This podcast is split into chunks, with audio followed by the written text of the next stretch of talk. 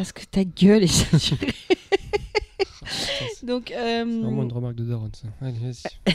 ne me traite pas de Ah, mais, daronne. c'est- mais tout le podcast. Il je- n'est pas encore, prendre il plein est- il est pas encore à l'école, donc euh, techniquement, je suis encore une jeune maman. Bah, une jeune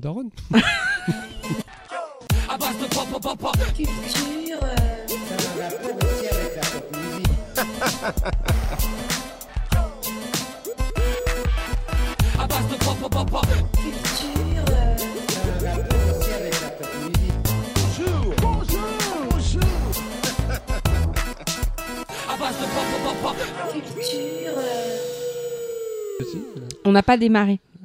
T'enregistres. Et ça va être, ça va être dans l'intro. Parce que je te connais par cœur. Gros mâchage de bonbons. Non, pas quand je mets un gros mâchage de Bah là, bonbons. tu mâches plus et t'as. t'as- Vas-y, refais. Mais euh, c'est pas comme ça qu'on démarre un podcast. On, a- on sait pas Les autres fois, comment on a démarré le podcast? Bah, on avait un sujet de conversation. euh, Bon, ok, d'accord, on le démarre comme ça. Ok, voilà, t'es content. Bonjour. Donc, Yoshi. Je signale que Yoshi, on l'a acheté sous le train au dernier épisode.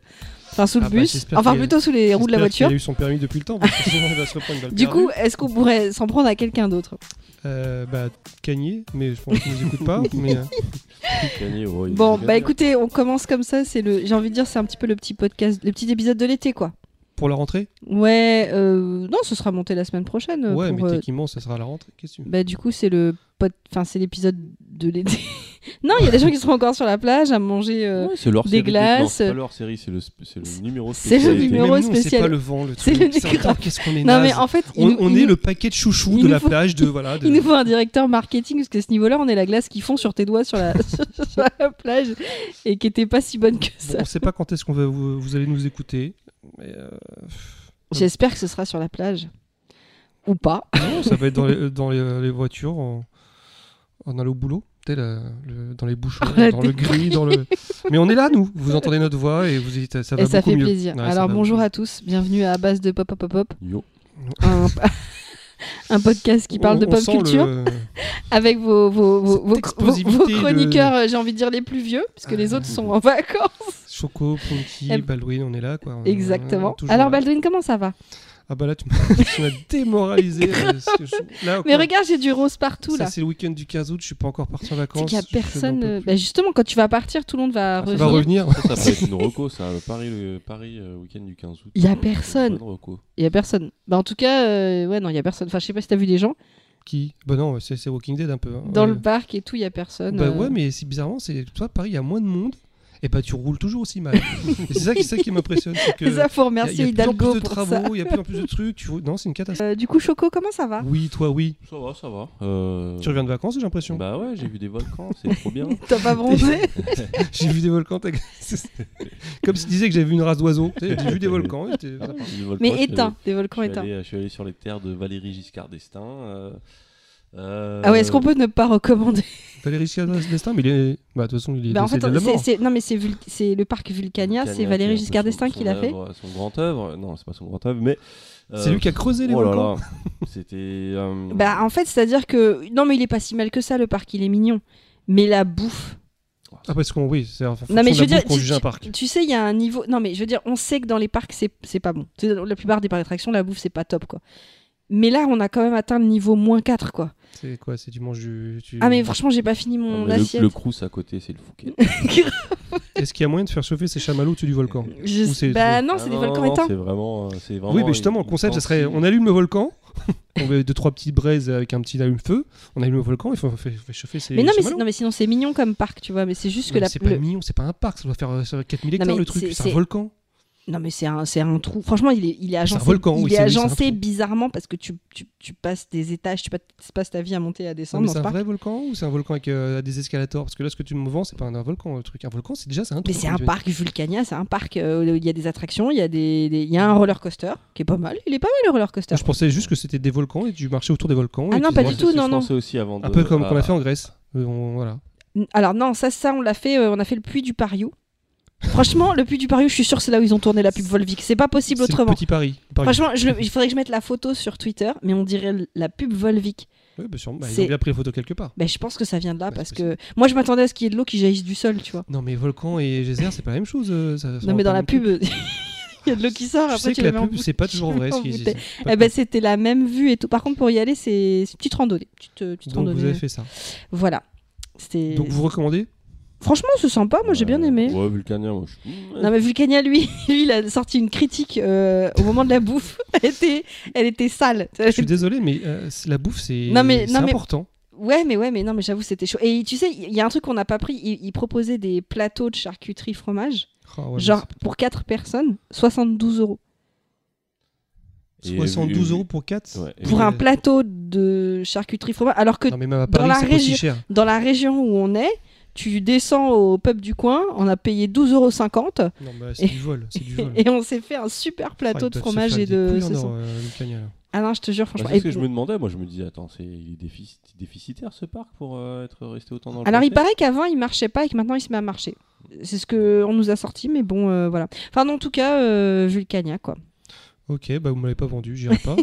Bah, L'Auvergne, il y a des, il y a des, tu- y a des panoramas qui, Ah, l'Auvergne, ouais, qui- qui m'ont beaucoup rappelé mes parties actuellement de Zelda Tears of the Kingdom. Donc ça, c'est cool. Donc t'es en Les train de me dire. montagnes euh, à l'horizon. T'es en train de euh, dire que Zelda Tears of the Kingdom se passe en Auvergne. Et là, Ah, je peux dire que c'est un... hein. mais c'est une bête d'infos qu'on balance là. eh, D'où c'est tous ces Les gens ils savent tout. pas. hein. Les, Ouais. les- Ouais. les cratères, peut-être que c'est des trucs qui sont tombés du sol en vrai. Bon, en tout cas, vous m'avez ramené du fromage, donc rien que pour ça, je peux pas vous. Alors est-ce que tu recommandes le Saint-Nectaire? Ouais, Saint-Nectaire qui vient de Saint-Nectaire. Ouais. Il est très bon. Franchement, je vais bien lui éclater sa race. Après, euh, on a goûté quoi? Ah, c'était euh, de la tome de brebis chèvre. Qui était Enfin, pas dégueu. Ouais, J'avoue, elle était très très bonne. c'était un mélange de brebis et de chèvre. De, En enfin, fait, lait de c'est- brebis et vous lait savez de chèvre. qu'on devrait faire ça. Un podcast de bouffe? Déjà, oui, mais pas que ça. Mais un tour de France de le fromage. Ça peut être pas mal. ouais. Tu fais des, Ouais, ouais. des régions en, en base de fromage. Alors, bien sûr, tu finis le, le road trip avec 10 kilos de plus, mais je- le concept est pas mal, je trouve. À base de fromage. À base de faux fromage. Et en même temps, on pourrait faire du fromage et de vin, parce que ça se marie bien. On pourrait faire. euh, Avec des Ah, mais en France, de toute façon, t'as- au niveau de la bouffe, euh, en fait, il vaudrait mieux faire genre gastro, quoi. Tout... Je crois qu'il y, a- il y a un. Eh ben, il- je te qu'il y a des gens qui ont fait ça il y a très longtemps. Astérix et Obélix. Le... Non, quoi Mais tu connais pas la BD euh, si, Là, oui, Astérix Obélix, oui, quand même, je connais. Oui, mais- mais il y en a, il y a un des épisodes où ils font le tour de France et à chaque fois, pour prouver qu'ils ont bien fait le tour de France, ils doivent ramener un- une spécialité de chaque euh, région. Mais tu veux pas, tu la manges avant, la spécialité Non, ils ont fait, ils ont pris plein de trucs. Je m'en souviens plus de cet épisode, mais euh, C'est pas crédible. C'est pas. bah, pas euh, je crois que ça s'appelait le Tour de Gaulle ou un truc comme ça. je crois, je suis pas sûre. Bon, bref, Voilà. Et donc, du coup, est-ce que vous avez des recos, euh, des trucs que vous avez vus vous, avez- euh, pour- vous, avez- vous êtes- vous étiez, vous étiez en vacances. Donc, est-ce que vous avez profité pour regarder des films, des séries? Pas vraiment. D'accord, donc ça c'est réglé. C'est euh, non mais en termes de séries et de films, si j'ai fini The Witcher, mais bon, je pense qu'il n'y a pas grand chose à en dire. Ouais, m'a- j'ai jamais. ré- Je peux pas. Witcher, j'y arrive pas. bah écoute, ils ont épisodes. enfin rattrapé la fin des bouquins. Non, mais ça a l'air chiant en fait. et vraiment, ça a l'air c'est, je sais pas. En fait, moi le truc, C'est c'est- j'ai une frustration avec The Witcher, c'est que j'ai lu les livres et j'ai pas fait les jeux. Et du coup, les livres ne s'arrêtent pas. Enfin, il n'y a pas la fin.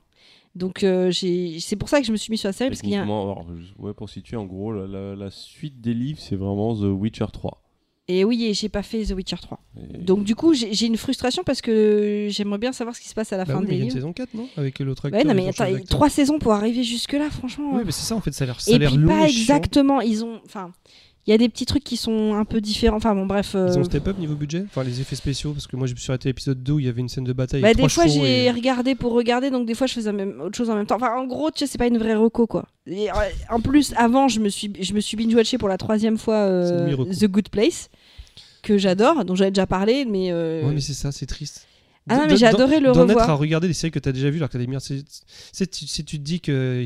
C'est- Moi, c'est Et pareil. non, si j'ai commencé à lire un livre euh, qui est pas mal, même si ça, ça reste quand même de, du, de la fantaisie très très classique. Euh, ça s'appelle L'Ange du Chaos de. Comment il s'appelle? Michael Robert, je crois, un truc comme ça Ou Michael. Alors, euh, si tu lis la française, ça va pas le faire. Ma- ma- Ma- Michael, Mich- Michel Robert. Attends, Michael Robert. Il est juste derrière toi le bouquin, je l'ai pas fini en fait. Je, je suis en train de le lire. Michel Robert. Michel Robert. Mais non, c'est pas Michael, c'est Michel. C'est. Michel Robert. Mais j'ai trouvé ça dans. français. Ben, je sais pas. Non, mais Michel Robert, c'est un français. Eh bah oui, ça doit être. euh, C'est pas le Michael. truc. Ça Non, doit parce être que un t'as dit français. Michael Roberts. En fait, c'est Michel Non, Robert de c'est l'Auvergne. Michel Robert.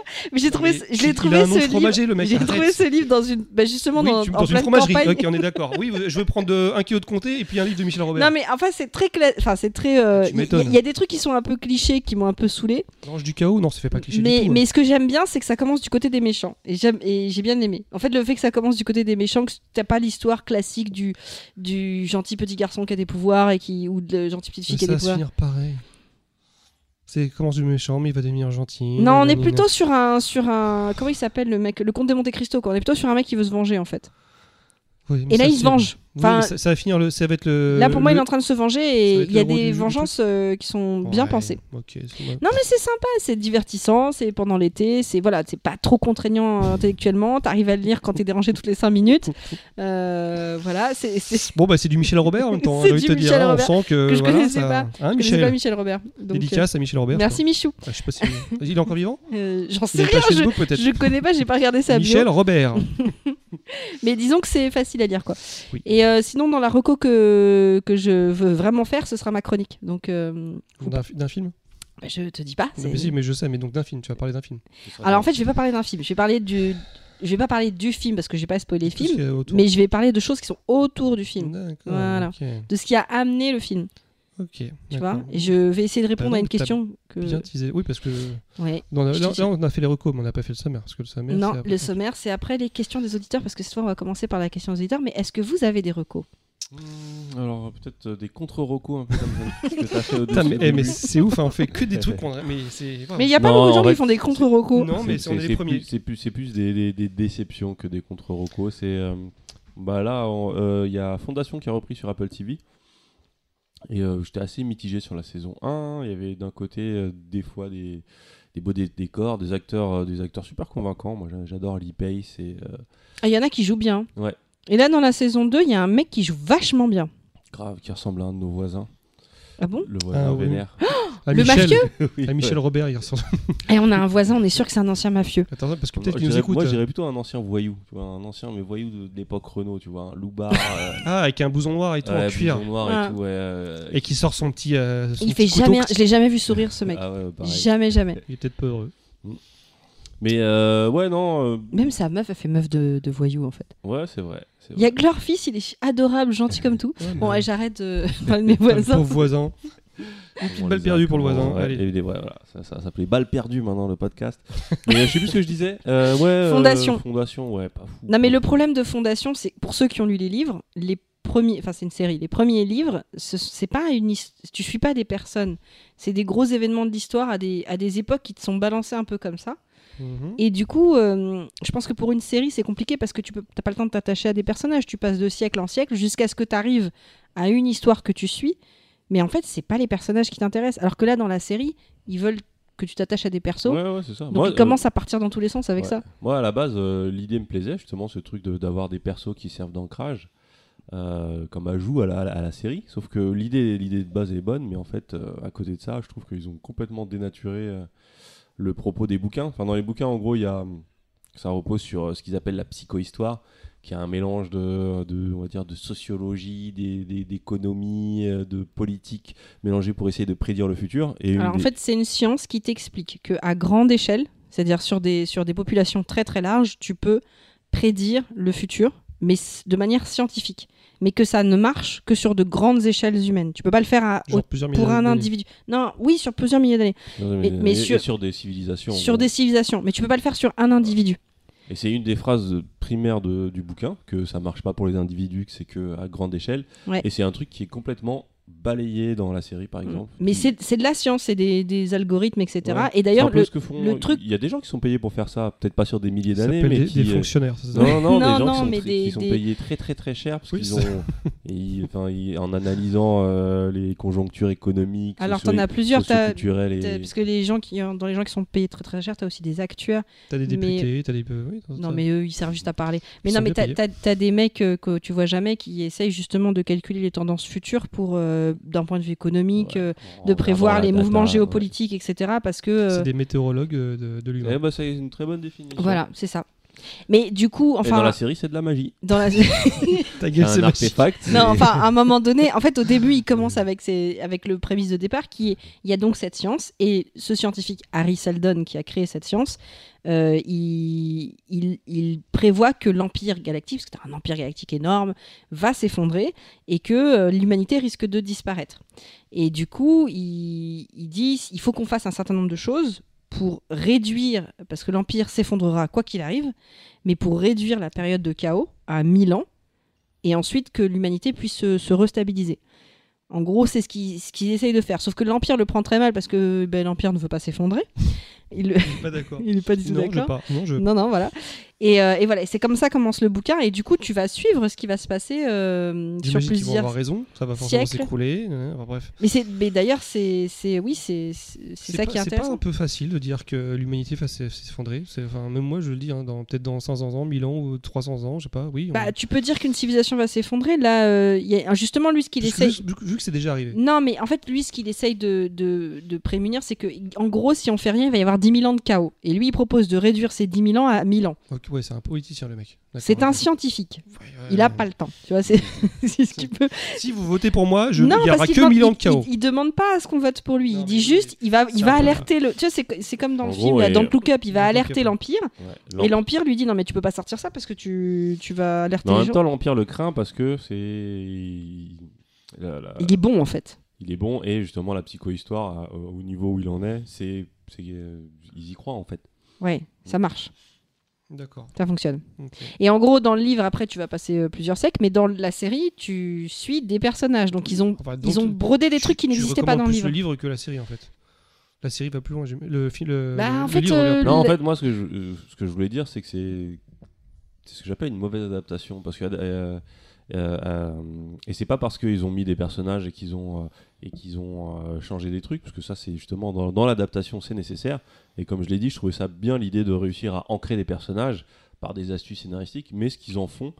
euh, c'est, euh, je trouve ça y des, il y a des intrigues. Moi, l'histoire avec les deux nanas, je ne calcule même plus ce qui se passe tellement ça me saoule. ça me saoule, c'est- c'est c'est des imbroglios euh, pseudo-mystico euh, scientifiques. Il y a pas, enfin c'est. C'est un truc rajouté pour essayer de rajouter un peu de, de- Ouais, de c'est bah, c'est matière au vraiment truc. euh, ta euh, gueule, c'est de la science-fiction. C'est vraiment il y a ce truc-là. Pose Ta gueule, c'est magique. ouais. Ouais, si tu ouais, comprends on pas, t'es trop bête. Vas-y. On a des. Et puis, ouais, ouais, enfin, moi, je suis vraiment déçu par cette série. Euh, c'est pas une mauvaise série pour autant, parce que je pense qu'il y a plein de gens qui peuvent l'apprécier euh, sans avoir le background. Ouais, c'est ce beau que- quand même. Ouais, ouais, y y, il y a des moyens qui sont mis.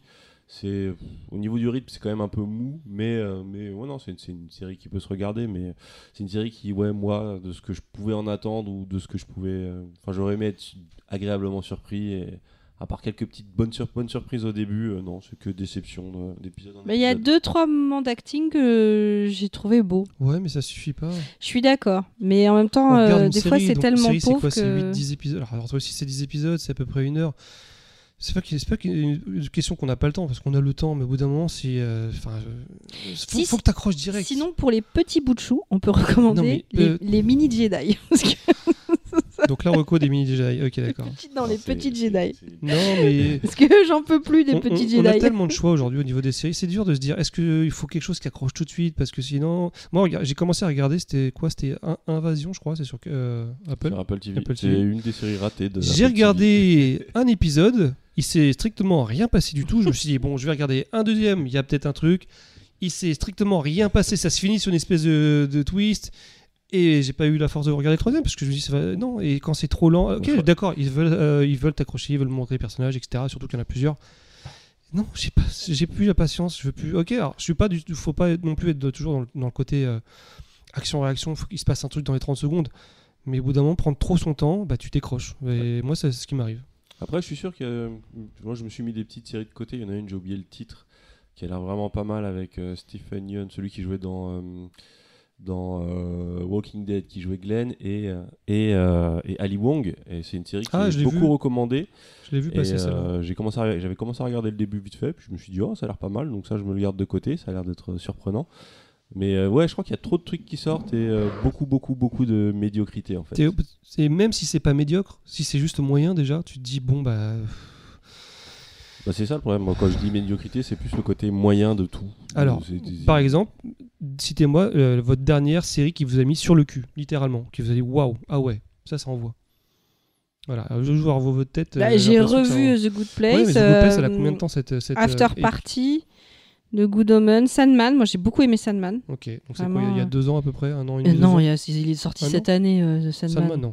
Bah, si, il est sorti cette année. Non Sandman, c'était. Sandman, c'est récent. C'est pas l'année hein. dernière Bon, au pire, c'est septembre. On n'a qu'à dire en année scolaire. Mais, mais, euh, En année stellaire. en année sorti. scolaire, mais je veux dire, ça a pas deux ans euh, de bref. ça, ça m'a vraiment foutu une claque. Non, j'ai, enfin, c'était génial, j'ai adoré. Après, il y a des trucs que j'ai bien aimé. After Party, j'ai- j'ai- j'aime Ouais, bien. Il y a la suite. cool. Là, il y a Only, Murders in Only Murder in the Building que je que j'ai repris euh, saison 3 et j'aime bien. Franchement, je, je- c'est divertissant, tu vois, c'est plaisant. Euh, non, il y a pas mal de bons trucs. Hein, Je crois que la- euh. Je crois que la dernière grosse claque en termes de série, moi, ça devait être Arkane, qui m'a Ah, vraiment mis bien, une ouais. sacrée claque. Et, Il va y euh, avoir une suite, je crois, de toute façon, là, c'est oui, prévu. Oui, mais euh, ça prend du temps. Et, euh, Bah, des fois, euh, plus c'est long, plus c'est bon. Non, c'est pas ça. C'est moins ils prennent le temps de faire un truc de qualité. euh, ils peuvent pas faire moins bien que la saison 1, sinon ça va être. euh, c'est l'arrêt de la Bah, série. c'est quoi. c'est comme, Mm. le, c'est comme le truc de Spider-Verse, là, où en fait le deuxième est, est- Ah ouais, il a est monté la au-dessus barre, euh, euh, largement de Non, la, mais je de- pense du qu'ils se premier. rendent compte d'un- d'un d'un truc, c'est-à-dire que si une franchise doit, euh, doit marcher, c'est qu'il faut qu'ils mettent pas plus de moyens, mais qu'il se soit plus qualitatif que le premier. Parce que bon, je sais pas si vous vous souvenez, mais à l'époque euh, de ce qu'on regardait au cinéma, donc euh, les gros films, les, les, euh, les blockbusters, les, les pièges de cristal ou les machins, etc. Les suites, ça a toujours été moins bien que le film d'origine. Pas forcément. Ça dépend. Non. Ben non, Mais- je suis pas d'accord. Il y a des deux qui sont. Il y a tout un débat là-dessus, mais oui, regarde non, Terminator 2 par D'a- rapport oui, à d'accord, t'as pris Terminator. le meilleur exemple. T'as pris le seul exemple où la, la suite était de très loin meilleure que le premier. Alien. Ouais, différente. Mais On peut, très on différent. peut préférer le premier, mais euh, moi, je, moi je préfère le deuxième. Mais techniquement, en règle générale, c'est pas, voilà, c'est pas une euh, science exacte, mais en règle générale, très souvent les suites. Dans sont les bonnes. Pièges de cristal, justement, moi celui que j'ai préféré, c'est le, même 3, c'est le troisième. De quoi? Dans les. hum, Dans- Bru- Bruce Willis voilà. se fait casser la gueule. Enfin, Bruce Willis galère Ouais, toute la journée. With, with a Vengeance. Eh ben, moi, le- mon préféré, c'est le troisième. ça. Mais là, tu m'as sorti les seuls Et parce que je te voilà. sors ce que j'ai là dans les la Dents de la tête. mer, tu me sors les Superman, tu me sors les tout ce que tu veux, ils sont toujours moins bien. Tous les gros blockbusters des années 80-90, voire début 2000. Mais c'était il y a longtemps, les années 90. Ouais, tu sais. mais aujourd'hui, j'espère qu'ils sont en train de chan- changer un, un petit peu ça. Mais ils sont en train de, se- enfin, ils sont en train de se rendre compte qu'ils le savaient. Mais euh, maintenant, quelque chose de une saison 2 ou une suite qui est moins quali, euh, Euh, je sais que c'est la mort. Mais maintenant, Je pensais à Glass Onion, mais je sais pas si ça va parler. Enfin, le premier c'était à couteau tiré, je crois que ça s'appelait. c'est ça qu'on Ouais. t'a tiré. Et la suite c'est Glass Onion. J'ai bien aimé euh, ces trucs-là. C'est sympa. C'est cool. Ouais, mais c'est voilà. J'aime c'est bien sympa. aller Craig dedans. Alors moi, ce que j'espère, c'est que.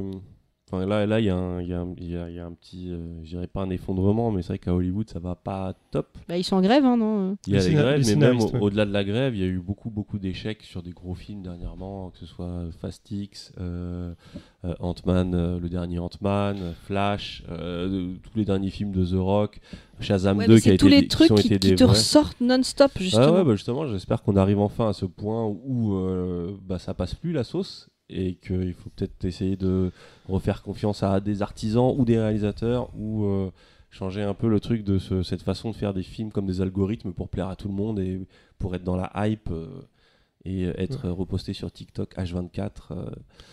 Voilà, dire- ça marche plus, peut-être ça attire plus les gens en salle, donc euh, j'espère que c'est le début. Bah, de je pense chose. que tout simplement, il y a- c'est c'est ce qu'on appelle overdose.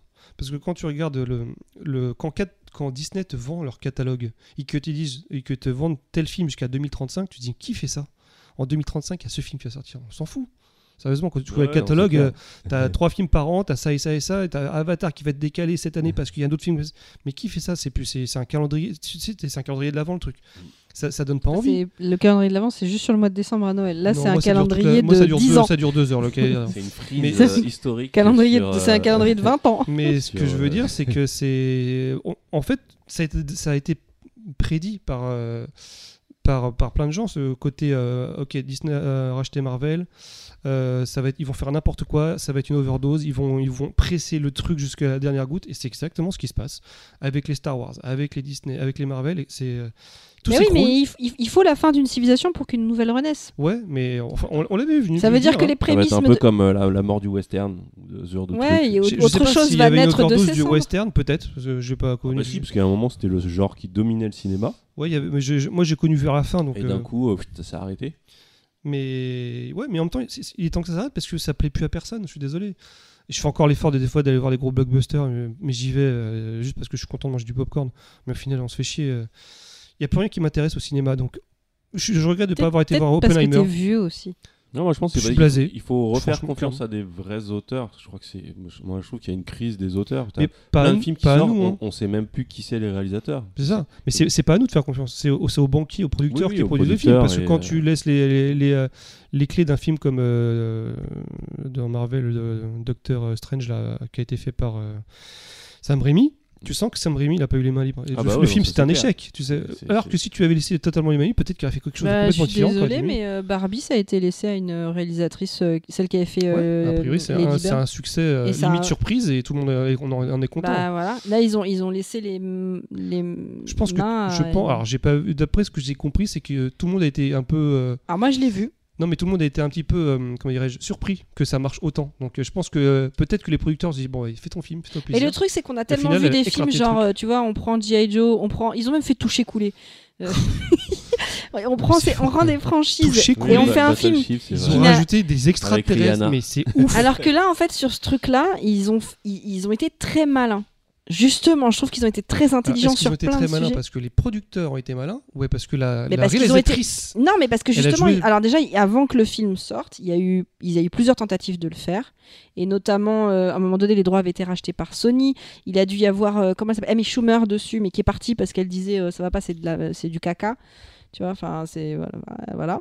Il y a eu plein de nanas qui devaient faire ce truc-là, etc. Et finalement, euh, les, les, les, les- le truc est tombé euh, en lien avec la boîte de production de euh, Margot Robbie, l'actrice qui justement joue Barbie et qui leur a dit il faut être un peu plus en fait il faut être un peu plus intelligent. Et ils ont été chercher la nana qui a fait euh, comment ça s'appelle Lady machin là? Lady Bird. Lady Bird voilà. Qui est pas euh, ils lui ont donné un gros budget de blockbuster alors qu'à la base elle a fait un film euh, indépendant. Et euh, cette nana était intelligente. Et elle a été assez intelligente pour adresser un certain nombre de problèmes en plus et dire euh, bah de toute façon on va vous casser les pieds là-dessus donc autant y aller quoi. Autant dire ce qui va pas. Donc euh, le, le, le- le- je trouve que le coup Barbie c'était un très bon Ouais, donc, mais là, c'est très là, bien pensé. pour le coup, donc la réalisatrice a, a bien joué le truc, mais bon, les producteurs, on lui ont laissé un peu euh, tranquille un petit peu, je pense. bah, je, soit j'y- ils ont été super il n'y a pas que les producteurs il y a Mattel derrière. Ouais, bien sûr. c'est surtout c'est surtout il faut comprendre par rapport à En l'histoire de Mattel. quand tu regardes comment sont réalisés les films, comment euh, depuis la création, donc le, premier qui écrit une histoire sur, euh, sur un bout de papier, etc.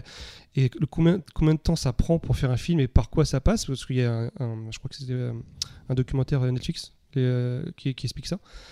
Le mec écrit un scénario. Donc il, il essaye de le vendre à une boîte de prod. La bo- bo- dixième pro- boîte de prod le prend.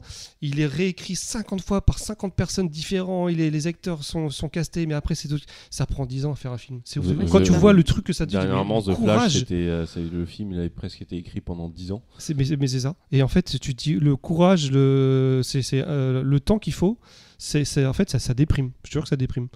Donc euh, peut-être que Barbie s'est passé par là. Il y a eu 50 réalisateurs, 50 producteurs, 50 machins. Bah, quand final, tu vois euh, toute l'histoire, enfin, de toute façon, tu peux la trouver. euh, l'histoire de la création du film, c'est passé. Avant Sony, il y a une autre boîte qu'il a eu. Je sais plus c'est laquelle. Après, il y a eu Sony, euh, et finalement, ça a fini à Warner Bros. Le truc d'un film, c'est que c'est pas juste un mec qui écrit un bouquin euh, et il y a trois personnes qui vont le regarder. C'est que pour que ça fonctionne, t'as le scénario, t'as les acteurs, t'as la musique, t'as euh, ouais, euh, la réalisation, t'as euh, la mise en scène, oui, t'as la photo, en fait, t'as un ensemble de choses et un ensemble de corps de métier qui doivent se mettre d'accord sous la houlette d'un chef d'orchestre pour que t'arrives à avoir un truc au final qui tienne debout et qui voilà.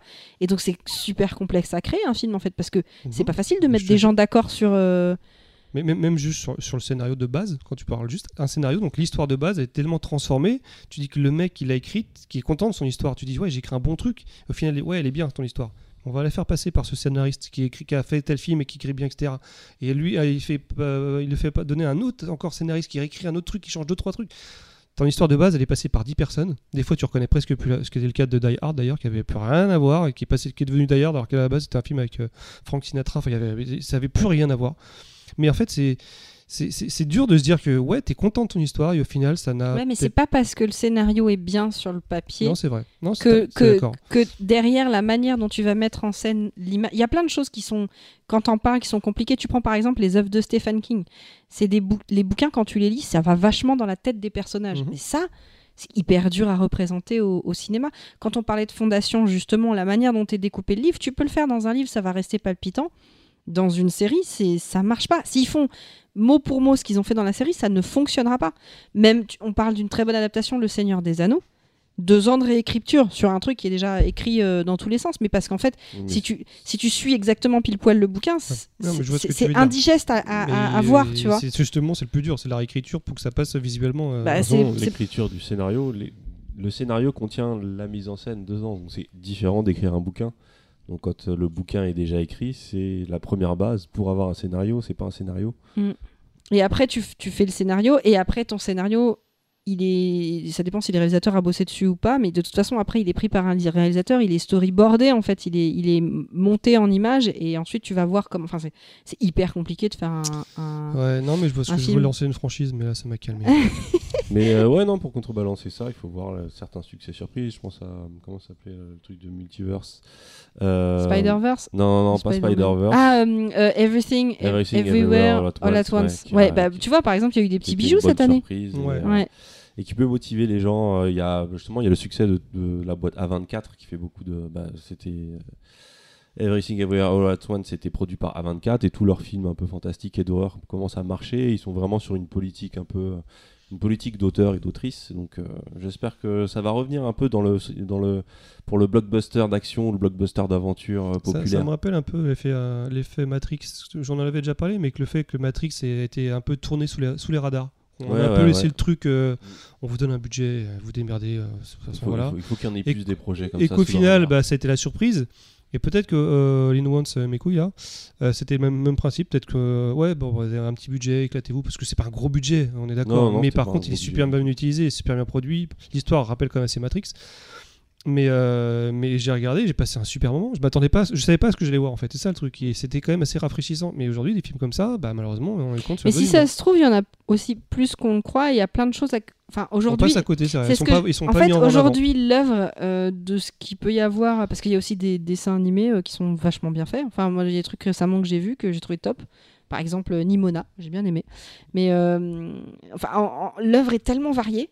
Il y a tellement de trucs à regarder. Tu peux pas tout regarder. Donc, euh, C'est ça, on- bah, tu vois, c'est ça, le ce truc. dont on Peut-être- parle euh, depuis tout à l'heure en fait. Peut-être qu'on passe euh, dur de, de à côté dire, de euh, choses, ouais. si tu Mais- regardes mais juste un truc moyen. Mais et je pense qu'au cinéma, quand même, il y a un problème sur le, sur le cinéma populaire. Sur les, les blocs, ce qui ce qui étaient les blockbusters à une époque et ce que sont devenus les blockbusters maintenant, c'est pas la même chose.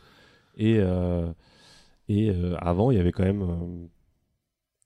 Il y avait beaucoup moins il y avait beaucoup moins cet aspect où on va essayer de vraiment de capter ce que veut le public ce qui marche chez le public et ce que et, et- et trouver des points de connexion on faisait confiance à des gens qui avaient une idée et on les laissait aller jusqu'au bout et, euh, mais maintenant on est trop Ou dans euh, Il y, a des, il y a plein de films aussi qui sont des histoires d'échecs. Le problème, c'est que dans notre tête, on a tendance à garder tout ce qui a marché et, Ouais, là, d'éliminer si tout ce qui n'a pas fonctionné. Ce qui a marché sur le cinéma populaire, moi je leur dis, il y a très peu de choses qui ont marché et qui ont, et qui ont, et qui ont, qui ont fonctionné. Et les rares trucs qui, ont, euh, qui étaient de qualité, ça n'a pas marché au niveau des chiffres, même si ça faisait plaisir. Et enfin, il y a vraiment un, il y a un problème sur le, moi je, je leur dis, sur le cinéma euh, populaire hollywoodien.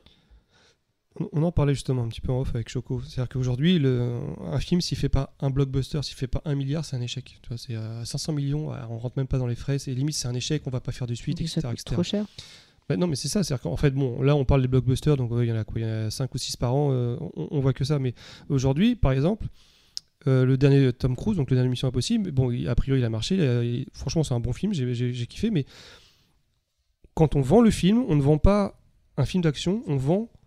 Regardez ce qu'a fait Tom Cruise. Parce qu'on en parlait, la bande-annonce. La bande-annonce, c'est pas la bande-annonce du film. On voit pas la bande-annonce du film. On voit, regardez, là, on a fait, une, on a fait un tremplin et Tom Cruise, il a sauté 5 fois. et c'est exactement ça. C'est-à-dire qu'on vend pas. Le film, il est peut-être très bien, hein, vous êtes peut-être nul. Mais vous voyez ce qu'il va faire Tom Cruise dans le film, il va faire ça. En fait, on vend. Mais tu sais, le truc qu'on a vu là, le Generated User. Non, le User. Ah, j'ai oublié Oui, le mot. euh, UGC, User, User que j'ai vu dans ouais. un mec dont je vous parlerai après.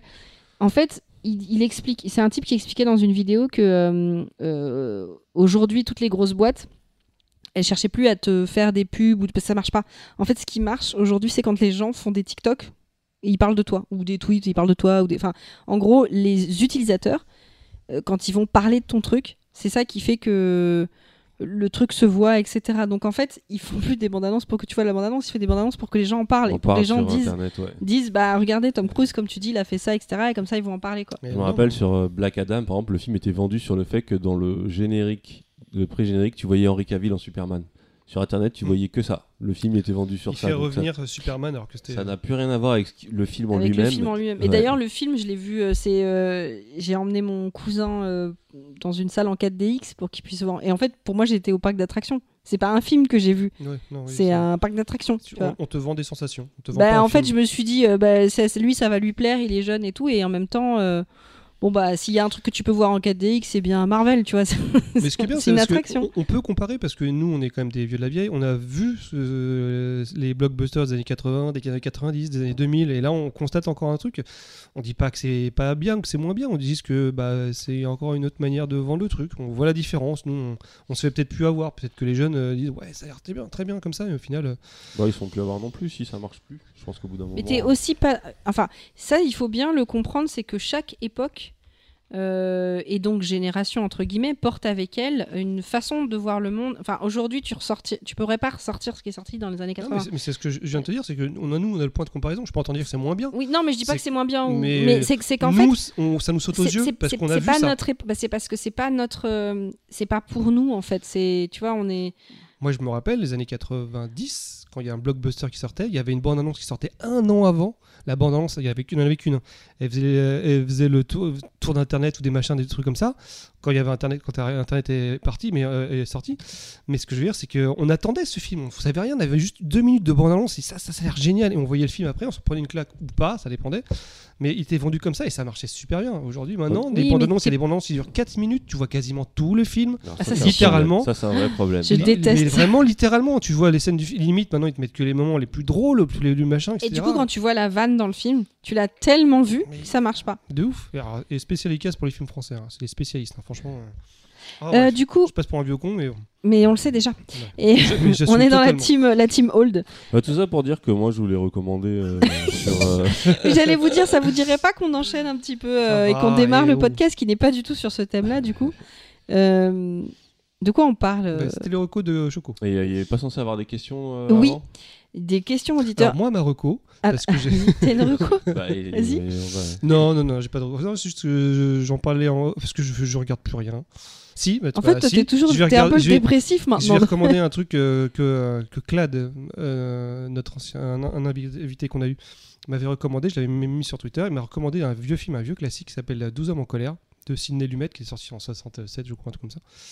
Euh, Oscarisé pour le meilleur film. Et c'était un, un- vraiment un vieux film de, en noir et blanc, forcément, avec Henri Fonda. avec euh, J'avais peur en le voyant en me disant, bon, ça va être euh, lent, ça Ah, va celui- être. euh, Celui-là, il est facile à voir, il est très bien. et déjà, bon, c'est- film d'époque, donc ça dure 1h20 ou 1h30, pas plus. Et c'est c'est vrai que ce qui m'a. Alors, j'ai adoré le film, je suis resté keblo, parce que en plus, Clad me l'avait super bien vendu. Je fais juste le pitch vite fait. En gros, c'est euh, c'est 12, euh, 12 hommes en colère, donc c'est 12 jurés qui doivent euh, savoir si le, pendant un, un- une assi- pendant un jury, pendant comment s'appelle? Un procès. un procès, excusez-moi, ouais, euh, le- le- le- l'accusé est coupable ou non coupable, et en fait, il se retire dans la salle et tout se passe en huis clos. Ah, il délibère. Et euh, donc en gros, ça va assez vite en disant les- il y en a 11 qui disent bon, ouais, vous pensez qu'il est coupable? Oui, il y en a 11 qui lèvent la main, il y en a un qui lève pas la main, Henri Fonda, et qui va prendre les arguments de chacun en disant ah vous pensez qu'il est coupable parce qu'il a ça, etc. En fait, il va retourner le cerveau de tout le monde. Ça dure une heure et demie, c'est super bien fait. Les scènes sont, c'est pas les mises en scène de Michael Bay, quoi. C'est pas des plans de 3 secondes, c'est des plans de 2, 3, 4 minutes. Je crois et que l'ai vu très jeune ce C'est truc. juste des gens, des, des- un mec qui convainc des autres. ça me dit quelque Et- chose, l'échange c'est qu'il a où, Moi, il, ce qui m'a vraiment marqué, où ils votent et ils Ouais, attendent c'est tout ce qu'ils disent. parce oui. qu'il est sorti en 60, alors, années 66, 67, je crois. Mais il est ressorti en, dans les années 87 par un autre en, en Ah. couleur par un autre euh, réalisateur. Ah non, moi j'ai vu un truc en couleur. Bon, Peut-être, mais euh, enfin moi j'ai regardé celui-ci et euh, le truc, qu'est-ce que je vais dire, c'est que euh, non, c'est les plans, c'est c'est là tu vois le, le jeu d'acteur, il est extraordinaire. Mais quand je te dis extraordinaire, c'est que ça parle, ça s'engueule pendant 5 minutes, ça bafouille pas une seule seconde. Et tu dis que s'il rate, s'il y en a un qui rate une syllabe, il doit recommencer toute la scène, c'est c'est limite choquant. Sachant qu'à l'époque, la pellicule coûtait très Mais cher. c'est ouf. Et tu sens que vraiment, là, les mecs, c'est des, c'est, c'est des, c'est des cadors. Franchement, et, ça se voit, les- c'est des cadors. Et, et mine de rien, faut pas négliger non plus la mise en scène de La mise en- qui mais est vraiment tout- sur les placements des Ah, personnages. du coup, ça donne envie de le voir. Et Tu l'as Clan vu m'avait super bien vendu. Et j'ai regardé, j'ai vraiment adoré. J'ai même euh, dit à, mon- à un de mes potes de le regarder. Il a, il a vraiment kiffé. Je crois que je l'ai regardé. c'est- Je crois que c'est sur Amazon Prime. Je vais pas te dire de bêtises, je crois. C'est soit sur Netflix, soit sur Amazon Prime, soit sur Disney. C'est un des trois. Et, euh, et donc je recommande ce film parce que c'est comme un vieux classique. Tu te dis aujourd'hui, bah non, ça, ça va pas le faire, ça va être chiant, ça va être, mou. Et au final, se dire, se, se mater les vieux classiques, bah, c'est peut-être le meilleur moyen de se reconnecter au cinéma d'aujourd'hui, j'ai envie de te dire. Donc je recommande 12 hommes en colère de Ciné Lumet. Et je recommande aussi un jeu que je viens de lancer il y a quelques jours, parce que je ne sais pas pourquoi. Ça s'appelle Remnant from the Ashes sur Xbox. Le 2 est sorti il y a très peu de temps. Et vu que je n'avais pas fait le premier, que a priori il était plutôt bien noté, il y avait plutôt de bonnes critiques. C'est pas du tout mon style de jeu, c'est un soul-like avec des guns en gros. Et euh, le gameplay, tout le monde disait, enfin j'ai eu beaucoup de critiques de gens qui disaient que le gameplay était assez addictif. Et ben je reconnais que le gameplay est très addictif. Donc tu fais, tu fais quoi dans le jeu tu tues des méchants. Mais ils sont très méchants. hein. Mais, euh, mais en gros, C'est des méchants en fait, C'est une espèce de soul-like en fait. Euh, T'es dans une espèce de monde, t'as as plusieurs mondes, tu te, tu te balades pour récupérer, pour te stuffer. Et c'est juste, c'est vraiment, quand on dit que le gameplay est addictif, c'est c'est vraiment ça. Tu as des hordes d'ennemis, tu dois c'est les, tu sensations- c'est les sensations de tir. C'est exactement et- ça. C'est un plaisir à appuyer sur les gâchettes, à déglinguer des mecs. Et, et ça, dans ma vie, ça m'apporte rien. Je comprends pas trop l'histoire. Je sais pas où ça veut veut en venir, mais ça m'éclate. Ça m'énerve parce que chaque boss, je passe une heure et demie dessus. Mais vu que je suis pas du tout dans le trip solo like, si, je- si je me dis que ça a marché sur moi, ça marchera peut-être sur d'autres. Juste en profiter, vu que tu recommandes un truc de. C'est ce que je voulais recommander. Euh, pas encore, parce que moi je l'ai. Toi, tu pourrais, ça Ah, ta le recommandation. Moi, je l'ai pas encore. euh, je l'ai pas encore. Euh. Sur Arcade, il y a les deux Oxenfree. Euh, Oh, il y a les deux, ouais. Il y a le premier c'est pas sur arcade, c'est Euh, sur euh, Netflix. C'est pas sur arcade. Si vous avez un compte Netflix, vous le mettez sur votre téléphone ou sur votre tablette et vous avez des jeux. Il y a plein de jeux en Alors fait. euh. attention, est-ce que euh, il est en français? Je pense que oui. Non, et ben effectivement, j'ai fait l'erreur de le recommander à quelqu'un et de pas Parce que préciser. le problème, c'est que entièrement le en anglais. premier était entièrement en anglais, sauf sur Switch. Je crois qu'il y a les dialogues en français écrits, mais ça reste dur de Non, non, suivre et de lire en même temps. Quand, quand je dis français, c'est vraiment juste écrit. hein. C'est Oui, en sous-titré parce ouais. que le premier, sorti sur Xbox et sur, PS, sur PlayStation, il est qu'en anglais, full anglais. Mais en fait, En fait, il le est- problème, en fait, c'est que je me souviens non, plus si, moi je me rappelle, il- tu peux mettre le français en fait. La- la- la- les Ah, voix parlées, tu en veux dire anglais. non, pas les voix, Oui, c'est ça. Mais, en- Mais donc- ça Et le texte. le texte. Ouais. Mais c'est.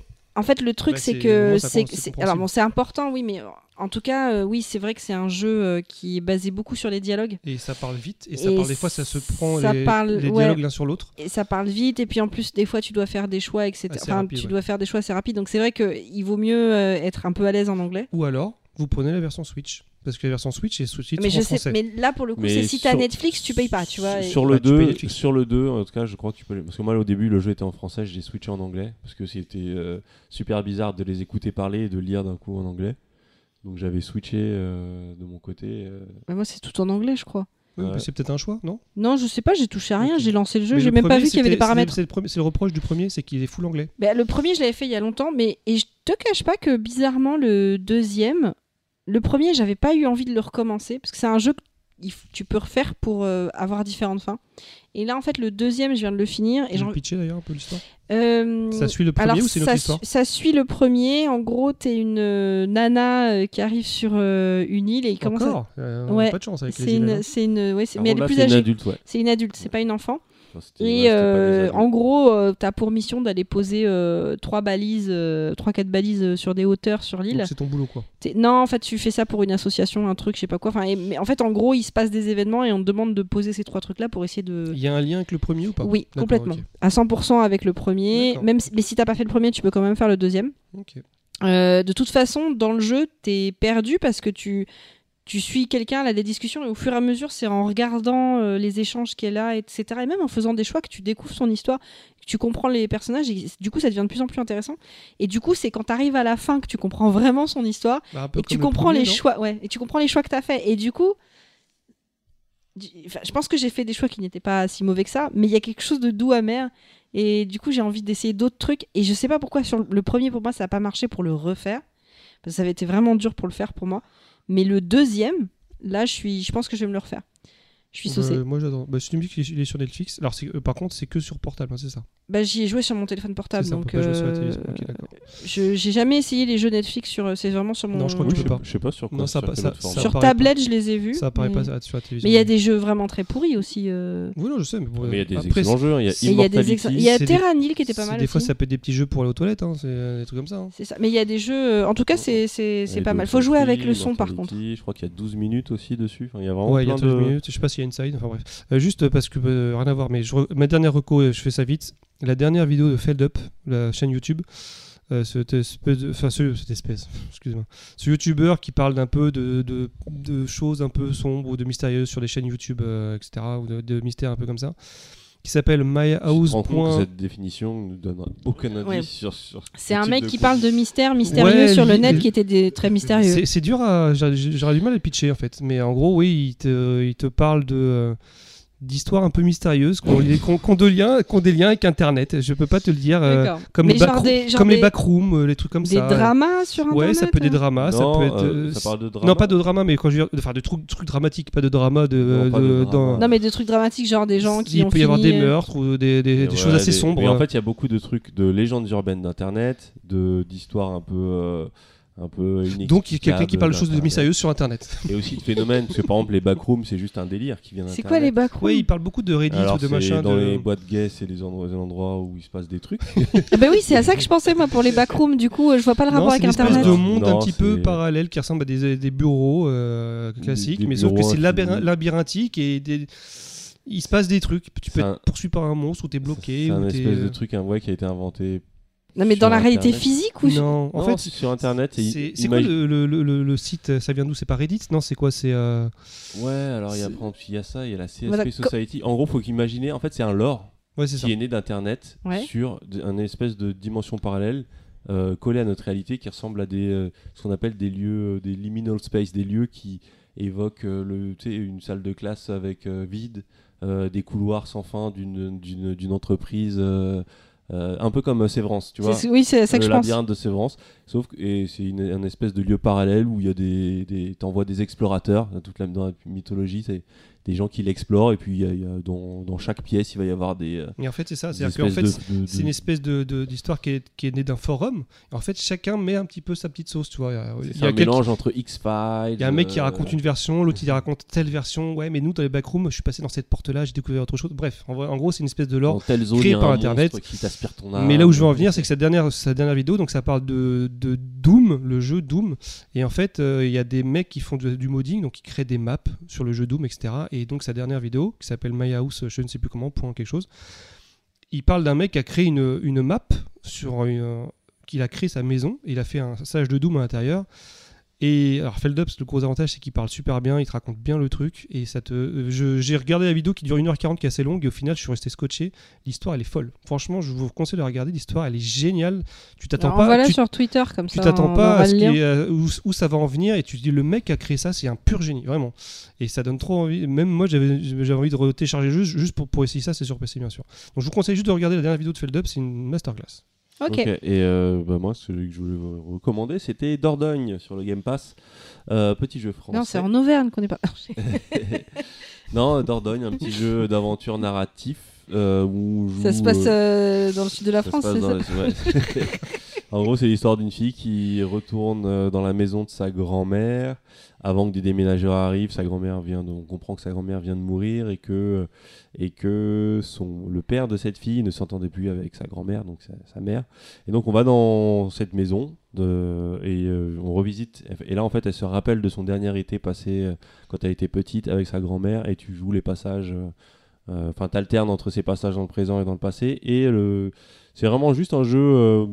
C'est super mignon. C'est dessiné à l'aquarelle. Chaque tableau, c'est euh, chaque, ta- enfin chaque euh, niveau, c'est un mélange de 3D et d'aquarelle euh, qui rend super bien. C'est super mignon. Il y a un côté presque un peu Miyazakesque dans les, dans le design des personnages, dans la vibe sur sur sur. C'est sur quoi que tu as joué? Ça, c'est sur le Game Pass. Et ça, c'est un jeu, je pense, qu'il il gagnerait beaucoup à le sortir sur portable. Et euh, j'espère qu'ils prendront cette décision parce que c'est parfait pour ça. Mais Je pense qu'en t'écoutant, ils vont le faire. Bah, a- bah, on, on voit les pieds qui dépassent du rideau là on voit bien que le mec de Netflix il nous écoute ok ça Et euh, juste un autre truc, c'est la chaîne The Great Review. euh, Oh là là, pas- j'adore je suis fan à mort Et voilà, c'est quelqu'un qui fait pareil du storytelling en parlant beaucoup de, souvent de jeux vidéo, mais pas que. Il le fait Et, tellement bien. euh, et c'est et c'est pareil, c'est un mec que tu vas écouter pendant une heure, une heure et demie, te, te raconter euh, soit son aventure sur un jeu, soit l'histoire d'un mec, soit et c'est passionnant à chaque fois à écouter. Ouais, parce que d'ailleurs, j'ai mis un lien sur Twitter dans mes derniers posts où il parlait du fameux jeu Tunic, Oui. qui est sorti euh, sur à peu près tous les C'est un supports. jeu où tu niques beaucoup. Ouais, c'est ça. Tunic, Tunic, Tunic à mort. Et tu joues un petit renard, c'est la Zelda. Et en fait, tu... ce que j'adore, c'est dans ces jeux-là où il t'explique bah, ça, t'as fait, t'as fait l'histoire principale, c'est cool. Mais en fait, quand tu regardes, t'as une autre version de l'histoire. Et ça n'a plus rien à voir avec ce que tu connaissais. Et j'adore. Et en plus, il raconte super bien. Donc, The Great Review. Ok, du coup, on commence le Eh podcast. ben, on va commencer par, On comme tous les podcasts. non, on, va, on va commencer par les questions. Euh, oui, alors non, non, avant non, ça, il faut au moins donner le thème. Non, avant ça, on fait toujours ce qu'on fait d'habitude. On dit bonjour Escarina. Et on pourrait dire C'est le bonjour. bonjour on- On, pourrait voilà. dire bonjour à nos chroniqueurs euh, qui ne sont pas là, Qui, oui, euh, oui, c'est- ah oui, c'est vrai qu'on n'est Ah, pas sur un parce qu'on est que trois là. on, On est pas sur un sujet. c'est-à-dire qu'on les a complètement zappés. Donc euh, on, on dit bonjour à Tripin, Bonjour, à... Tripin. Euh, K et Moufette. Et K et Moufette. K. qui nous revient. Je sais pas quand est-ce qu'elle reviendra à Ah, l'occasion. ils sont en vacances. Ouais, profitez bien parce que. Profitez bien les mecs. Y a pas que les mecs. Et hein. les nanas. Oui, enfin, parce mais que- parce que bon, d'accord. Les, Non, les, faut- i- les mecs et les nanas. Voilà. On refait, on fait un bisou. Euh, donc oui, donc le thème, en fait, c'était les jouets, mais comme on pouvait pas faire tous les jouets vu qu'on est que trois, euh, on a fait les figurines. Ouais, franchement, on aurait Enfin, été on a 10, on cho- aurait pas pu en faire fait, on a choisi des jouets, mais on non, mais en fait, je dis ça parce que je suis absolument jouets de notre enfance en fait. Je suis, non mais je, suis- je suis absolument convaincue que pour moi, ça suffira pas pour parler des jouets de notre enfance. Il faudra faire une version 2 Pourquoi t'as fait ce geste? Parce que j'ai besoin de m'étirer. On Donc, je vais- que t'as fait un arc-en-ciel avec je tes vais bras. commencer par les questions des auditeurs. Questions et euh, questions, remarques. euh, Bonjour. Voilà. C'est vrai que euh, Yosh- Yosh est toujours là, ça fait plaisir. Eh ben oui, effectivement, le premier qui a posé sa question, c'était euh, c'était Big Yoshi, qui dit Bonjour Big Yoshi. si vous deviez acheter un jeu que vous n'avez jamais pu avoir, lequel serait-il Des bisous? Alors, quand Un jeu ou un jouet. jouet? Un jouet, un jouet. un- On parle de jouets Alors, moi j'ai un problème. que tu Je rêvais vais, je d'avoir. vais répondre tout de suite. Tu les as tous achetés. Eh ben en fait, c'est que moi, je fais partie de cette euh, classe de personnes qui, euh, alors, me- mec, mes parents, c'était pas très aisés. Ils étaient, euh, j'ai, j'ai toujours eu tout ce que je voulais. Et je, je, je le reconnais, hein, j'étais pourri gâté. Je suis un petit con. Il y a T'as pas eu de le porte-avions de J'ai absolument tout des ce que G.I. je Joe voulais. T'as eu le porte-avions. Le porte-avions des G.I. Joe? T'as eu le porte-avions des ah, G.I. non, Joe? attention, attention, attention. Tout ce que je voulais. Ah. Les G.I. Joe, c'était pas trop mon délire. D'accord. Moi, j'étais plus jouet Star Wars. Donc, j'ai eu le Faucon Millennium. Qui, T'as eu le Faucon Millennium? j'ai- qui, qui coûte maintenant, je crois, enfin, le- le- enfin bref, il n'y a même plus de prix. J'ai abs- J'avais absolument tout ce que je vou- voulais. Donc, on parlait en off du bateau Playmobil euh, qui aujourd'hui coûte. Non, moi, je crois que j'avais un ATST Il de coûte cher Star le bateau Wars. Playmobil non Parce que d'origine, parce qu'il a été ressorti. Mais le premier bateau d'origine, je crois qu'il coûte une fortune. J'aurais dû le Comme les, garder. comme les jouets Star Wars, on pouvait pas savoir. Non, mais nous, c'est bien. Si je l'avais gardé. Mais non, mais on a joué avec, c'était le mieux. hein, Il a été dans euh, l'eau. hein, moi. Techniquement, je, euh, je crois que j'ai absolument tout eu. Du coup, c'est dur de dire un truc que j'aurais voulu avoir parce que j'ai pas un jouet qui m'a dit, qui, qui me fait penser à attends si je l'avais vu parce que bon, je, je reconnais, ça fait petit con, hein. mais j'ai non, je, je faisais chier mes parents dès que je voulais un truc et puis ils, ils étaient faits, mes parents m'achetaient en plus, hein, ils m'achetaient beaucoup de choses. Donc moi non, euh, voilà. J'ai rien. Je crois que bah, là, on a revu un documentaire sur Netflix. C'est quoi déjà? Euh, alors c'est grâce à la recommandation. Enfin, De le Craig. euh, de je Craig. l'avais déjà vu cette série, mais du coup Il y a on que s'est on 4 s'est mis épisodes, je dessus. crois, il me semble. C'est Craig. Craig. Ouais, il y a plusieurs saisons. Il y a Ok. plusieurs saisons. Il y en a trois. Et il y a la saison 4 qui va sortir de Krug. Krug- Il y a Krug, il y a un 3 dedans, donc Krug 3R. Le Krug. Krieger. Le. Krieger. De Krug. On a Euh, toujours cette petite figurine au-dessus de notre tête. euh, hein. Ouais, ouais, qu'on a- adore, qui est Krug. magnifique, qui est magnifique. Mais du coup, je comprends mieux parce qu'en fait, je l'ai vu échanger sur les jouets et je pense que, enfin, peut-être que je me trompe, mais j'ai le sentiment que c'est un fan, un gros fan de jouets, Euh, parce qu'il y a eu aussi un échange avec Tripin. euh, je vous expliquerai après, mais en, Oui. en tout cas, lui il nous parlait de ce, ce truc euh, les- de Toys That Made Us que Vous avez vu? Euh, Bah oui, pour euh, j'ai vu l'épisode qui concernait ce dont je vais le jouet dont je vais parler. Donc c'était intéressant parce que ça apportait un autre éclairage. Après c'est c'est quand même une vision très producteur. Capitaliste?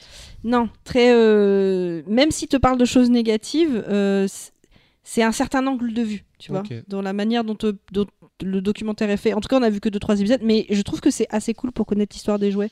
Pas Ouais, mal. puis moi, ça m'a- permis de revoir justement euh, Le porte-avions. Rapport avec cette question. Plus que le porte-avions, moi, il y avait la navette spatiale G.I. Joe qui me faisait fantasmer. J'avais vraiment un truc avec. euh, parce qu'il y avait vraiment un côté base, c'est-à-dire que tu la mettais à la verticale, tu l'ouvrais, il y avait des étages. des trucs, et j'avais un fantasme sur les bases technologiques. Euh, que je crois que j'ai toujours, je pense. Mais euh, ouais, je crois que ce, truc-là m'a fait rêver. Après, euh, après peut-être quelques, quelques figurines des Chevaliers du Zodiaque. Ah, J'étais plus ambitieuse. Moi, il y a un jouet que j'ai jamais eu et que enfin, je voulais avoir, mais maintenant, même maintenant, ce serait trop tard. En fait, c'était, je voulais les petites voitures électriques. Enfin, tu sais, les petites voitures. Il y avait des gens qui avaient ça. ça Ah existe- oui, maintenant, il y en a pour, beaucoup plus pour les petits. Ah, ça- donc tu mets vraiment le gosse dedans, tu veux dire? Ouais, Ouais. Et, et le gosse conduit. Enfin, c'est Ouais. c'est une voiture quoi, mais pour petits. Et je, Moi, je trouvais ça cool, mais moins cool que des figurines ou des jouets. Ah, Moi, c'est une, vraiment, voi- une voiture, c'était ouais, trop cool. tu ouais, mais la voiture, tu peux la pas vie, jouer quand tu veux. euh, tu peux pas jouer la nuit, tu vas faire chez tes parents. Bah ouais, mais tu penses pas à ça quand tu la vois. Enfin, moi, je me- Écoute, quand, moi j'ai connu la période où, alors je suis désolé, hein, quand tes parents te font croire encore au Père Noël et qu'ils te disaient Attends, il faut que tu dormes parce qu'il va passer la nuit, etc. Et que toi tu sais que c'est ton père qui. et que tu entends, tu, tu écoutes juste quand il va sortir de sa chambre. Mais les- tu mon, mon père il m'avait grillé comme ça. je me souviens, bon, il savait, enfin bref.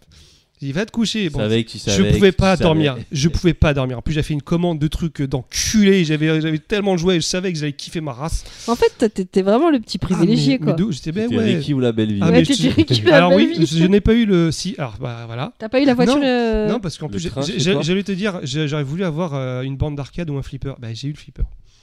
J'ai eu un, flipper double étage dans ma, dans ma chambre pendant des années j'ai kiffé. J'ai pas eu, la borne d'arcade. Bref. Euh, Moi, c'est bon, un bref, billard que j'aurais aimé avoir, mais j'avais pas l'appartement. Mon père ouvrir la porte de sa chambre. Donc je sais ce qu'il va faire. Les cadeaux étaient rangés dans une, une autre petite maison à côté, enfin une petite pièce. de ton Donc manoir. je sais, que- je sais ce qu'il va faire. Donc je l'entends, j'écoute. Je, je- je- ah, il a de mettre un gros colis là. Oula, un gros truc, bref. Et à un moment donné, il part de la maison parce que j'entends faire ouvrir la porte et pour chercher les cadeaux. Et j'ouvre un petit peu la porte pour voir ce qu'il a mis, tu vois, parce que je, suis- je suis une canaille. hein. Et je regarde par la porte d'entrée et je vois mon père qui penche sa tête et qui savait que j'allais regarder. Il m'a grillé en flag. Et bon, après j'étais me coucher, ouais, il pouvait pas m'en vouloir, mais bon, bref. Et, et ce jour-là, je crois que je me suis jamais levé aussi tôt de ma veille. Je me suis levé à 5h30, mes parents dormaient encore. Même mon père allait ouvrir la porte. Mais qu'est-ce que tu fous? Tu vas te coucher, tu nous auras tout à l'heure. Enfin bref, c'était un, un de mes Noëls habituels. alors le fameux cadeau? Oh, je sais plus, mais je crois qu'il y avait pareil des chevaliers Zodiac, il y avait plein de trucs, il y avait, je sais plus s'il y avait une console de jeu. Enfin, Mais tu sais, euh, plus qu'un jouet précisément, je sais pas si vous vous souvenez, parce que ça c'est un espèce de fantasme des émissions télévisées où il y avait des, des enfants Des filets de jouets à gagner. et il y avait des filets de jouets à gagner. Et ça, mais j'avais tellement envie. Mais, il faisait bien ça. hein. Oh, Avec des... En plus, les jeux étaient sympas, trucs d'aventure et tout, ils te posaient des questions. mais grave Et c'est surtout le, dis, le trop facile, trésor à la fin, t'avais une montagne de jouets, mais ça c'était genre le paradis sur Terre. C'est ça, et puis tous les jouets donnaient envie. ouais. Ah, franchement, on a connu Ouais. émissions, c'était c'était bien sympa, j'avoue. Ça donnait vraiment envie quoi. Donc pourquoi on parlait de ça déjà Euh, C'est parce quoi que la question C'était euh, c'était la question si vous deviez acheter un jeu que vous n'avez jamais pu avoir. Ah le- si je devais l'acheter maintenant, je pense pas que je me prendrais ce porte-avions parce que c'est vraiment pour l'époque que je voulais. Bah, en Bah fait, ouais, mais c'est pour pour l'époque, parce si, qu'aujourd'hui. je, euh, si je pouvais, moi, il y a peut-être un. Enfin, imaginons que voilà, j'ai j'ai gagné l'auto, j'ai que ça à faire. Je pense que j'aurais une pièce pour mettre des Lego. Pour faire ouais, mais un- tous non, les je trucs comprends. Lego. Tu vois ce que je veux dire comprends. Je ferais un. un- un- Oui, mais là, tu penses aujourd'hui. Oui, mais il dit aujourd'hui. Mais aujourd'hui, Ah, aujourd'hui, si j'avais. Si ah, aujourd'hui, ah, c'est aujourd'hui Bah, oui, euh, si j'avais genre les, les, les moyens, non, mais d'avoir une pièce pour les mettre, pour vraiment faire, la, faire des villes, faire ah, des trucs, euh, faire passer des trains et tout. Quand on était gamin. Alors oui, si j'ai si un truc, mais regarde. Mais quand j'étais gamin, je, vou- je voulais La- avoir des quoi trains qui passaient. exactement? En fait, c'est si vous deviez acheter un jeu que vous n'avez jamais pu avoir. Oui, bon, d'accord, ok, que vous n'avez jamais pu avoir. Parce que bon, Bah, une pièce de Lego. si on parle d'aujourd'hui, le cadeau que je rêve d'avoir depuis des années, je vais le chercher dimanche prochain. C'est quoi? Je peux pas le dire, je le mettrai sur Twitter, mais c'est bah, Choco est au courant. C'est un truc. euh, Ah, le- vous, êtes, vous êtes pas prêts. le Ah, vous êtes pas prêts là. Vous êtes. euh, c'est un en truc que- Toi, t'es t'es un privilégié, mais t'es mais toujours on arrive, on arrive à un âge où on peut s'offrir à peu près ce, enfin, à peu près ce qu'on veut. Je- Non, je- ma pièce, euh, je peux pas me faire une. Moi, j'ai un problème de place, je peux pas avoir une pièce mais dédiée si à tu ça. vires le truc qui vit dans la chambre d'à côté là. Mini Il, caillou. il sert à rien en plus, je suis désolé, il fait que bouffer, il chie partout, je suis désolé, mais tu, tu vas gagner une pièce. Non, parce que je veux dire, c'est qu'aujourd'hui, quand on a envie de quelque chose, enfin qui reste dans nos, dans, dans nos trucs, on peut, on peut se faire plaisir et se l'acheter. Ça rend, voilà, je, je parle pas d'acheter une Ferrari, je te parle d'acheter, c'est un truc qui te plaît. euh, T'as des jouets qui sont chers quand même quand je regardais des, des, des, Bah, trucs, mais Lego, et, même- et même la- les la- mobiles, je savais pas que t'avais des ensembles à 400 balles ou des mais trucs comme ça. plus regarde, la- le- les Lego Star Wars, t'as des trucs à 1000 euros maintenant. T'as des, Mais Lego, je le savais, mais pour Playmobil, je savais pas. À qu'il y a- 1000 qu'il y a des- y a je trucs, ça euh, te coûtait pas aussi cher. hein. Euh, Il y avait des pièces très, très, très, très grosses, mais qui étaient- coûtaient pas aussi cher. Maintenant, ils sont limités, c'est ça le truc. Alors, je continue avec les commentaires. Merci Alors, Yoshi. on a, on a euh, euh, Gilgamesh euh, Dono, euh, qui, en fait, c'est juste une remarque. Bonjour Gilgamesh. où il nous parle des gros bottins magazines de Noël, des grandes enseignes, me fascinaient, il y avait tout. Et en fait, j'ai voulu mettre cette remarque parce qu'effectivement, je me souviens que à l'époque, avant pour choisir les cadeaux, on avait, tu sais, quand on recevait les catalogues, Les catalogues Il y avait 36 les pubs Noël. et les Et catalogues on de faisait, Noël. on faisait des ronds, Et tu on encerclait, bien sûr qu'on encerclait, exactement. c'est Et que mon père disait quoi Tout ça Il se trouvait Non, mais je, je fais une présélection. Ouais, c'est ça, exact. Au final, t'avais 50 trucs. euh, c'était- Euh, grave. Ah, euh, moi, ça me faisait rêver. Hein, parce que Ah, moi, c'était pas, c'était pas le même, euh, même genre d'ambiance à, à faire ses choix. on mangera du riz pour le nouvel an, c'est cool. Non, non, on avait des trucs et tout, mais on choisissait pas. C'est les parents qui essayaient un peu de deviner ce qu'on voulait. On pouvait mettre quelques, quelques, ch- quelques, euh, quelques, quelques choix, mais euh, il n'y avait pas d'histoire de liste et de, et de photos à montrer. Non, moi j'étais, moi je faisais- tu recevais pas à la maison les Ah catalogues si, si, je les recevais, moi, les Ah, 3 moi, j'ai- les... J'allais plus loin, je les découpais et je les collais dans un, un petit cahier. Donc les... ouais. Je décollais avec la référence et le prix. Je les collais. Moi, je lisais ces trucs-là comme des artbooks, en fait. C'était- J'adorais juste regarder les jouets et m'imaginer jouer avec. C'était c'était un truc de ouf. Ouais, mais c'est ça en fait. On avait un rapport aux jouets complètement différent, j'ai l'impression. Enfin, c'est forcément, on n'a pas l'âge, mais Les pubs de jouets. les pubs, on, nous c'est- les jouets, on avait envie. Le, le truc, c'est que enfin, moi, je attendait me Noël souviens avoir joué avec des, des jouets pendant longtemps. Tu vois, enfin, tu parles du bateau pirate, c'est un truc, je l'ai saigné pendant. Mais parce que, euh, en fait, ce que nous, ce qu'il ce qu'il faut bien comprendre, c'est que nous, à notre époque, on a inventé ce, qui, ce de dont on parle aujourd'hui, on a inventé le crossover. C'est-à-dire qu'on prenait Ouais, tous on les prenait jouets, tous les jouets. les G.I. Joe, contre les musclors, contre les chevaliers Zodiac, contre n'importe quoi, et on faisait des batailles qui prenaient toute la chambre. Bon, Et on hein. refaisait tout le monde. Oui, sauf que nous, on l'a créé à notre époque, monsieur. Et sur le bateau Playmobil qui avait Ah la ouais, chance J'en de connais, j'en connais deux qui le font ça. bateau Playmobil qui flottait dans le bain. Je suis désolé parce qu'aujourd'hui tout ne flotte pas. hein. Pour avoir essayé récemment, tout ne flotte pas. Bref, nous, euh, bateau Playmobil, c'était un kiff. Ah, On, restait dans le bain pendant Mais- 8 heures. On avait la peau ridée tellement on faisait des aventures dans le ce que je t'expliquais, euh, bah, je, je- je- je te le racontais hors podcast, mais du coup je le racontais là. Il y a un truc qu'on faisait avec ma soeur, donc on avait chacune notre chambre, et elle, elle avait la maison Playmobil, et moi j'avais le bateau Playmobil, et on avait d'autres trucs, d'autres jouets. Et en fait, ce qu'on faisait, c'est qu'on allait dans une chambre, on créait genre un village où on mélangeait, mais même on, on rajoutait des fois des, des trucs en carton qu'on récupérait pour faire une espèce de ville complète, et ensuite. On les faisait tout empaqueter et on leur faisait faire des caravanes qu'on déplaçait vraiment à la vitesse à laquelle ils pouvaient se déplacer. Donc des fois ma mère l'a percuté la caravane entre les deux, deux chambres, ce qui aussi. l'énervait profondément. Et on allait s'installer dans une autre chambre et on rebâtissait une civilisation avec tout ce qu'on trouvait à côté et on mélangeait tout pareil. Et on a fait ça, mais des, je sais pas, des centaines et des centaines de Mais fois oui, mais quoi. On s'éclatait avec rien. c'est- Non, franchement, c'était c'était un kiff. C'était ah ouais, je me souviens de ça. Mais Mais, alors- les, les gamins, enfin moi je Oui, vois Mini Kaiju, pareil. Mini Kaiju, je suis désolé, ils mélangent tout, hein. ils Oui, mélangent les Duplo, pareil, je les pense que Playmobil. Ça, ça n'a pas changé. Les gamins, je- ouais, tous les gamins qui ont des jouets continuent de faire ça. La non mais je veux dire, il y a un truc qui l'éclate, c'est un, c'est un tuyau en carton La quoi. question, c'est est-ce que les dessins animés d'aujourd'hui vous nous vendent les jouets comme, euh, comme à l'époque? Parce que Je sais pas, parce faut voir. On le met euh, pas devant, devant des dessins animés, euh, on le met pas devant des chaînes de dessins animés, donc Bah, ça, je peux ça, pas savoir. que nous, notre génération, no- notre rapport au dessin animé, est-ce qu'il sera différent pour les jeunes d'aujourd'hui? Je ne sais pas. J'ai du mal à l'imaginer parce que on a connu le début des mangas, donc forcément, nous, le jouet, on a très souvent un rapport avec les mangas ou les, les, dessins animés am- américains, parce que là, je vais parler peut-être de Musclor ou des ou du du du du Zodiac pour les jeux japonais.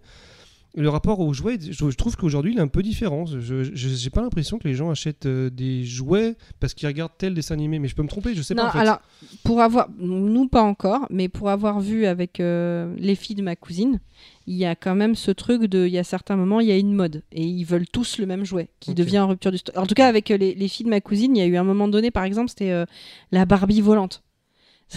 Waouh, ah ouais, j'ai raté trop de La trucs là. La, enfin la What? poupée volante. Enfin, c'était un espèce- c'était une, une espèce, une Ah, qui espèce tourne de, comme une toupie. c'est une poupée, mais elle euh, part, elle part dans le. Mais ça existe depuis très longtemps, ça. Je- Non, mais il y a une année où c'était le truc que toutes les petites filles voulaient, c'était en Ah rupture oui, de stock partout. Non, mais je je t'imagine pas Non, le drama, ça, la je mission. connais ça depuis plus de 20 Non mais, ans. non mais la mission qu'elle a... Oui mais il y a eu une année où c'est ressorti et c'était à la mode et je te dis Parce ma- qu'elles c'était- elles étaient en mode euh, presque drone où tu pouvais mettre Ouais. ta main pour. Et euh, tu mettais ta main et elle restait à tous voler. cette espèce de même vidéo où il y a une gamine qui fait voler sa Barbie qui va directement dans la cheminée. Oui. On la connaît, Bah, elle est c'est ça. super vieille celle-là. mais, ouais c'est elle est pas, si vieux que ça, parce que justement c'est à ce, moment-là c'est à partir de ce moment-là que c'était l'année mais moi je me souviens que ma, ma cousine quand je te dis elle a fait des missions elle a retourné Turboman. la terre mais grave c'est en mode de James Bond pour récupérer euh, la Barbie volante tu vois parce que parce que c'est le truc qu'elles veulent toutes et tu sais pas pourquoi et, et, et je sais pas comment ça se passe parce qu'on n'en est pas encore à, à l'époque où ils côtoient euh, euh, Bah, ouais, mais faut. tu vois il est il, pas il est pas à l'école donc je sais, je sais pas quoi mais Non, mais si les auditeurs ils ont des, euh, des anecdotes par rapport à leurs enfants Alors, qui sont peut-être un peu plus âgés, Papy Eugène qui nous a écrit d'ailleurs Ah, euh, parce que c'est la génération d'avant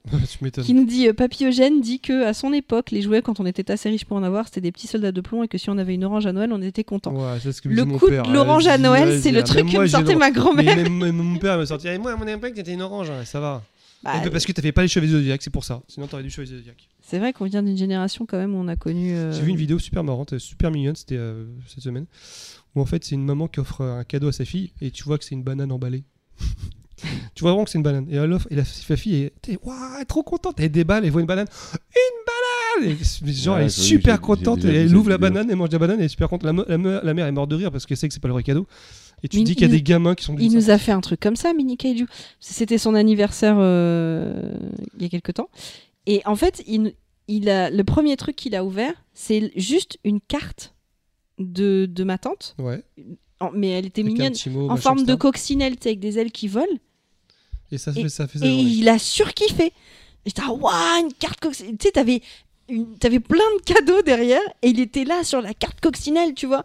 Genre, sais, limite, tu te dis, bah, pourquoi j'ai acheté euh, tout ça comme cadeau Alors en que fait moi j'avais des, j'avais des cartons qui me servaient pas à la maison. J'aurais pu. Allez, euh, j'avoue, elle était jolie la carte coccinelle, mais c'était assez marrant. Euh, autre message, donc il y a eu un échange justement euh, entre Tripin que je, on et, salue et qu'on et- remercie. et The Krug que je trouvais pas mal. Donc en fait, Tripin il dit quand tu rentres chez toi avec des jouets que tes parents avaient pas les moyens de te payer. Et quand il demande la provenance, tu dis c'est mon copain qui me l'a donné ou prêté et qu'il te confisque et appelle ses parents car c'est suspect d'être si généreux. Et donc là, tu as le Krug qui dit qu'il a vécu la même chose avec le prêt d'une partie de Devastator G1 Transformer. Et après, ils ont eu tout un échange dessus. donc Alors ok. pas- Alors, Est-ce vu- que ça vous aide Mais non, mais toi, toi, t'étais, toi, t'es le mec qui avait tous les jouets, Ouais, donc ça t'est pas ah, arrivé. moi, j'ai, ça. moi j'ai fait un heureux. hein. Ah, je m'en souviens encore parce que T'as j'ai- prêté un jouet Non, euh, j'avais, non, non, j'avais ramené. euh, je crois que c'était une grosse figurine robot, je ne sais plus de quelle euh, série, euh, qui avait beaucoup de succès. Je l'avais ramené à l'école. Euh, bref, c'était quoi C'était en CM1 ou CM2. J'étais gamin. Et, euh, et je l'avais mis, je l'avais rangé dans. À l'époque, c'était des tables. où On levait la table et il y avait une espèce de petit casier et je l'avais mis là. Et tu Et je l'ai oublié. Bah non, je l'ai oublié. Je suis rentré. Bah alors forcément le lendemain il y avait plus de jouets, donc j'ai dû faire un super heureux qui avait un bête de jouets. Mais euh... qu'est-ce que tu veux? Ok. Donc euh, non, non, ouais, c'était une petite anecdote. Qu'est-ce que de quoi C'était quoi la question? Oui, mais ouais, mais mets-toi à la place des parents. Imagine, voilà, ton, ton fils un peu plus âgé, 5, 6, 8, 10 ans, il ramène un jouet comme ça que tu as jamais acheté, qui est sûr que tu connais le prix, tu sais que c'est super cher. C'est quoi ton premier réflexe? Tu te dis quoi? D'où il vient Forcément, tu te dis d'où il vient. Bah ouais, je sais pas, je lui pose la question. Alors, ah, tu, tu connais peut-être assez ton gamin pour dire s'il va te dire la vérité ou s'il va te mentir, mais forcément, tu as un doute. Enfin, tu te dis, attends, c'est pas normal. Euh, Imagine, c'est un jouet qui coûte assez sais, cher. en fait- Bah déjà, je suis pas. tu Je suis, je la suis, je suis, donné, t'es je suis pas à la. Bah tu sais, euh, la cousine, enfin sa cousine vient de lui, lui a donné un, C'est sa cousine, ok. un super bracelet. Non mais en plus, je me suis dit, c'est le genre de truc qu'elle kifferait. Enfin, qu'elle. Ah, mais c'est pas pareil qu'un vrai jouet. euh, Oui, c'est vrai qu'elle lui a pas Là, on donné. parle- de imagine ses- un truc qui lui plairait, t'arrives et tu un rentres robot. avec un camion Barbie, tu vois, c'est pas pareil. Moi, c'est, oui, je, je pense à ça, tu vois. Parce que oui, je l'ai vécu.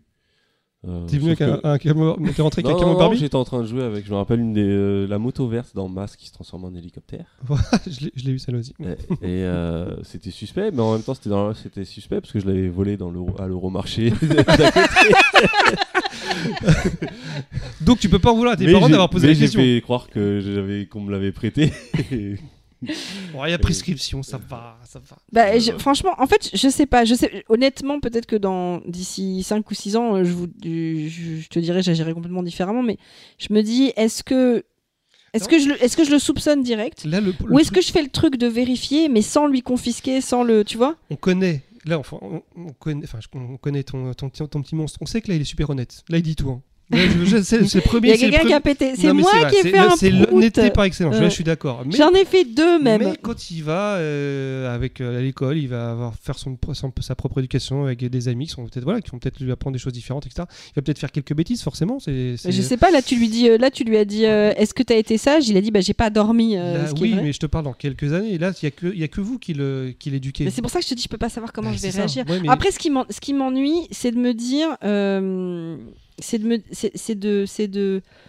En fait, je préférais, j'espère que j'agirais comme ça, mais je préférais lui, lui laisser le bénéfice du doute, ouais. mais quitte à ce que je vérifie derrière, mais ne pas le mettre tout de suite dans une position de coupable alors qu'il n'a rien fait, Je comprends. pour que justement il ait envie de me dire la vérité. Et par contre, il y a un truc que je lui laisserai toujours, c'est ce truc de- que je veux vraiment faire, parce que je veux vraiment qu'il me dise quand il y a un problème, c'est faute à vous à moitié pardonner.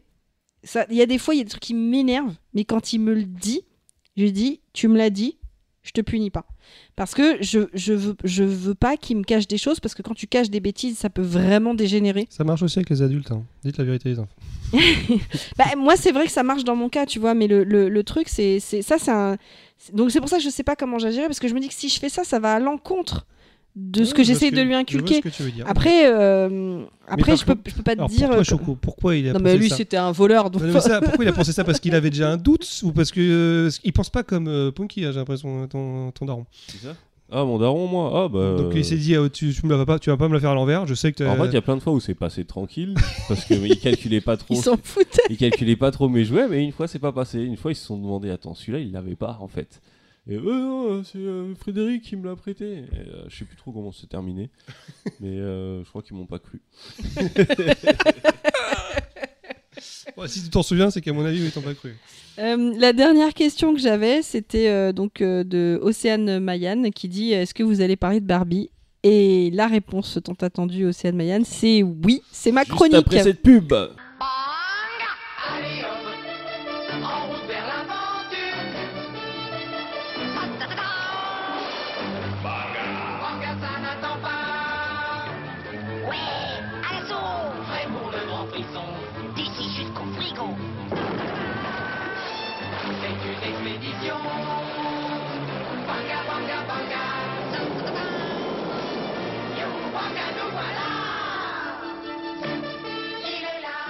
Te souviens pas de celle-là?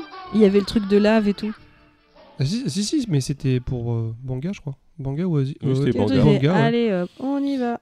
Ouais, et Banga, après. Banga. Et... En route pour l'aventure. C'était pas aussi un. un- On n'y résiste pas.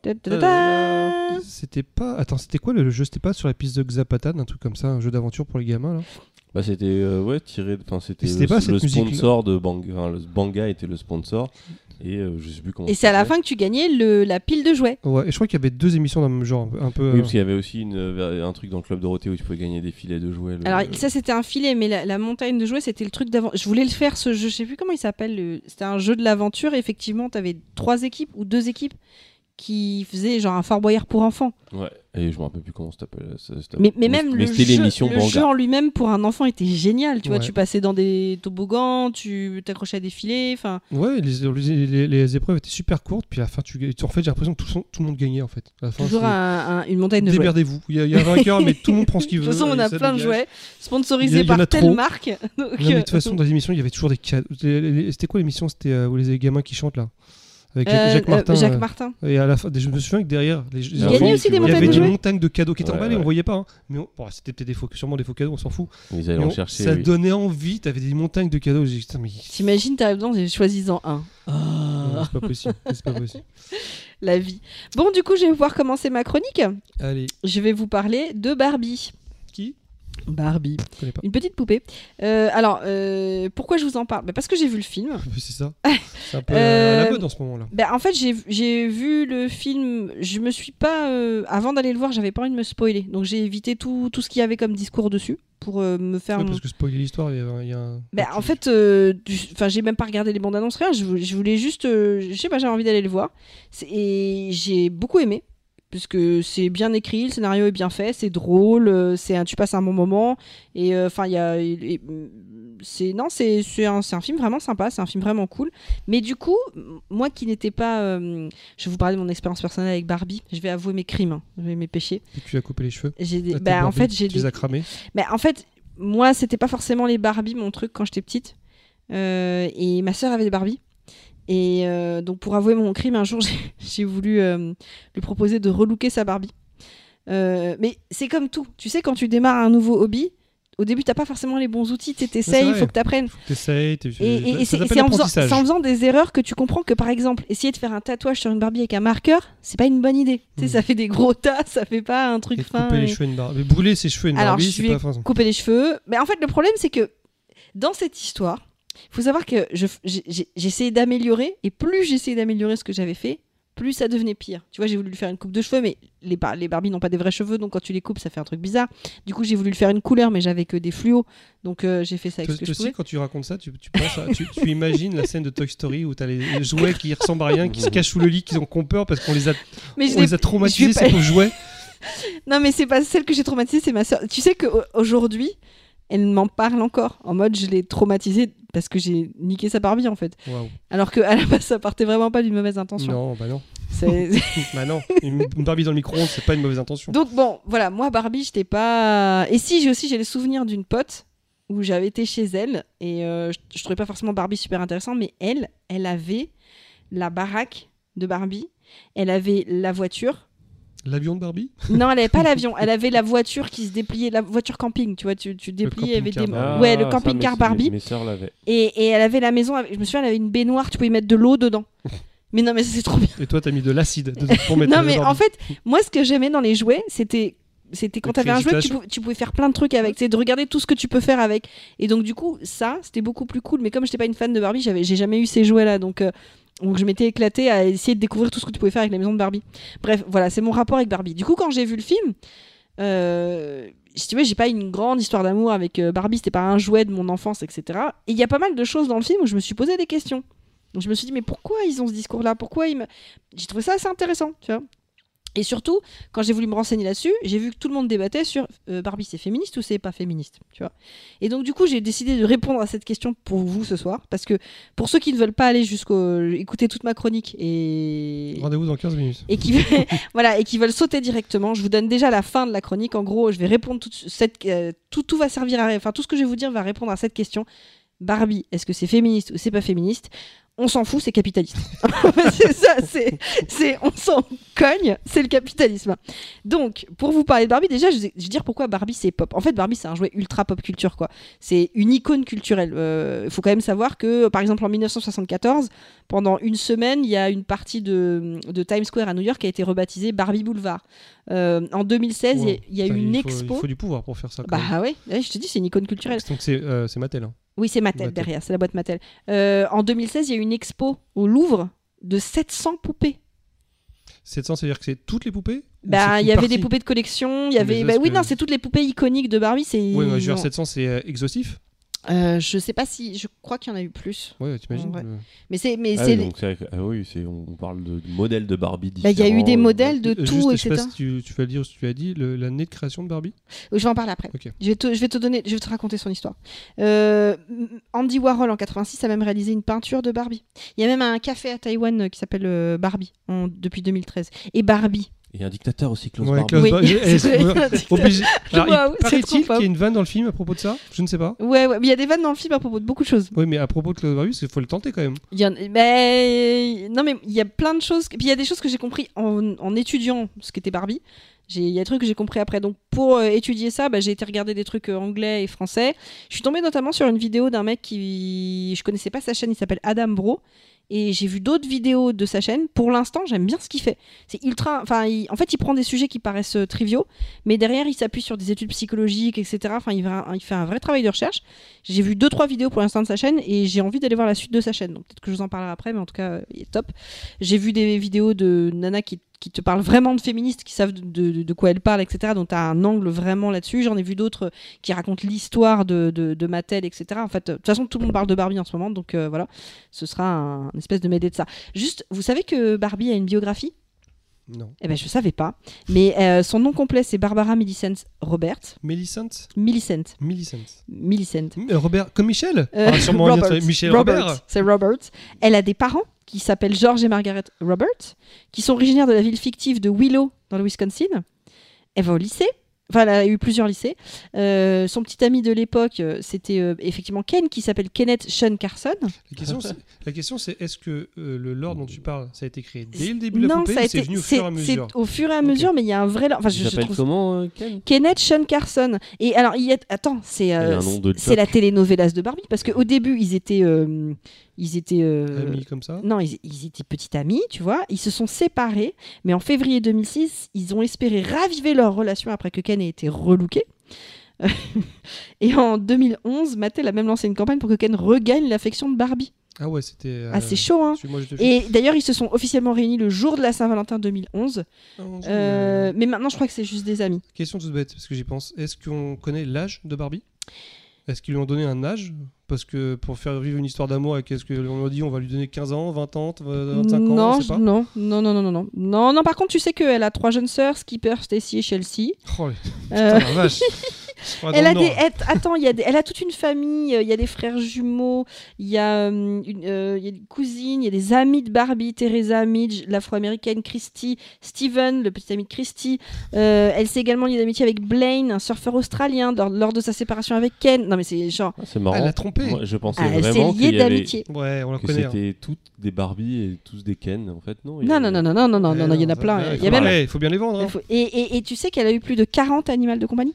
Ouais. Euh, cru que 40 donc- petits copains. Non, 40 animaux de compagnie, dont des chats, des chiens, des chevaux, un panda, un lionceau, un zèbre. Elle a eu tout un tas de, de, de véhicules, dont la Volkswagen New Beetle, la Chevrolet Corvette, Ah, la New Et- Beetle, je me rappelle. ouais, des décapotables, des remorques, des jeeps.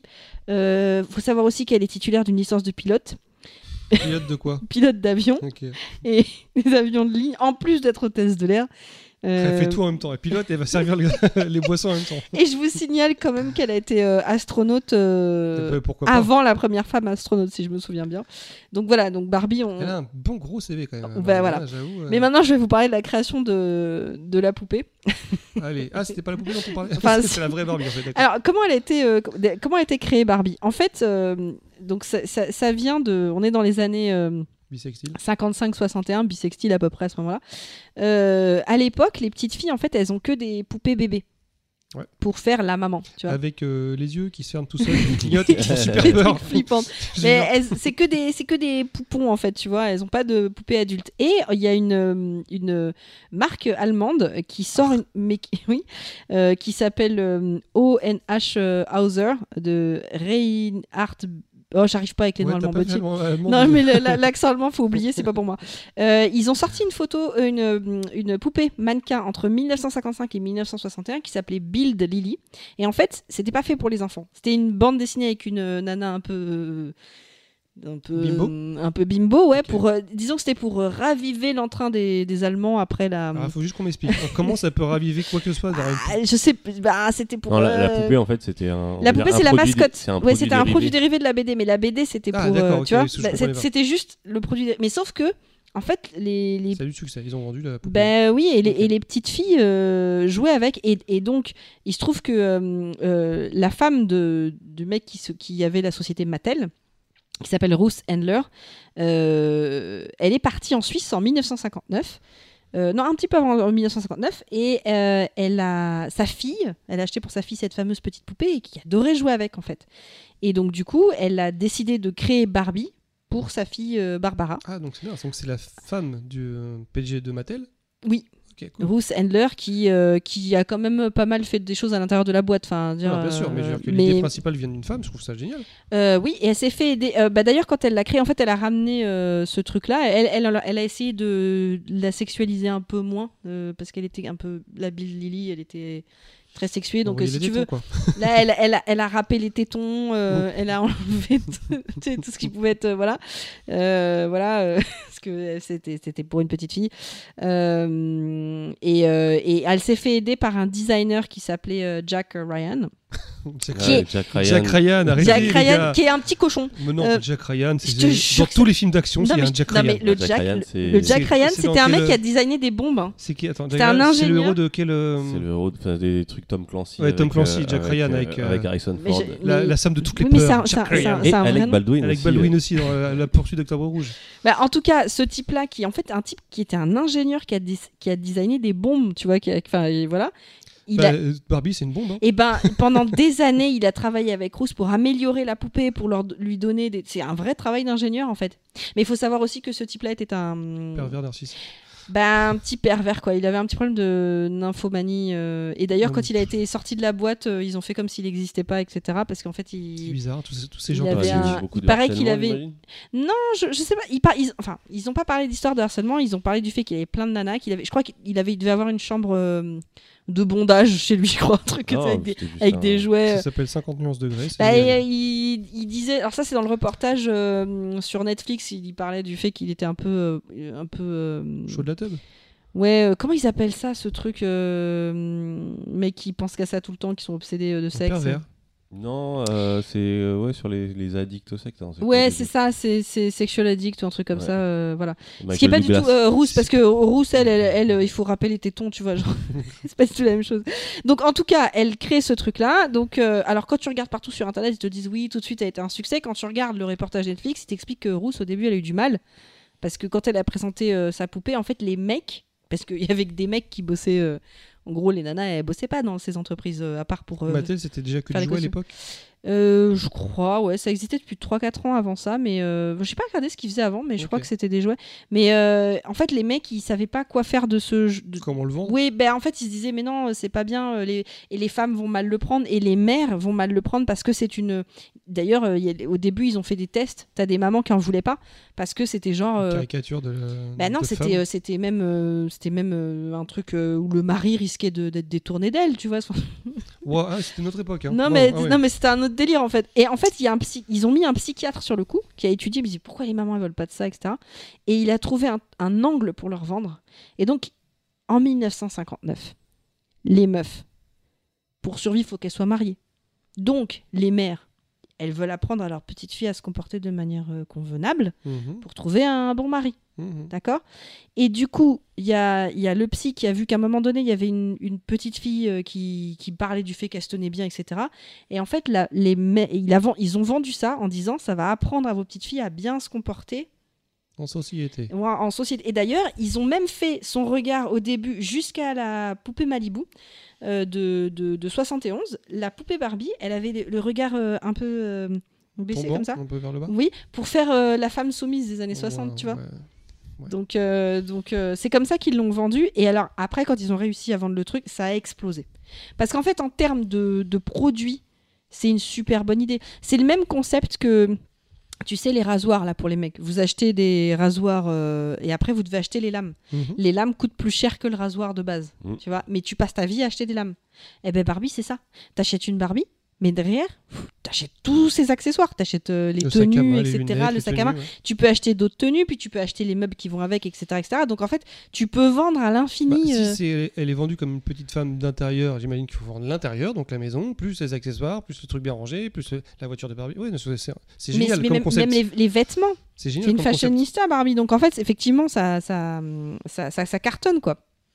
Si- Euh, bah, déjà, si tu me dis qu'il n'y avait pas de jouets pour petites filles, bah, déjà. Le, en fait, si, il y en marché, avait, il est mais il y là, avait, y avait des, il y avait pas Oui, de poupées adultes pour petites filles. Avant la première, la Bill Lily, il y avait que des poupées qui représentaient des bébés Oui, à bah, il n'y avait s'occuper. que ça en fait. Et ce qui est intéressant, c'est en, en croisant avec le l'épisode sur les G.I. Joe, euh, il mettait en avant ce fait que euh, quand tu étais un garçon, tu pouvais te projeter en tant que pompier, en tant que policier, en tant justement dans cette vie d'adulte, et que les filles n'avaient pas cette possibilité-là, vu qu'elles, elles étaient cantonnées au, rôle de maman. Et Barbie, ça leur a donné cette possibilité. De Mais ça, je te laisse. Alors ça leur a donné, mais pas tout de suite. Ouais. Mais effectivement, euh, euh, Là, on parle de années 50. Ouais, on, on- on ne- bah, de toute façon, Barbie a été lancée en 59. Et puis, euh, bon, après, ça n'a pas arrêté d'être de, de succès sur succès. Mais euh, effectivement, au fur et à mesure, bah, je pense aussi qu'il y avait un mec qui devait se dire. Parce qu'ils te disent oui. euh, Enfin, quand tu regardes les reportages de Mattel et tout, ils te disent oui, euh, les petites filles pouvaient s'imaginer euh, dans n'importe quel métier, etc. Et c'est vrai qu'elle a fait tous les rôles du monde. Mais en fait, elle les a pas fait tout de suite. Elle a fait au fur et à mesure. Et je pense surtout que c'est des mecs qui se sont dit attends, on va vendre une nouvelle collection pour l'année d'après. Barbie elle va être hôtesse de l'air. Mais Barbie, elle n'a pas été tout de suite pilote de ligne. Mm. C'est comme elle n'a pas été tout de suite docteur. Au début, c'était Ken qui était docteur. Tu vois C'est après que c'est. En fait, c'est venu. eu Barbie infirmière avant. Oui, oui. Oui, oui. Mais il y a eu Ken d'abord, euh, docteur, c'est venu avec l'époque. En fait, mais même Rousse, euh, enfin quelqu'un qui parle de Rousse, Handler dit, elle n'était pas là pour euh, pour changer le monde. En fait, elle était là pour suivre ce que le ce qu'il y avait dans l'époque. Donc en fait, enfin moi j'ai le Bah, sentiment. comme beaucoup de gens. Barbie, elle a, elle, elle a suivi les mœurs de son époque. Et ce qu'il faut comprendre aussi, c'est que Barbie, pour incarner les métiers qu'elle fait, en fait, elle achète ses accessoires. C'est vraiment la société. Faut, faut imaginer que c'est arrivé dans un contexte de l'époque où on est dans le l'American Way of Life, où ton succès, c'est euh, par tout ce que tu achètes. Les accessoires, les vêtements, les meubles, etc. etc. euh, La, c'est- po- la possessivité. c'est la possessivité. C'est un produit. hein, et, euh, et d'ailleurs, quand elle, ah oui, quand elle est passée la première fois à la télé, je sais pas. Alors dans le film et même dans la pub du film, si vous n'avez pas vu le film, vous voyez Barbie avec un maillot de bain zébré, blanc et noir. Mhm. Euh, et en fait, ça, c'est la première tenue de la toute première Barbie quand elle est passée à la télé. Il l'avait fait en blanc et noir parce que c'était en- beaucoup de gens avaient la télé en noir et blanc à l'époque. Et du coup, ça ressortait beaucoup mieux pour qu'on la voit euh, beaucoup mieux. Fallait Donc en fait, c'est- c'est pensée euh, capitaliste. Enfin, il faut bien vous dire que euh, Mattel, c'est une société qui fait 5,435 milliards de dollars en 2022. Donc on C'est est pas mal, hein Ouais, c'est pas mal. Euh, euh, et donc, elle a été fondée en 45 par Matt Madsen et Elliot Handler.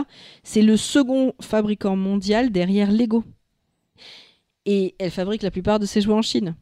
C'est ce que je vous disais, on n'est pas non plus, on est sur du capitalisme. Ouais, mais c'est pas choquant. Enfin, je veux dire, bon, ça- on se doute. C'est euh, une grosse boîte comme ça, euh, oui. Et il faut se dire aussi que, en fait, Barbie, ils ont vendu plein de trucs derrière des dérivés. Euh, Il y a eu, au tout début, il y a eu un fan club qui répondait aux courriers des petites filles et tout. Il y a des gens qui étaient dédiés à ça. C'était très d'époque, ça. C'était très d'époque. en fait. Et ils ont commencé, euh, ils ont voulu faire des films Barbie aussi. Les premiers, le premier film Barbie, pour ceux qui l'ont vu, c'est Barbie et Casse-Noisette. Quand tu dis film, c'est un C'est les film films, live ou c'est les, animé c'est les films animés. Je parle des, des dessins, les premiers dessins animés. En fait, pourquoi c'est des trucs qu'on récupère toujours en DVD pour ceux qui ont eu des, pour les garçons qui ont eu des petites sœurs ou les petites filles qui s'en souviennent, qui en ont vu plein.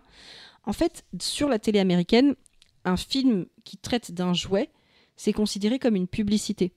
Et donc, euh, 30 minutes de publicité, enfin une heure de film de publicité, avec à l'intérieur des publicités, même pour les parents de l'époque, c'était trop. Ouais, c'était too much. Parce que c'est vendu comme une, comme une pub. Et donc, du coup, ils ont, c'est pour ça qu'ils ont sorti ça en dehors de la télé, ces films, ces films-là, parce que euh, bah, c'est de la pub pour Barbie, en fait. Bah, Ça, je pense que tu vas en parler après, Choco. Des, euh, Un petit peu, ouais. Ouais, donc du coup, je vais pas trop aller là-dedans. Moi aussi, Alors- tu peux parce que j'ai pas autant de détails là-dessus. euh, j'a- J'allais aborder ce sujet justement de, du temps de pub et, euh, et des astuces contournées, mais euh, Bah, c'est ce que je voulais dire, je peux en dire euh, euh, euh, plus dessus. Du coup, en fait, je vais, ce que je vais faire, c'est bon, moi de toute façon, je, garde mon avis là-dessus. Est-ce que c'est féministe ou pas? Bah non, ça suit son époque, etc. Mais du coup, j'ai regardé plein de vidéos et j'ai lu plein de trucs pour essayer de me faire une idée dessus. Et voilà ce que j'ai pu euh, réunir euh, un petit peu à droite à gauche euh, sur notamment Mattel et sur toutes les problématiques qu'il y a pu avoir et justement les points qui sont défendus qui disent mais oui c'est féministe mais non c'est pas féministe mais oui parce que le problème dans le film c'est que Barbie dans son monde au tout début donc je fais pas trop spoil mais Le monde de Barbie. dans le monde bah, le monde de Barbie dans le film c'est vraiment le monde de Barbie. C'est un monde imaginaire c'est le monde de Barbie et c'est un monde donc elle a sa maison et tout mais c'est comme le film c'est comme la réalité. Et en fait dans son monde Ken Ken n'a jamais été euh, important c'est un accessoire. Et c'est pour ça qu'il y a toute une polémique là-dessus mais en fait dans le monde de Barbie Ken n'est n'est- n'est- on s'en fout de Ken les, les, les petites filles elles Il jouent est là pour accompagner Barbie mais oui, euh, pour, dans pour ses faire des aventures. etc. Mais en fait, il y a des trucs qui sont montrés où effectivement il est utilisé comme un accessoire, mais parce que c'est comme ça qu'une petite fille jouerait avec. Et C'est même pas ce que c'est. euh, donc elle fait Ah, c'est mon petit copain, ah, bah, j'en ai plus besoin, je vais faire une soirée avec mes copines, tu vois. Elle jette le Ken et voilà. Enfin, on avait tous. Euh, Il s'est fait Ken. grave. Euh, donc. Il n'y a euh, pas un jeu de mots d'ailleurs sur une affiche de, avec Ken, oui. je crois. il me bah, euh, lui, c'est juste Ken ou un truc comme ça. euh. Ouais, un truc comme J'ai trouvé ça pas mal. C'est- En fait, c'est ça que, que j'aime bien. pas, alors ça marche qu'en français, donc je sais pas. Parce que y a- j'ai vu des Américains sur des TikTok parler de la traduction française et essayer d'expliquer no- notre façon de parler Ouais, verlan.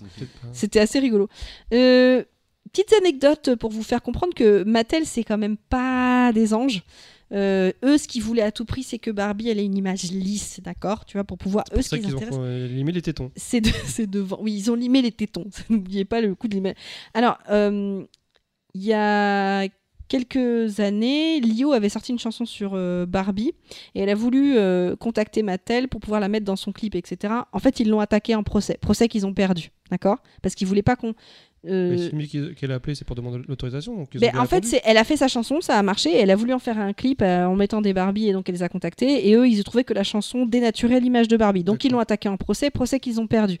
Après, il y a eu, vous vous souvenez de la fameuse chanson, chanson de I'm a Barbie girl À quoi, à quoi, À quoi à quoi Ouais, quoi, in the Barbie world, voilà. Donc, pareil, ils ont, quand cette chanson a fait un carton, parce que c'était quand même une critique de ce qu'était Barbie, Mattel a attaqué, à quoi ça a duré des années, ils ont perdu. Putain, Ils ont pas de bol, hein. Ils perdent de tout. Bah ouais, mais c'était un peu con leur truc. Enfin bref, ils ont perdu. Et, euh, et, et, et quelques jeux, quelques, enfin il y a pas longtemps pour le film, ils ont récupéré la chanson et ils en ont refait un truc et avec Nicki Minaj, tu vois, ils se sont réappropriés, ils, ont- ils ont lissé toutes Euh, les quitte, paroles. à, quitte à dire on a perdu, autant que ça nous profite un peu. Ouais, non mais c'est des voilà quoi. Euh, il y a eu beaucoup de problèmes sur le corps de Barbie. C'est un truc dont on parlait euh, tout le temps, c'est qu'en fait, qu'il a évolué avec le. alors effectivement, il a, il a évolué, mais la problématique du corps de Barbie, c'est que en fait, le corps de Barbie, c'est un corps qui n'existe pas dans la réalité. Mais en fait, pourquoi ils l'ont fait comme ça? Bah Déjà parce que c'est une poupée, et il y a plein de raisons qui fait que pour que les vêtements tombent bien et que ça soit plus facile à exploiter de manière industrielle, bah, c'était plus facile de la faire plus allongée parce que du coup, quand les vêtements se mettent dessus, c'est plus facile à enfiler. Enfin, il y a, il y a... c'est ce que eux t'expliquent en fait sur le, sur le corps de Barbie. Après, c'est quand même Jack Ryan qui l'a, qui l'a designé. Et il était un petit peu, même. il était un petit peu pervers le bonhomme, donc il, il cherchait aussi à créer le modèle de la femme parfaite. Mais il faut savoir qu'ils ont fait une étude, la probabilité que le corps de Barbie existe dans la réalité, euh, c'était de 1 sur 100 000. Euh, donc euh, voilà. Et le problème de ce, corps parfait, c'est que il y a des études qui ont prouvé que Barbie entraînait des troubles dysmorphiques chez les petites filles en fonction de l'âge. Alors, il y a des études, par exemple, datées de 2006 sur les effets relatifs aux jeux avec des poupées Barbie. Euh, donc, ils en ont fait une sur des filles âgées de 5 à 8 ans. Euh, donc, entre. C'est- tard quand même comme euh, étude tu me dis de 2006 parce que c'est des, des années 60, 50, donc euh, ils ont pas fait Ah oui, oui, non, mais ils ont eu plein de critiques et après, il y a eu des vraies études qui ont été faites, etc. Bah, ça, oui, ça a mis du temps, en fait. C'est pas... Il y a plein de choses qui sont assez Bah, récentes. c'est des questions qui sont plutôt récentes hein, le, sur le, bah, quand on parle de body Mm. positivisme ou même le terme de dysmorphisme. Euh, on n'entendait pas parler avant Surtout que 2-3 l'impression ans, même si ça existe depuis, très longtemps. Bah là, on, est, euh, on, parle, on Instagram, parle quand même d'un truc qui. Mais non, mais en fait, s'ils s'y sont mis parce qu'il y a des études où après, euh, Mattel a financé les études, mais c'est parce qu'ils se sont fait attaquer. Enfin, vous- je, je vais venir là-dessus après, mais grosso modo. Bon, en tout cas, ce qui est intéressant sur ces études, c'est que euh, ils ont- se sont rendus compte que les gamines entre 5 et 7 ans, quand elles jouent avec des Barbies, elles sont moins satisfaites, moins satisfaites de leur propre corps.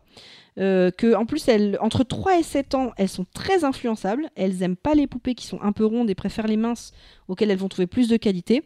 Euh, par contre si elles jouent avec après 7 ans bon ça n'a plus aucun impact. En gros c'est avant 7 ans que ça se joue. Euh, mais non mais, dans, mais en plus ce que je veux dire c'est que Mattel ils ont fait des conneries. Vous avez des polémiques dont vous pouvez entendre parler. Typiquement le coup de en 65 ils ont sorti euh, Barbie soirée pyjama. Donc avec, avec plein d'accessoires dont un pèse-personne sur lequel le poids idéal était de 50 kilos. Et dedans, il y avait un petit manuel Ah oui.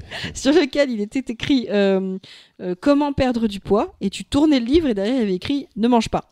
Ouais, mais là, ils ont été loin, ils savaient que ça allait faire euh, Ils étaient très cons. Ah ouais. ça- ça- Est-ce que, est que justement, ils est-ce qu'ils étaient très cons Est-ce qu'ils se sont dit, euh, Ah non, mais on ils va faire fait- un bad buzz? Ils en ont fait Déjà, plein. Non, non, avait non, pas non. d'histoire de Non, bad non, mais c'était, en fait, ils ont créé, ils ont inventé le bad buzz. Il y a plein de trucs, il y a plein de trucs. Faut, faut aussi se dire que dans la boîte Mattel, les, les femmes ont fait plein de choses, mais elles sont sou- souvent dû s'opposer aux mecs au-dessus. Euh, rappelle-toi que dans les années 80, une blague comme ça, ça un truc comme ça, ça, aurait pu passer nickel. Non mais attends, c'est rien. Ils ont, ils ont, ils en ont fait plein. Ils ont fait. euh, Ah oui, en 1975, ils ont créé Growing Up Skippers. Donc Skipper, c'est la petite sœur de Barbie. Donc Growing Up, ça veut dire qu'il grandit. Et en fait, c'était c'était- comme c'était sa petite sœur, c'était une poupée qui passait la, la puberté. Ouais. Et tu lui tournais le bras, ça lui faisait gonfler les seins.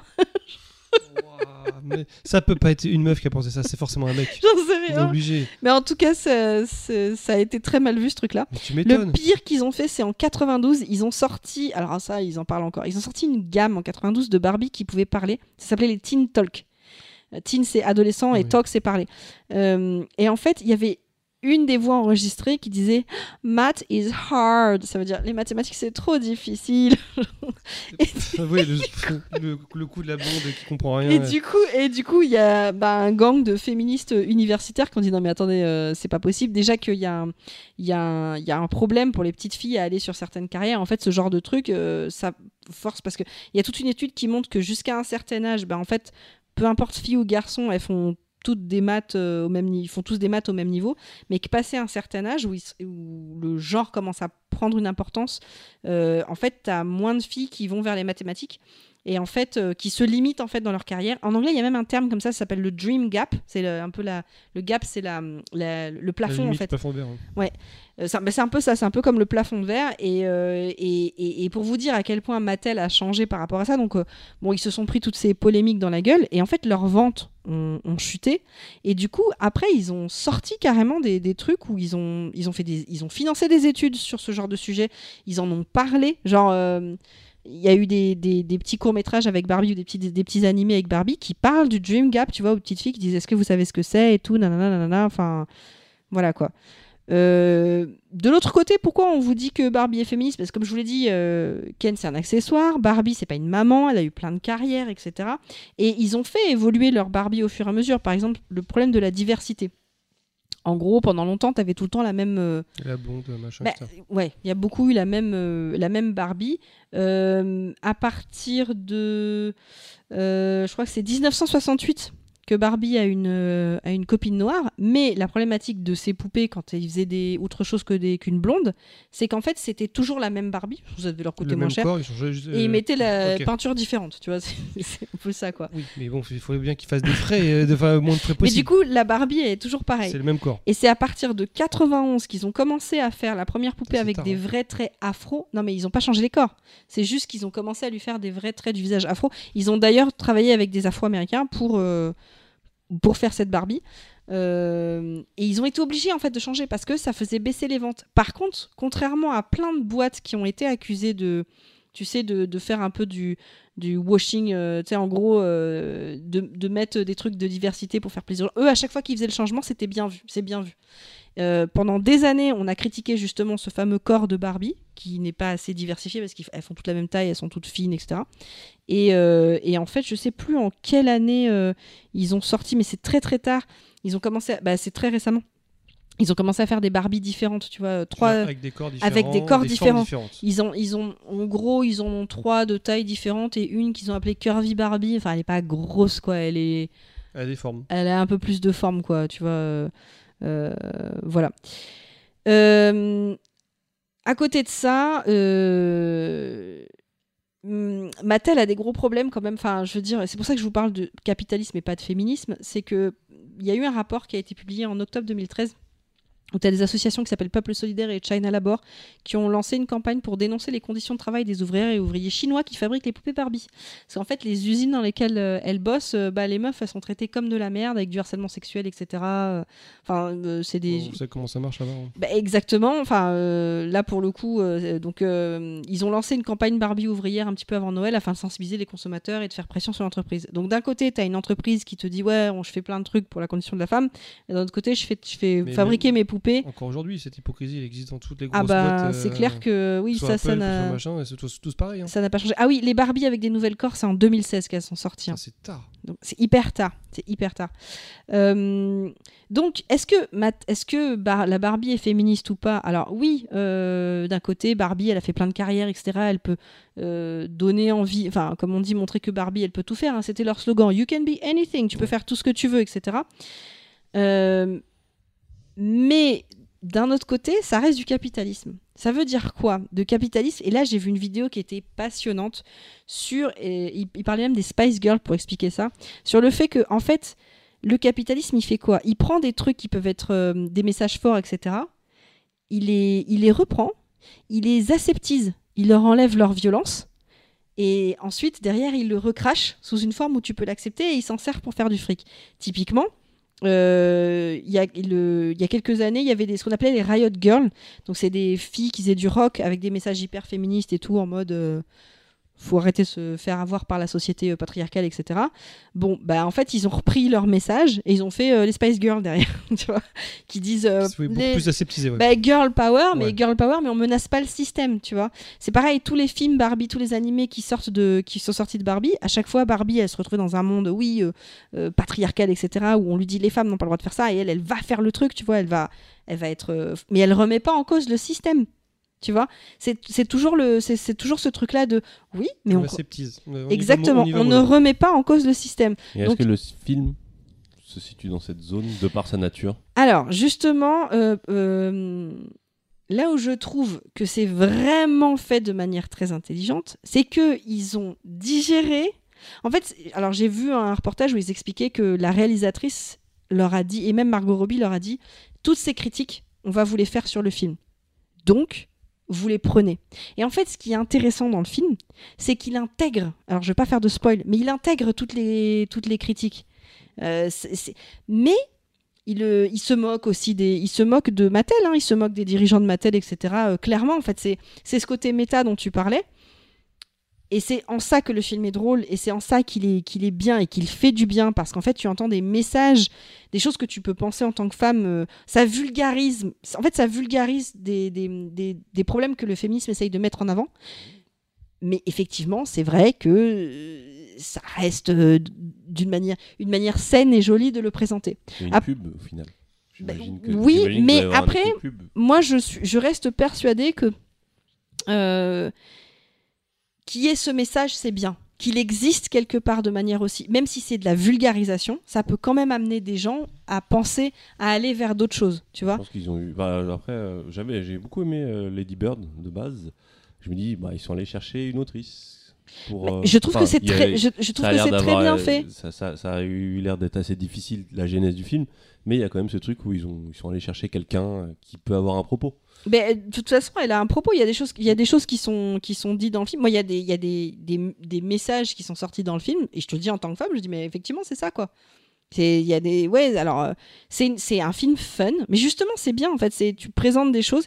C'est c'est pas une vraie analyse. Effectivement, quand tu vas regarder des vidéos qui traitent vraiment du féminisme et qui traitent des luttes etc et des, des problèmes de ce que c'est que un truc systémique, oui ben on n'est pas dedans. Bah, après, mais ça reste du divertissement. la diffé- mais base, ce que je trouve bien, c'est que tu as plein de films divertissants qui, qui envoient des messages qui sont mauvais pour notre éducation. Ce, fi- ce film-là, c'est c'est des messages qui arrivent dans notre société aujourd'hui, qu'on commence à comprendre sur les problématiques de patriarcat, sur les problématiques de relations entre hommes-femmes, etc., du fait de, de, de, de- de casser un certain nombre de, de choses, etc. C'est vulgarisé de manière fun. Il faut que ce soit fun pour que ce soit digeste. Exactement. Mais je pense que ça peut avoir une influence plutôt Oui, positive. parce que d'après ce que je. Oui, vas-y. Euh, Non, j'allais juste dire. Et puis, euh, un truc qui est bien, c'est que sur ces thématiques-là, bah, c'est assez logique euh, dans un film Barbie, je trouve, aujourd'hui, de traiter de ces, de ces problématiques. Donc, ça fait pas. Bon, des fois, on peut reprocher à certains films de mettre toutes ces thématiques de manière un peu au forceps. Et là, euh, sur le thème, je pense, de base, Bah, c'est normal Vu, que ça. vu que tout ça ce que je vous ai ouais. raconté sur Barbie, en fait, euh, toutes les choses dont, dont ils traitent, quand tu connais l'histoire de Barbie, tu dis, mais en fait, c'est logique qu'ils en parlent. Tout Ils n'ont fait qu'adresser. Ils ont adressé- Dizaines, dizaines d'années de. Voilà, de, de, de, de- de- bah, plus de dizaines d'années, ça fait depuis les années 60.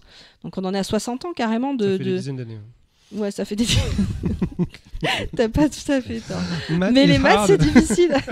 Euh, du coup, non mais du coup toutes, toutes ces critiques, en fait ils ont, ils font ce que ce que ce que ce qu'on peut critiquer, mais ils le font bien sur euh, sur euh, sur le- le- la façon de faire les films aujourd'hui et d'avoir ce côté méta, etc.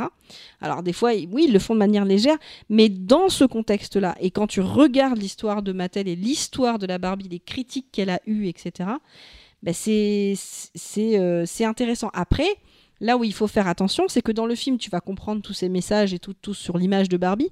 Mais en fait, il traite ça de manière euh, euh, attention à pas critiquer la poupée, parce qu'en fait, c'est pas de sa faute à elle de s'en prendre à elle. Et en fait, on oublie de ce qu'on ne mentionne pas là-dedans, c'est on en parle de très loin, mais en fait, on est dans un système.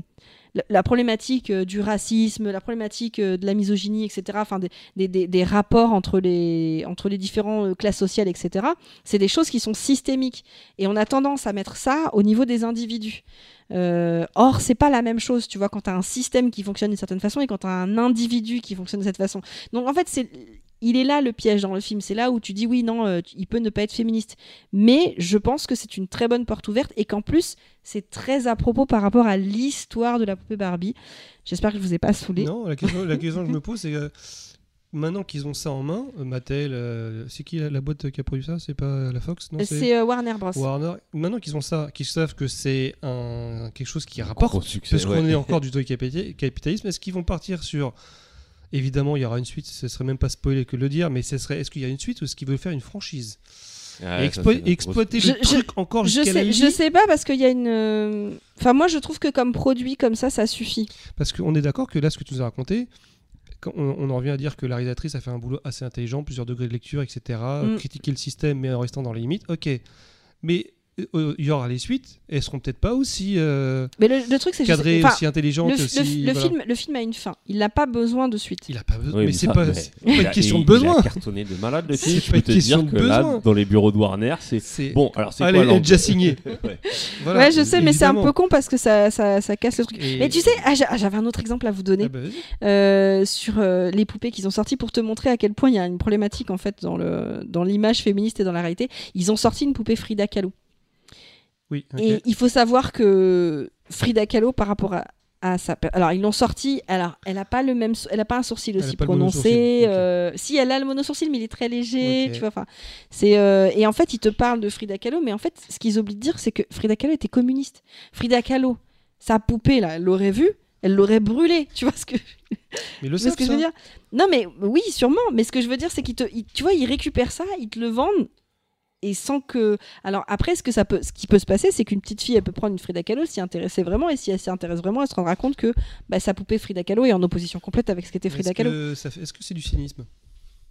C'est pas du cynisme, c'est du capitalisme. C'est comme ça que fonctionne le ça capitalisme. Mais vendre un truc qui est pas dans le. Dans le comment dire Est-ce que le capitalisme n'est pas cynique Bah, par euh, Déjà, par, si euh, à la base. Oui, par si, si, Parce si. qu'ils il nous vendent des trucs, comme tu dis, ils nous vendent des trucs, peut-être que c'est. enfin, je sais pas comment, je sais pas comment le dire, mais Mais ils vont l'acheter, ils vont pas s'intéresser à C'est pour ça que, que pour moi, cette histoire de, de, de, de est-ce que c'est misogyne, est-ce que c'est féministe, c'est le produit de son époque. Pour moi, Barbie, à chaque fois, ils sont pas en avance, Bah, c'est ça la question que, Ils me- sont que je voulais te poser. le reflet. Et le Si- film. Si elle avait été en avance, est-ce que ça aurait marché? C'est ça la question. Parce que si tu me dis qu'à l'époque, déjà dès le début, si elle n'était pas un peu soumise, les- déjà les mères ne voulaient pas Non, l'acheter. ils ont dû trouver un- un- une manière de le vendre en faisant appel. à- Non, mais non, ça. mais non, parce qu'en fait, c'est. Donc s'ils avaient produit- été trop en avance, ça n'aurait, pas marché. pas, pas fonctionné. Donc ils ont été obligés de suivre un peu. Et le- d'ailleurs, quand ils ont été obligés de s'aligner sur les problématiques de diversité, c'est parce que leurs ventes ont chuté. Et aussi, en même temps, quand leurs ventes ont chuté, là où ils, ont compris qu'il y avait un problème, c'est quand il y a euh, les Bratz Les qui sont sortis. Et les Bratz, elles, elles étaient vraiment. euh, c'est une concurrente, Tu connais pas les Bratz? Si de nom, mais je sais pas si c'est Mattel et aussi. Non, c'est des concurrents. D'ailleurs, euh, d'ailleurs, Mattel a, a poursuivi les Bratz. Mais c'était pas un peu plus non. trash les Bratz, non? Oui, mais trash, c'est quand même. euh, Non, c'est trop fort. Mais c'est- c'était- C'est- quoi. c'est un non, mais il y avait une vraie diversité dans les Bratz. Elles étaient cool. Et en fait, les Bratz, si tu veux, comme tu as le droit de faire de la publicité comparée aux États-Unis, tu as pas le droit de le faire en vrai. France. En fait, en gros, les Bratz, ils disaient que Barbie, c'était la grand-mère, quoi. Et que les Bratz, elles sont jeunes et tout. Et Barbie. t'as- Ouais, et, Ba- et Barbie, c'est une grand-mère, en fait. C'est une vieille, tu vois, qui est là. elles mettent de l'eyeliner. En gros, ils- ce qu'ils ce qu'ils ont essayé de... Ce qu'ils ont essayé de faire passer comme message, c'est que Barbie, c'était la poupée des, plus, petites filles plus jeunes et Brad, c'était des petites filles qui, déjà, tu vois, voulaient faire les grandes. Et en fait, euh, bah, comme ils n'ont pas réussi à les battre sur le terrain de, de la vente de jouets, bah, Mattel, qu'est-ce qu'ils ont fait? Ils ont attaqué en justice. Ça a Ils duré Ils ont perdu. euh, alors, ils ont gagné, ils ont perdu, ils ont gagné, ils ont perdu, ils ont gagné. Peu importe, parce qu'à la fin, ils ont réussi à épuiser la marque Bratz. Et il y a eu d'autres concurrents qui sont sortis. Et du coup, euh, ils ont gagné sur du long terme, si tu veux. Comme tu dis, ils sont tellement énormes, Mattel. C'est. Ah bah ça c'est clair. Mais tu sais que je vous avais dit qu'ils ont, enfin ils ont quand même largement piqué l'idée euh, à une société allemande. C'est ça. Et en Et fait, eux, ils ont porté plainte? eh ben, eh ben, j'ai regardé parce que je me suis dit c'est pas possible, le mec a dû porter plainte, euh, il aurait pu se faire thunes. En fait, il a abandonné euh, les poursuites parce qu'il s'est dit euh, Mattel est trop gros, je vais me faire défoncer. Donc euh, c'est pour ça que je vous dis Oh, Mattel, Le c'est vrai capitalisme. Mais quoi. c'est pas Attaque-moi, des- tu vas perdre de toute façon. c'est pas des enfants de cœur. Et, et tu, Oui, tu vois le, C- le CEO de Mattel dans le film? Alors je sais pas si je peux faire du spoil là-dessus. Hmm, bah, vu que c'est pas dans la promo, je dirais que non. Bon, bah alors je ferai pas du spoil sur qui est l'acteur qu'ils ont choisi. Euh, par contre, je dois dire que dans le film, le cast est assez génial. De ce qu'on voit dans la bande-annonce, ouais, ça a l'air. Bah, le, alors, je, je le dirai après parce que ça peut peut-être t'intéresser pour voir le film qui est le CEO Tu de parles lequel, le personnage là? Le CEO de Mattel. Oui, bah on le voit dans la bande-annonce. Tu le vois dans la bande-annonce? Bah oui, c'est Ah le. bah. J'ai le- pas vu la bande-annonce. Le comique de euh, machin, le- l'acteur euh, humoristique américain que tout le Will monde Ferrell. adore. Will Ferrell. Oui. Bah On si, le- ah bah tu vois dans la on bande-annonce. Bah oui. il, se si, vénère en fait. on-. Non mais il est génial. Il est génial. Franchement, il est génial. Donc c'est le même rôle qu'il a dans, dans. Ah non, non, c'est pas le patron de Lego, c'était le, c'était le daron. Mais non, c'est le- daron dans. dans- ouais. Parce que Lego, c'est vrai que ça a l'air de. Il y a, y a des approches presque similaires dans euh, l'approche du lore et le rapport. euh, Mais c'est surtout le fait de digérer sa propre histoire. Mm. De, de, de, de digérer sa propre histoire et de, de dire bon, on accepte les critiques. Euh, parce que tu as, des critiques qui sont adressées directement à Mattel dans le film et, il- et tu sais, tu, tu les prends comme une pique humoristique donc tu dis ah ouais t'as vu on t'a bien eu Mm. ouais mais en fait ça change pas euh, ça change pas dans le- ça change pas grand chose dans la réalité en fait je- Et puis vendent le plus de Barbie, euh, toute façon, eux, ils diront ah, bah, écoute, c'est un plan marketing qui a Mais par contre, au niveau marketing, le film, ils ont fait une promotion de malade. Ah bah oui, de son. De... Bah, Ils- dé- Déjà le casting, parce que le fait de mettre Margot Robbie qui est. euh, Alors, euh, bon, Bah, c'est euh, une Barbie. Hein. bah, en fait, c'est. Ils en peu- jouent dans le film C'est un peu ça, c'est-à-dire que la, la blonde. euh, Elle a déjà le physique d'une elle- Barbie. Ouais, c'est ça, c'est que euh, au niveau choix euh, aujourd'hui, si on devait représenter Barbie, je vois pas personne d'autre euh, à part Margot Robbie, elle est parfaite dans le rôle. Non mais il n'y a pas que ça. euh, Genre, en fait, ils, ils se sont appuyés sur... Parce que tu as des fans de Barbie. Enfin, Barbie, je te dis, c'est un objet pop et tout, vraiment. Donc tu as, des t'as des gens qui sont vraiment fans de Barbie. Ils se sont appuyés sur cette communauté. Ils ont proposé aux gens, euh, tu sais, ils ont fait plein de trucs. euh, bah, le truc dont on parlait, là, le UGC. En fait, c'est Adam Bro qui en parle de cette vidéo, le User Generate Content. C'est ça, User Generate Content. C'est du, c'est du contenu qui est fait par des personnes et pas par des boîtes. Ça, ça marche grave. Et pour pouvoir faire ça, ils ont développé plein de trucs, genre des applis où les gens pouvaient se prendre en photo et faire leur propre affiche du film. D'accord. Ou tu vois, ils- Ouais, bah, euh, les réseaux sociaux. euh, oui, mais ils ont, ils, ont, là-dessus. ils ont fait une grosse promo classique et en plus de ça, ils ont fait une promo en s'appuyant sur une communauté de fans. Donc, euh, donc au niveau marketing, ouais, ils ont façon, bien. le voyais sur Twitter, à chaque sortie de bande-annonce, euh, euh, tout, le monde, euh, tout le monde s'excitait euh, sur Ah, Ryan Gosling avec les vrais rollers jaunes et tout. Je me rappelle, moi, de, Ouais. de- de- le moindre truc qui sortait, c'était commenté de partout. euh, Mais c'est pour ça que j'ai rien regardé. Moi, avant d'aller voir le film, tout ça, je l'ai je l'ai évité. Mais je pense que c'est pas ça qui a fait le succès du film, en partie. Mais je pense que si le Oui, film a autant marché, c'est parce que le film est bon, tout La simplement. qualité du Mais film. le je film, pense, ouais. le film est bien. Et De toute façon, qui- il y, a des- il y a des films qui arrivent à marcher sans cette UGC. Enfin, je parle. Je vais encore revenir sur mon point Cameron, mais euh, ce qu'on, ce que Mais Cameron est une exception Ce que certains reprochent à, à- à Cameron, ils lui disent ouais ces films ils sont pas marquants parce que euh, bah, quand les avatars sortent, il n'y a pas euh, il y a pas cette reprise des trucs que tout le monde va pas se déguiser en navi, il va pas y avoir des trends euh, TikTok sur les navis, il va pas y avoir de, il y a pas de Mais y c'est a pas galère de- à se maquiller en avis déjà. il y a pas de il y a pas de gamme de jouets officielle euh, vraiment mise en avant. euh, Oui, mais il n'y a pas besoin. Ouais. En fait, c'est ça. la- la- pourquoi c'est une exception, euh, Cameron? Parce que il- il- sur plein de ses films, tout ce marketing-là qui doit être fait, euh, si tu prends l'histoire de ces, de ces gros films Titanic, etc., il y a eu un. les- À la dernière minute, les mecs qui avaient investi dans le film n'y ont pas cru. Oui, c'est vrai que le marketing Donc ils ont c'est- ouais, retiré va- leur fonds. Ce coup-ci, ça va se planter. Titanic, ils ont retiré leur fonds, ils ont vendu leur part avant le démarrage du film. Genre les C'est abrutis, vraiment quoi. des mauvais calculs. C'est vraiment Mais des grave calculs. hein. Et euh, le premier Avatar, au, début, c'était pareil, en fait. C'est c'est comme Mattel, ils- quand, quand ils ont fait le très mauvais calcul de refuser l'offre de George Lucas qui disait je vais faire un- des jouets sur mon prochain film qui s'appelle Star Wars et j'ai une collection de jouets à vous vendre parce qu'il il était commissionné entre sur, sur, sur, sur les jouets euh, machin et euh, Mattel a dit non mais ça marchera jamais votre truc et ça a tellement bien marché qu'ils sont mordus les doigts et qu'ils ont créé euh, des, Et ils je ont crois fait qu'il y a, des pire, il jouets y a- sur il y a le le- mec de, de G.I. Joe. Hasbro euh, aussi, ouais, qui. euh, Hasbro. c'est ça mais en gros mais euh, oui, je crois je vais pas dire de bêtises, non, je crois que c'est Mattel Alors par contre, le, Jack Ryan, lui, il a été très malin parce que lui, euh, il a demandé, euh, il est devenu, c'est pour ça qu'il avait un, un château avec euh, une salle secrète. il faut de la- faut de normal l'argent. Bah, quand t'as un château euh, voilà. Voilà, mais c'est parce que lui, il a demandé un pourcentage des ventes. mais c'est- quand t'es intelligent c'est ce que tu fais bah non, parce que je vais pas en parler là, mais justement dans le... sur les G.I. Joe, parce que je vais parler des G.I. Joe, mais je vais pas revenir sur l'histoire euh, de, leur, de leur création. Mais il y a eu ce truc là où le mec qui est venu faire le pitch euh, du, de G.I. Joe. euh, donc à partir du moment où il est venu faire le pitch, s'il prenait son idée, euh, Il touchait 100. En fait, en gros, Il- soit il pouvait toucher 50 000 balles et 1% des ventes, ou alors il touchait 100 000 balles tout de suite et il laissait ses droits. Et ouais, mais bon. Et, il a, pris 100 000 fait ça. balles tout de suite, il a laissé ses droits. Eh ben, justement, je trouve que la transition euh, est parfaite avec euh, ta chronique Ouais. que tu vas enchaîner tout de suite. hein, On petit passe chez toi. Ah bah écoute, on va passer chez moi. Quel arnaqueur ce mec. T'as vu- Grave. Non, mais moi, je- Moi je voulais le caser entre nous deux avec son rien qu'il a fait là. mais, mais hey, pas, tu as pas euh, vu moi arriver mon rien direct c'est quand je t'ai fait le geste de la main comme ça? Non mais je t'explique. Quand tu commences à avoir des, des auditeurs qui n'arrêtent pas de faire des blagues sur le fait que ce mec ne fout rien, tu vois, je pense que c'est c'est même pas la peine Je d'espérer. pense que je vais me faire appeler Jack Ryan. Je trouve que ça fait très- tellement stylé. Attention, Jack Jack, Ryan des Jack Ryan, podcasts. je sais plus comment il a Ou alors fini, Michel mais- Robert des podcasts, mais c'est un peu moins, moins glamour. Donc c'est à moi?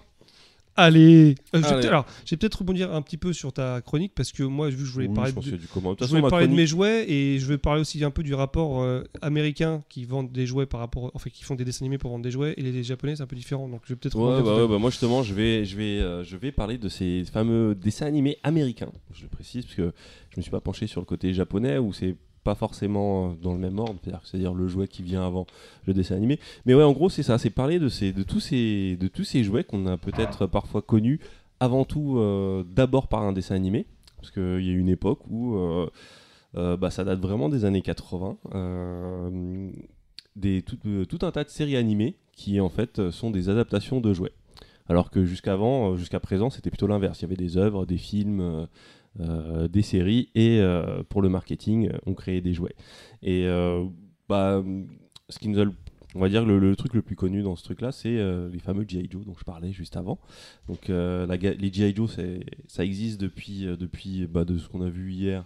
Ça doit être dans les années 50, les premiers G.I. Joe qui ressemblaient à, à ce un peu ce qu'on a connu en France comme des Big. Jim, c'est-à-dire des grandes, des équivalents de Barbie en fait. Euh, C'était des figurines euh, de 30 cm avec des habits frais vraiment en coton, euh, un truc comme ça. Ça s'est effondré à je ne sais plus quel moment et c'est reparti dans les années 80. Et c'était reparti dans les années 80 en 1982. Et euh, c'était pour faire de la concurrence aux jouets Star Wars de Kenner, qui étaient donc des petites figurines qui devaient faire une quinzaine de centimètres, un peu plus articulées. On pouvait plier les jambes, les genoux, Ouais, les ouais, bras. ouais. Alors ceux de Star Wars, je sais plus si on pouvait autant les plier. Alors je crois que Ah, si, si, si, ils je, avaient je crois genoux. que enfin je sais pas si toutes mais je me souviens qu'on pouvait plier les genoux sur certaines. Alors je sais pas si c'était les Ils- mêmes ils avaient périodes. pas Ils n'avaient pas l'élastique, de, le slip élastique. Mais G.I. Joe, c'est pas ce qu'il disait qu'avant G.I. Joe, il n'y avait pas de, de, de poupées, enfin de figurines pour les, pour les petits Ouais, garçons. pour les, pour les petits garçons, ça Et que même pas. au, dé- au début, ils, ils ont. ils- En fait, le mec voulait pas le lancer. Et ils ont, ils ont dû réfléchir au terme pour lancer au lieu de dire doll, donc qui veut dire Poupée. Ils, ont trouvé ce terme action, Action figure, action qui est figure, toujours utilisé est aujourd'hui. toujours pour, parce euh, que c'est- c'était la manière de dire non, c'est pas une poupée, c'est une action figure. Quand tu achètes des figurines articulées de collection, euh, les trucs genre de. de- de- euh, bon, les figurines qu'on peut voir à République et tout ça, ouais, c'est- des action figures. Et, euh, et ça a été inventé pour les premiers G.I. Joe. Et donc, euh, les G.I. Joe qu'on a connus dans les années 80, euh, moi je les ai d'abord connus grâce au fameux dessin animé qui, lui, date de 1983. Et il y avait vraiment cette technique de sortir des dessins animés euh, qui pouvaient te raconter finalement le lore, te faire découvrir euh, tous les nouveaux, euh, les, les- les nouveaux personnages en avant-première. Et, et juste après, tu avais les pubs. Et là, tu les voyais en vrai. Tu n'avais qu'une envie, c'était de les avoir. C'est ouf. hein. Et ce qui est assez intéressant, c'est que c'est vraiment. Il y avait une. et en fait, ça crée une espèce de synergie entre euh, les jouets physiques et, euh, et ton imaginaire. Et, euh, et c'était un peu le début de ce qu'on peut voir maintenant, je pense, avec justement la franchisation. Où finalement, le plus important, c'est pas l'œuvre en elle-même, c'est la franchise. Et, ben, toute cette, cette période-là avec les jouets, c'est ce que ça nous montrait, c'est que finalement, la base, c'est quoi? C'est des jouets. À partir de ces jouets, tu peux créer des histoires. Exactement. C'était, c'était le dessin animé qui diffusait, c'était un exemple de ce que tu pouvais faire dans ta chambre, euh, créer une aventure. Il y Voilà, avait les gentils, exactement. les méchants, il y avait plein de personnages différents. Limite, tu retenais pas tous les noms. Et- C'était surtout vendu pour, pour ça en fait. C'est clair. Et en fait, il y, en a, bah, il y en a eu énormément. On va, on va, on va voir juste les, les plus, euh, les- on va dire les plus importants. Et après, je vais, un peu évoquer euh, ceux qui m'ont moins marqué, parce que finalement, il y en avait beaucoup. Donc, euh, G.I. Joe, on l'a dit, c'était euh, en 1983. Et la même année, euh, ben, tout ce qui était euh, Musclor, qu'on a connu. euh, 82 muscleurs, ouais, je m'en souviens. Ouais, les figurines sont sorties en 1982 et la même année que je pense que je sais, je, je me demande comment ça s'est passé parce que sur, sur une année réussir à sortir deux séries animées, parce que je sais que c'est les c'est du côté de On n'a pas encore vu l'épisode Musclor. L'épisode Musclor. L'épisode Ah, dans les Ah Toys oui, and Made ouais, Us, on Ouais, l'a je l'ai pas vu parce que je savais pas qu'il était sorti, je, je, je l'ai regardé. Il y a un épisode G.I. Joe et après il y a l'épisode Musclor. Parce que c'est G.I. Joe qui a dégainé le premier cette Ouais. histoire de dessin animé, mais euh, la même année il y a Muscle. Enfin, en fait, c'est euh, le lancement des figurines, c'était déjà 1982 et en 1983 aussi le, le- le dessin animé. Donc je me demande si euh, est-ce qu'ils ont regardé G.I. Joe ou est-ce que c'était quelque chose qui flottait dans l'air. euh, parce que des fois il y a, il y a ce truc-là, il y a une espèce de Est-ce qu'ils ont, est-ce qu'ils ont, enfin peut-être que tu vas en parler de comment ils ont eu cette idée euh, de, Musclor. de, de- de vendre muscleurs. en fait non, non, ah oui, pour les G.I. Joe, oui. l'histoire Euh, des comiques et tout. Ouais, parce qu'en fait, euh, le problème, c'est que sur les publicités, euh, il me semble que c'était 7 secondes, ils n'avaient pas le droit de montrer plus de, on va dire, d'une dizaine de secondes d'images qui ne soient pas les jouets, c'est-à-dire que de, de- de parties dessinées ou de parties euh, euh, Tu filmées. vois ce que t'achètes. Enfin, Ouais, voilà. D'effets ouais. spéciaux surtout, de trucs qui ouais. rendent le truc cool. Voilà. Tu dois montrer des enfants qui jouent avec. Tu dois oui, montrer en fait, le jouet euh, 80% du temps et t'as que 10% pour euh, montrer un peu du fantasme et de faire de, justement faire rêver avec. Mais il le faisait bien, je me souviens des pubs où tu vois le gamin qui a, qui a le jouet dans la main, mais il y a comme une Oui, petite colline avec un machin, avec une voiture, tu vois la Ouais. main qui, qui dirige la Mais ils avaient voiture. vraiment cette problématique où ils voulaient en montrer plus. Et en fait, ils ont eu l'idée d'abord de contacter Marvel et de créer un comic book G.I. Joe. Parce que sur les Et- livres, tu peux montrer ce Voilà. que tu veux. Et donc, Ok. ils pouvaient faire des pubs animées entièrement pour vendre le comic qui lui va te servir à- va, te servir ensuite à vendre des figurines évidemment et donc c'est à la suite de ça qu'ils ont carrément décidé de sauter le pas et de passer au dessin animé Donc, Ils ont dû créer quand même un comic en moins de 10 minutes. Enfin, c'est ce qu'ils expliquaient, les mecs, Ouais. ils ont fait,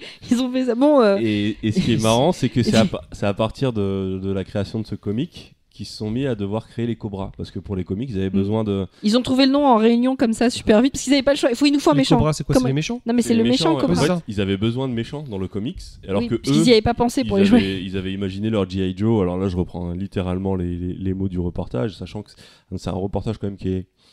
Je pense qu'il y a beaucoup d'anecdotes qui sont un peu mitonnées. Pour Ouais, truc- des fois il y a des trucs ça fait trop beau pour être vrai.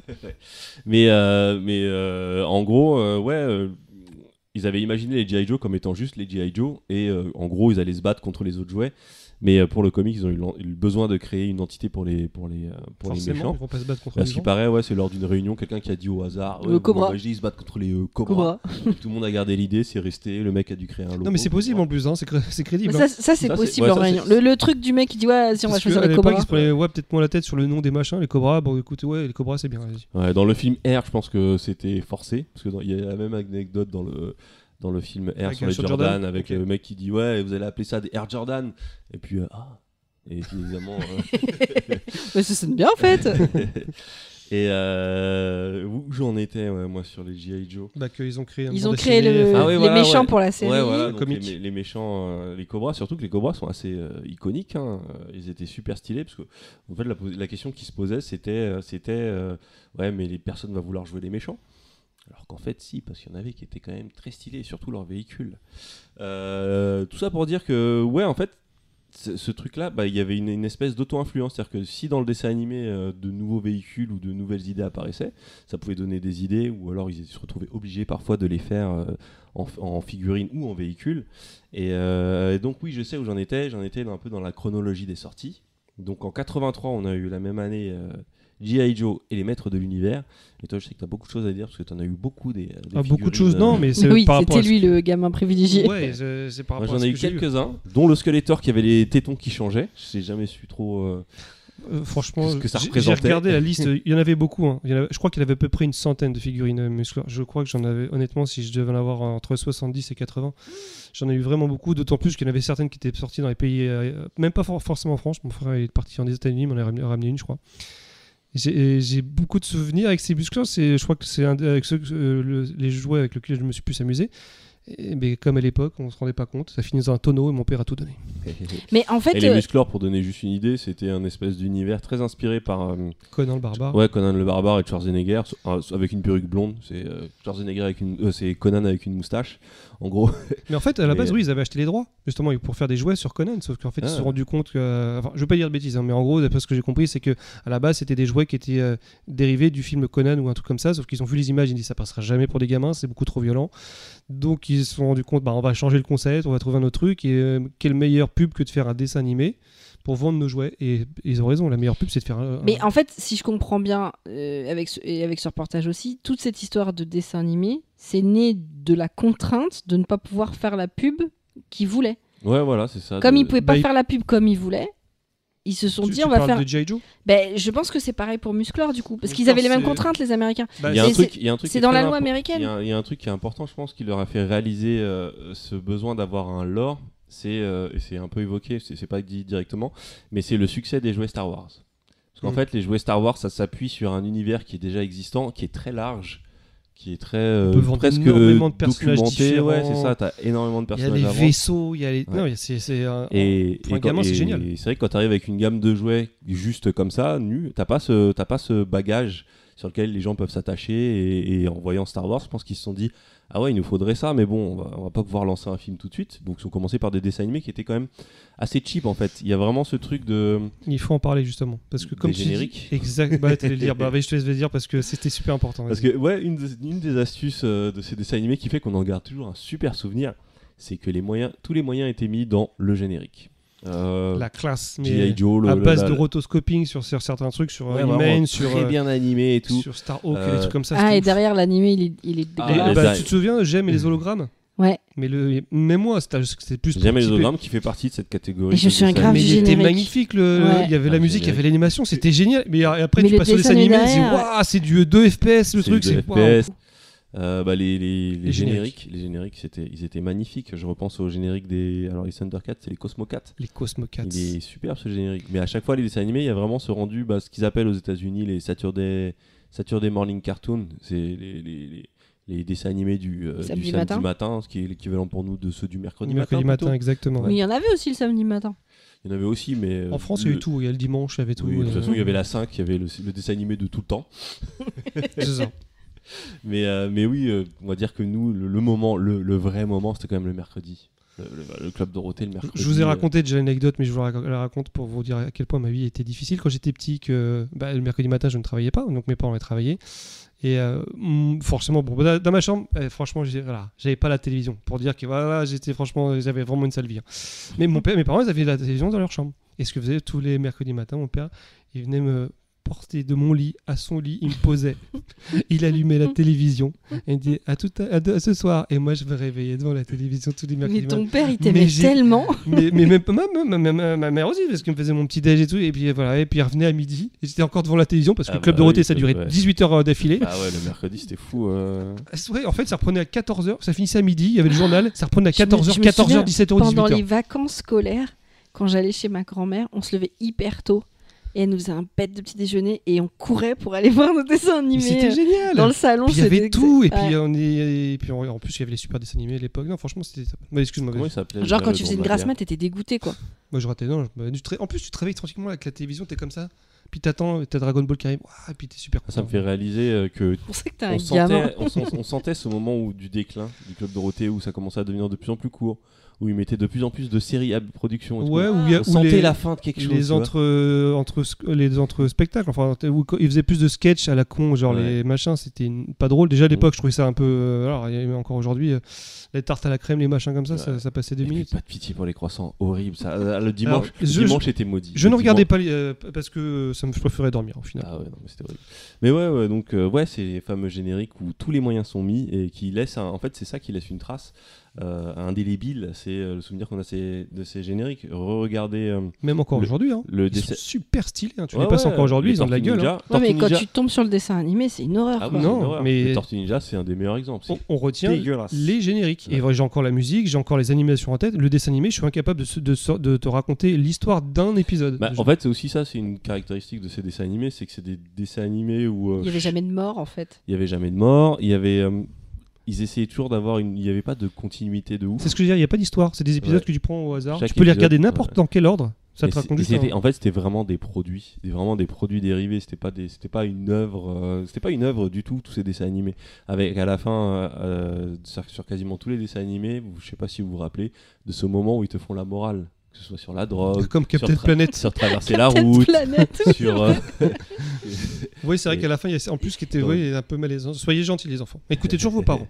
Il n'y avait pas un, un dessin animé avec Mr. T aussi, pareil, qui se faisait la. ouais, ouais, ouais, c'est bah, Mais c'était. non, c'était l'agence. Attends. C'était l'agence touriste en dessin animé. En dessin Ah non, il y animé. avait non, si il y avait le dessin animé Mr. T. Ouais, je crois qu'il y avait ça Mr. aussi.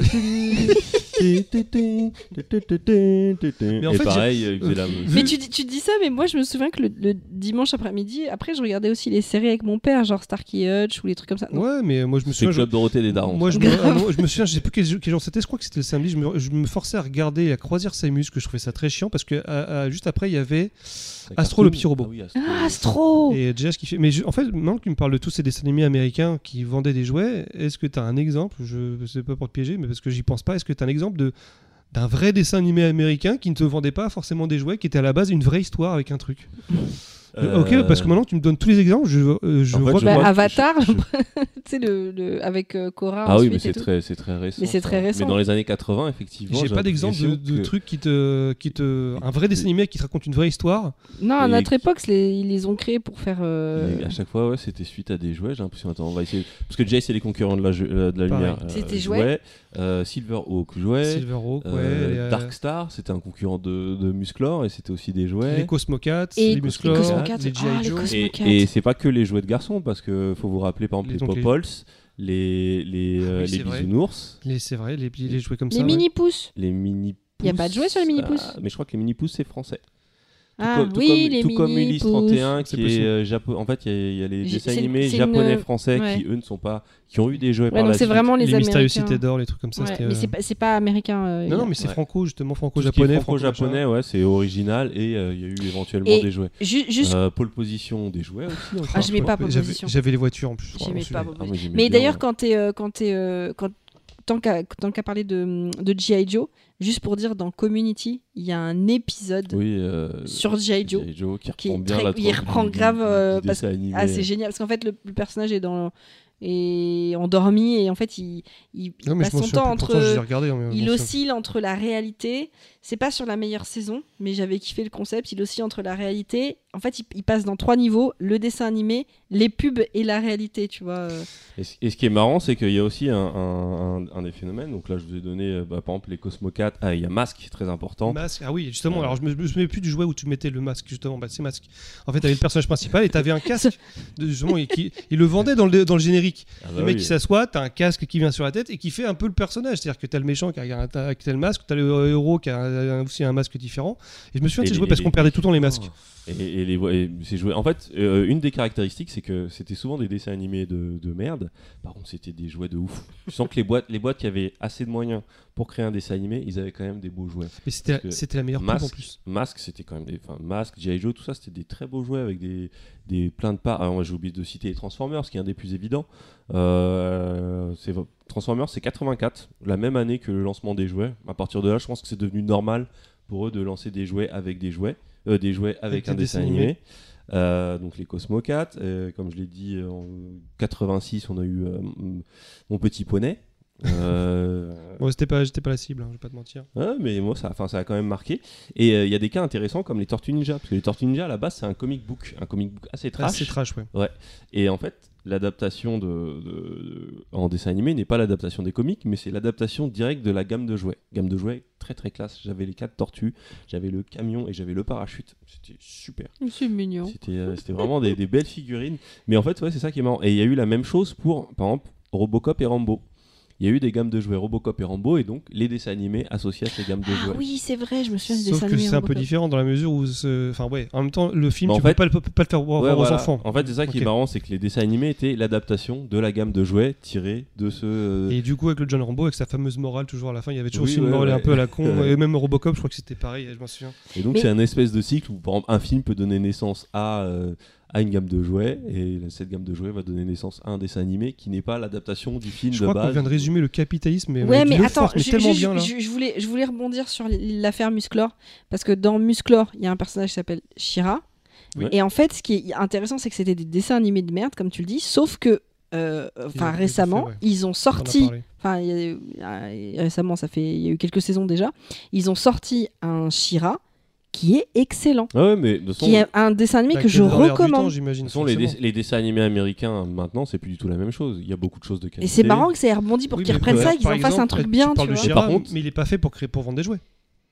Oui, ils ont quand Non. même fait une collection. Non, en fait, c'est plus la nostalgie de cette époque qui a, de- qui a qui a donné, l'idée. Oui, mais sauf de- que les- le- je sais pas qui a refait ça. euh, Peut-être qu'un jour, il faudrait que je me penche je sais dessus. que sur Iman, il y a Kevin Smith qui est impliqué derrière. Mais, mais Shira, c'est un, c'est un bon dessin animé. Un... Franchement, le personnage de méchant est plus intéressant que quand Anakin devient Dark Vador, quoi. Tu vois, enfin. Mais euh, C'est un, un moment qui m'a beaucoup déçu. C'est quoi sur les dessins animés maintenant De toute façon, aux États-Unis, on va dire qu'ils essayent de faire des dessins animés de qualité depuis l'avènement de Cartoon Network. Il y a vraiment eu un changement aux États-Unis sur, le, le- sur la production animée là-bas. Et ce qui est marrant, c'est qu'on retrouve quand même cette, ce truc de, de, de, de- de- des fois non sensique dans la. Dans, en fait, c'est les films, je trouve. Euh, cet esprit très années 80 s'est retrouvé un peu dans les films euh, des années euh, 2010, avec justement l'arrivée de Transformers de Michael Bay. euh, Qui n'a de- aucun sens. ah oui, ok, vraiment. Mais en fait, Transformers, c'est un film d'un enfant qui joue dans sa chambre. Je sais que je l'ai déjà dit dans un autre épisode, mais c'est exactement ça. Et, Et euh, qui mélange tout le. Ça a été euh, écrit euh, par, ou même réalisé par des Non, enfants mais qui ont je- regardé euh, les Transformers quand ils étaient gamins dans les années ils 80. sont venus regarder des enfants jouer avec les jouets. Ils ont dit on va mettre Ouais, des dinosaures. Michael Bay, c'était sa- sa génération, 80, quand il jouait, il jouait peut-être avec les Transformers. Il s'est dit, je ferai un film plus tard. Je sais Mm. pas, Mais euh, ouais, quand on y pense, il y a eu les films G.I. Joe. Bah là, il y a eu le film Barbie. Ce qui est marrant, c'est à chaque fois essayer de voir l'angle qu'ils vont prendre. Bah, G.I. Joe, je l'ai pas vu. Du coup, ils en ont fait quoi? G.I. Joe, le premier, c'est Un un, film de Stephen Summer, donc il y a ce côté fun de tous les films de Stephen Summer. Stephen Summer qui a fait les deux films La Momie. La momie qui était Ouais. très bien, notamment le premier. Oh, La momie, c'est fun. C'est pas. un petit truc G.I. Joe, c'est pas ouf, mais il y a des moments qui sont cool. Après, les suites, bah, à jeter. Euh, Bah, en fait, on est dans une espèce de, de je dirais pas paradoxe, mais c'est un peu, peu bizarre. C'est-à-dire qu'en fait, c'est des films qui sont créés par des gens qui ont connu le- le- l'original, enfin le- les, les- les trucs d'époque, les jouets, etc. Et ils adaptent cette, cette espèce de en, en film à quelque chose, à une génération qui ne les a pas forcément connus, et ils vendent aussi le film à des, à des mecs comme, comme nous qui ont connu les jeux. Donc en fait, ils doivent vendre ça à deux générations en même temps. Mais est-ce que le nous, on est vraiment la cible Euh, Enfin, moi, quand je Je pense que si, en partie, les trentenaires et les quarantenaires geeks, on, on va beaucoup Alors, les. moi, quand j'ai c'est vu- ceux qui ont le pouvoir d'achat. euh, Ouais, déjà d'une. Ouais. Mais quand j'ai vu la bande-annonce de Transformers de Michael Bay en 2008, je crois, je sais plus ou 2006, je sais pas, je sais plus quand il est sorti. Euh, et j'ai pris une claque juste en regardant la bande-annonce. J'ai dit putain la vache. Pourtant, je, me- dans ma tête, je me disais c'est Transformers, c'est con faire un film, euh, voilà. Mais je me dis putain, il est fort le mec. Putain, il, il- Si, je suis en il train me de- donne envie après, de voir. Après, c'est Michael Bay. Michael Je suis en Bay, train de me dire, bon moi, il y, a des- il y a d'images. des jouets que j'ai kiffé, dont je me suis souvenu, et jamais on fera des dessins animés avec. Alors tu t'en sais pas. Bah, genre, j'avais j'avais un truc qui s'appelait La Dictée Magique. Pas Personne si- fera un film. Puis encore, c'est peut-être possible. La dictée, souviens, la la dictée dictée magique, on la voit dans un Toy Story. Mon Dictée Magique, comment je Ouais. l'adorais. Il y est dans. Ah, mais oui on Il est dans un Toy Story, c'est vrai. Ah, j'adorais mon On Dictée parle Magique. pas du, euh, du truc pour dessiner où t'avais deux molettes. Oui, ouais, Et que le seul truc Qu'on faisait, c'était Story. Qu'on voit dans Toy Story. toutes les lignes pour essayer de voir le système en face. Et et ça il est, il est dans It Takes Two. Euh, le Ah jeu oui, oui. euh, où tu. où- Oh, d'ailleurs, je sais pas si je peux annoncer ça, mais ma mère s'est mise à la PlayStation. Laquelle La une non, elle a pris une reconditionnée, la 4. Ouais. Et en fait, euh, je- dû me dire.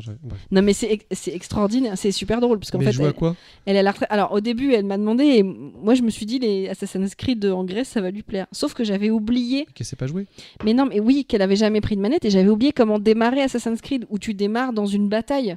Donc en fait, elle m'a rappelé en me disant je me fais agresser, je sais pas ce qui se passe. Alors qu'avant de démarrer la, la console, était là non mais tu vas voir dans une semaine, je deviens une crack, je bats tout le monde et tout. Et Mais finalement, elle on a lui a... s'y mettre parce qu'elle a vu un jeu qui lui donne envie? Bah oui parce qu'elle nous voyait jouer à des trucs et tout et elle s'est dit que qu'elle allait Moi, je pense que Tetris, pour commencer, c'est très. Non, bien. elle a... bah, finalement là, elle joue à Journey et elle adore. Ah, bien. Ok. Et euh, du coup, ça lui apprend parce qu'il faut qu'elle apprenne à manipuler. euh, C'est la grosse difficulté, hein, les deux sticks. Ah, mais Ouais, une fois, j'ai que- mis un joystick dans, la, dans, dans les mains de mon père. pour un- C'était un FPS, mais il, il se battait pas. hein.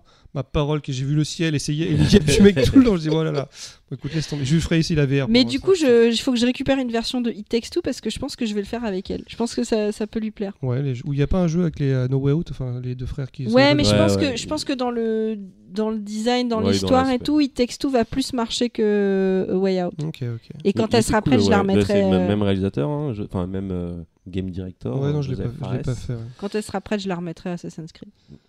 Mais euh, tout ça pour dire que, ouais, en tout cas, ces années 80, avec toutes ces. Comme tu l'as dit, euh, j'ai l'impression que tous les dessins animés américains de l'époque étaient forcément des adaptations de jouets.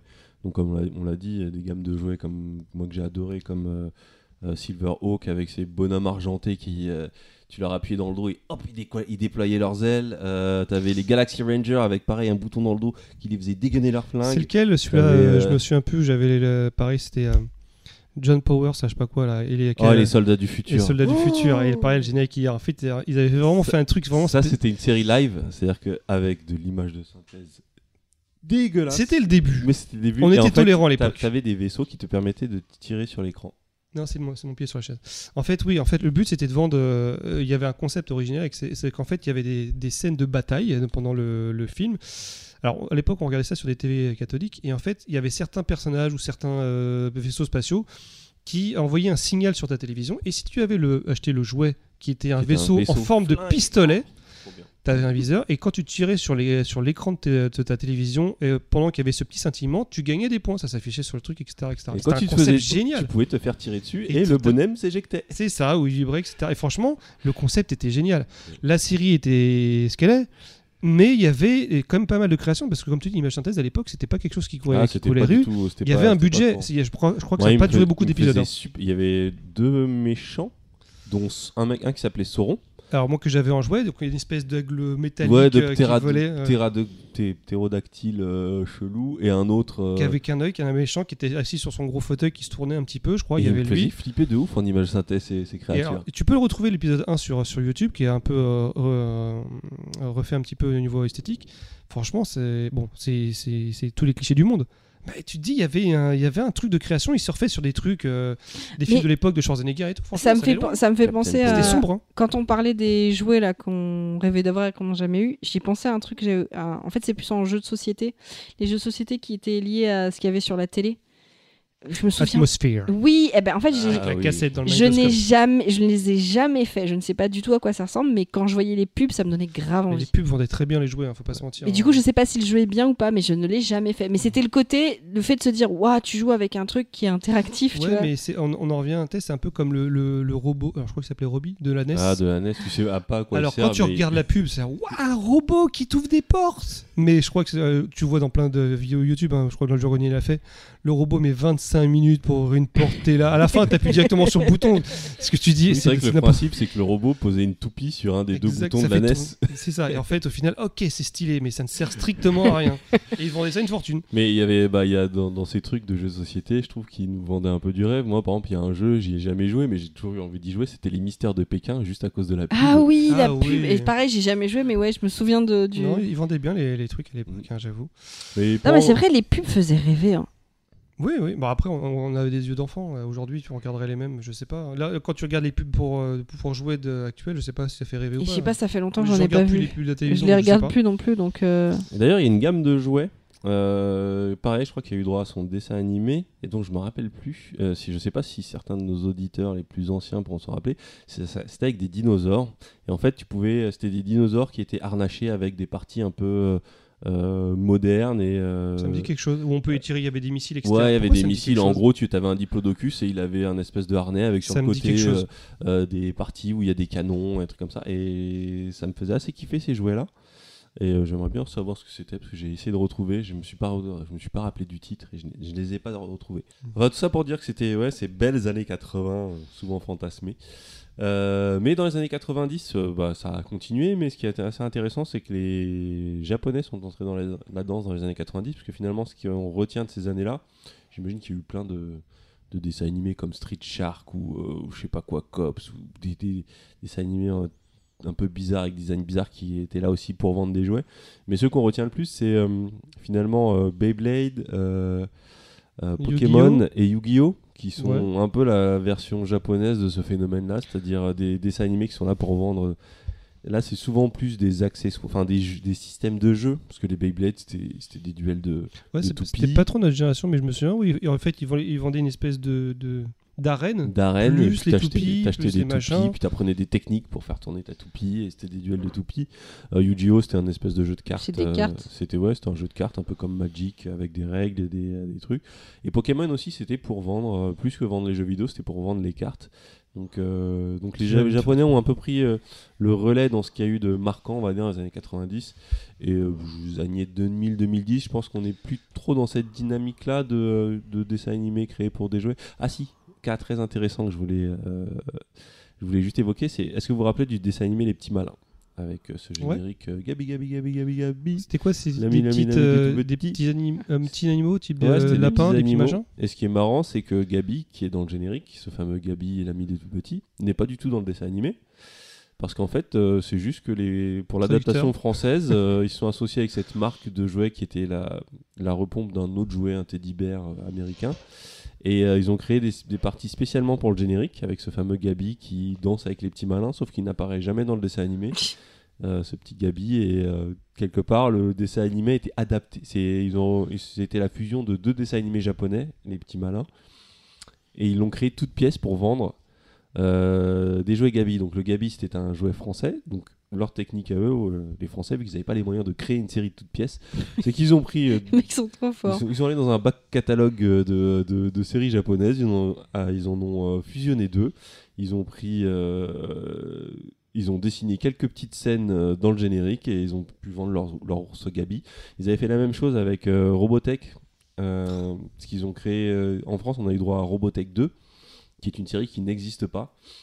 Et pareil, qui était l'agrégation de euh, deux séries euh, différentes qui n'avaient rien à voir avec Macross. Et, euh, et qui a été utilisé pour vendre des jouets sous l'égide Robocop, euh, sous l'égide de Robotech, dont des espèces de motos qui étaient plutôt cool, mais qui n'avaient rien à voir avec l'univers de Macross. Putain, on était vraiment, on se fait victimer par les publicitaires. hein. C'est ouf, ils nous vendaient n'importe quoi. Mais ouais, pour, pour les pour les noms des génériques ou les trucs comme ça, j'ai l'impression qu'ils ils s'emmerdaient pas. C'était c'est comme euh, Olivier Tom. Euh, Ah bah oui, on oui. est d'accord que Tom, on le voit à deux épisodes, Ouais. après il est blessé. C'est Pourquoi ouais. Olivier Tom Tu te dis Disons oh, qu'ils regardaient pas la série. Rigueur- regardaient deux épisodes. Ouais, ça, et- Ben Baker, on le voit plus souvent, Olivier Ben, mais au final, non, que, bon. Ça sonne bien, Olivier Tom. Mais, euh, mais en fait, de tout ce que tu dis, j'ai l'impression qu'on a eu un, un avantage, nous, en tout cas les Français, peut-être que les Italiens, les Allemands aussi, mais en tout cas, c'est qu'on a connu ce, ce deux systèmes de culture de, Les- les de dessins animés japonais. Aussi. Les Espagnols, ils ont eu beaucoup de, de dessins animés japonais. Ouais, mais, pas- mais- ouais, bah, euh, voilà, c'est- mais on avait les dessins animés américains et les dessins animés japonais, Ouais, et on avait vrai. notre système de production franco, quelque chose, Ouais, euh, belge ou japonais. tout ça un peu bizarre. On avait tout ça en même temps et en fait, euh, on- je comprends pourquoi les émissions de Club Dorothée ça durait 18 heures parce qu'il y avait tout ça à diffuser. Et on avait ce mélange et en fait, on pouvait faire notre choix. C'était franchement, c'était génial. Et en fait, je, je, je kiffais autant. Alors, euh, bon, les dessins américains, en fait, je m'en souviens, comme tu dis, les génériques. Je me souviens pas de l'histoire. Mais je me souviens, les, les mondes engloutis, euh, les mystérieuses Cit- cités d'or, j'adorais ça. Ça, c'était la production franco, euh, franco-japonaise. Ouais, mais était on avait qualité, hein. exactement. Et après, il y avait aussi donc, euh, on- on- enfin, je vais l'évoquer vite mais les, moi j'ai connu les, les jouets type japonais, donc les, euh, les fameux Chevaliers du Zodiac qui sont sortis, je, si je me trompe pas, c'était en 88. Et là où c'était un peu différent des Américains, c'est que c'était le dessin, animé- le dessin animé n'était pas là pour créer, euh, pour vendre des jouets, mais en fait les jouets se sont greffés sur les dessins animés, forcément. C'est le merchandising euh, du manga, Ouais, en fait. classique. Ouais, en fait, là, on, est dans- on revient dans le merchandising classique. Exactement. Le dessin animé a du succès. Les, alors, les, les jouets sont sortis la même année. Je sais pas si c'était vraiment prévu en même temps à l'américaine, je ne crois pas. Mais en fait, il y a le manga sur lequel s'appuie. Donc, j'imagine que ouais, quand ils ont créé le dessin animé, ils ont dû, euh, ils ont dû créer la gamme de jeux en même temps. Bah ouais, mais vu que le- le- la gamme de jouets n'était pas complète, alors je me suis dit, soit euh, peut-être qu'ils ont ils sont fait avoir par le succès du truc, ils se sont dit, on verra si ça marche, on en fait que quelques-uns, parce que je crois que. de- Mais c'est de- qu'elle était peut-être pas complète en France ou... Bah, je sais pas, parce que d'après ce que j'ai cru voir dans les émissions YouTube, ils sont sortis sur deux années différentes, les Chevaliers d'Or en tout cas, donc il n'y avait pas tout, mais peut-être que c'était la France. hein. Mais, euh, mais on en revient aussi sur un, sur un truc aussi, euh, un peu comme les jouets américains, c'était des, des productions de qualité. C'est-à-dire que les Ouais. Chevaliers Zodiac, c'était des jouets qui faisaient plusieurs centaines de grammes. hein. Il y avait du métal, il y Ah. avait euh, du plastique. J'ai jamais eu aucun jouet euh, Il y avait le, le fameux euh, le, le coup de génie, c'était de mettre sur la boîte des chevaliers euh, du Zodiac qui était super stylé, qui était Ah, jaune avec le dessin et tout. Tu peux la lever. Avec justement son, son- je sais plus comment ça s'appelle, un truc que tu peux relever là, son, son clapet que tu peux relever et tu vois à l'intérieur de la boîte, tu vois tous les petits éléments qui brillent, ça te donne envie d'acheter. Et C'était du jouet de luxe, hein. c'était cher les Chevaliers de Zodiac. alors je, c'était à peu près 150 francs ou 170 francs, ce qui fait à peu près 40 On euros n'oublie pas que lui, il avait tout. Euh, J'en avais beaucoup des cheveux Zodiac. Alors je jouais beaucoup, avec, je jouais avec parce qu'en plus c'était des figurines qui étaient super bien articulées, etc. Pendant un moment, il y a eu, euh, je crois qu'au début des années 2000, il y avait une espèce de, hum, de, de prix de collection qui, qui a commencé à augmenter. Ils sont passés à plus d'une centaine de- d'euros. Il y avait une espèce de mania de, collection, de voilà, un truc comme ça. Mais quand tu regardes aujourd'hui, les prix sont venus à- au prix, au prix d'avant. Donc euh, non, il n'y a pas, il y a plus de spéculation à faire sur les cheveux du Zodiac. Ils ont refait de nouvelles collections depuis. Mais je, je me souviens parce qu'il y avait un, un truc vraiment qualitatif.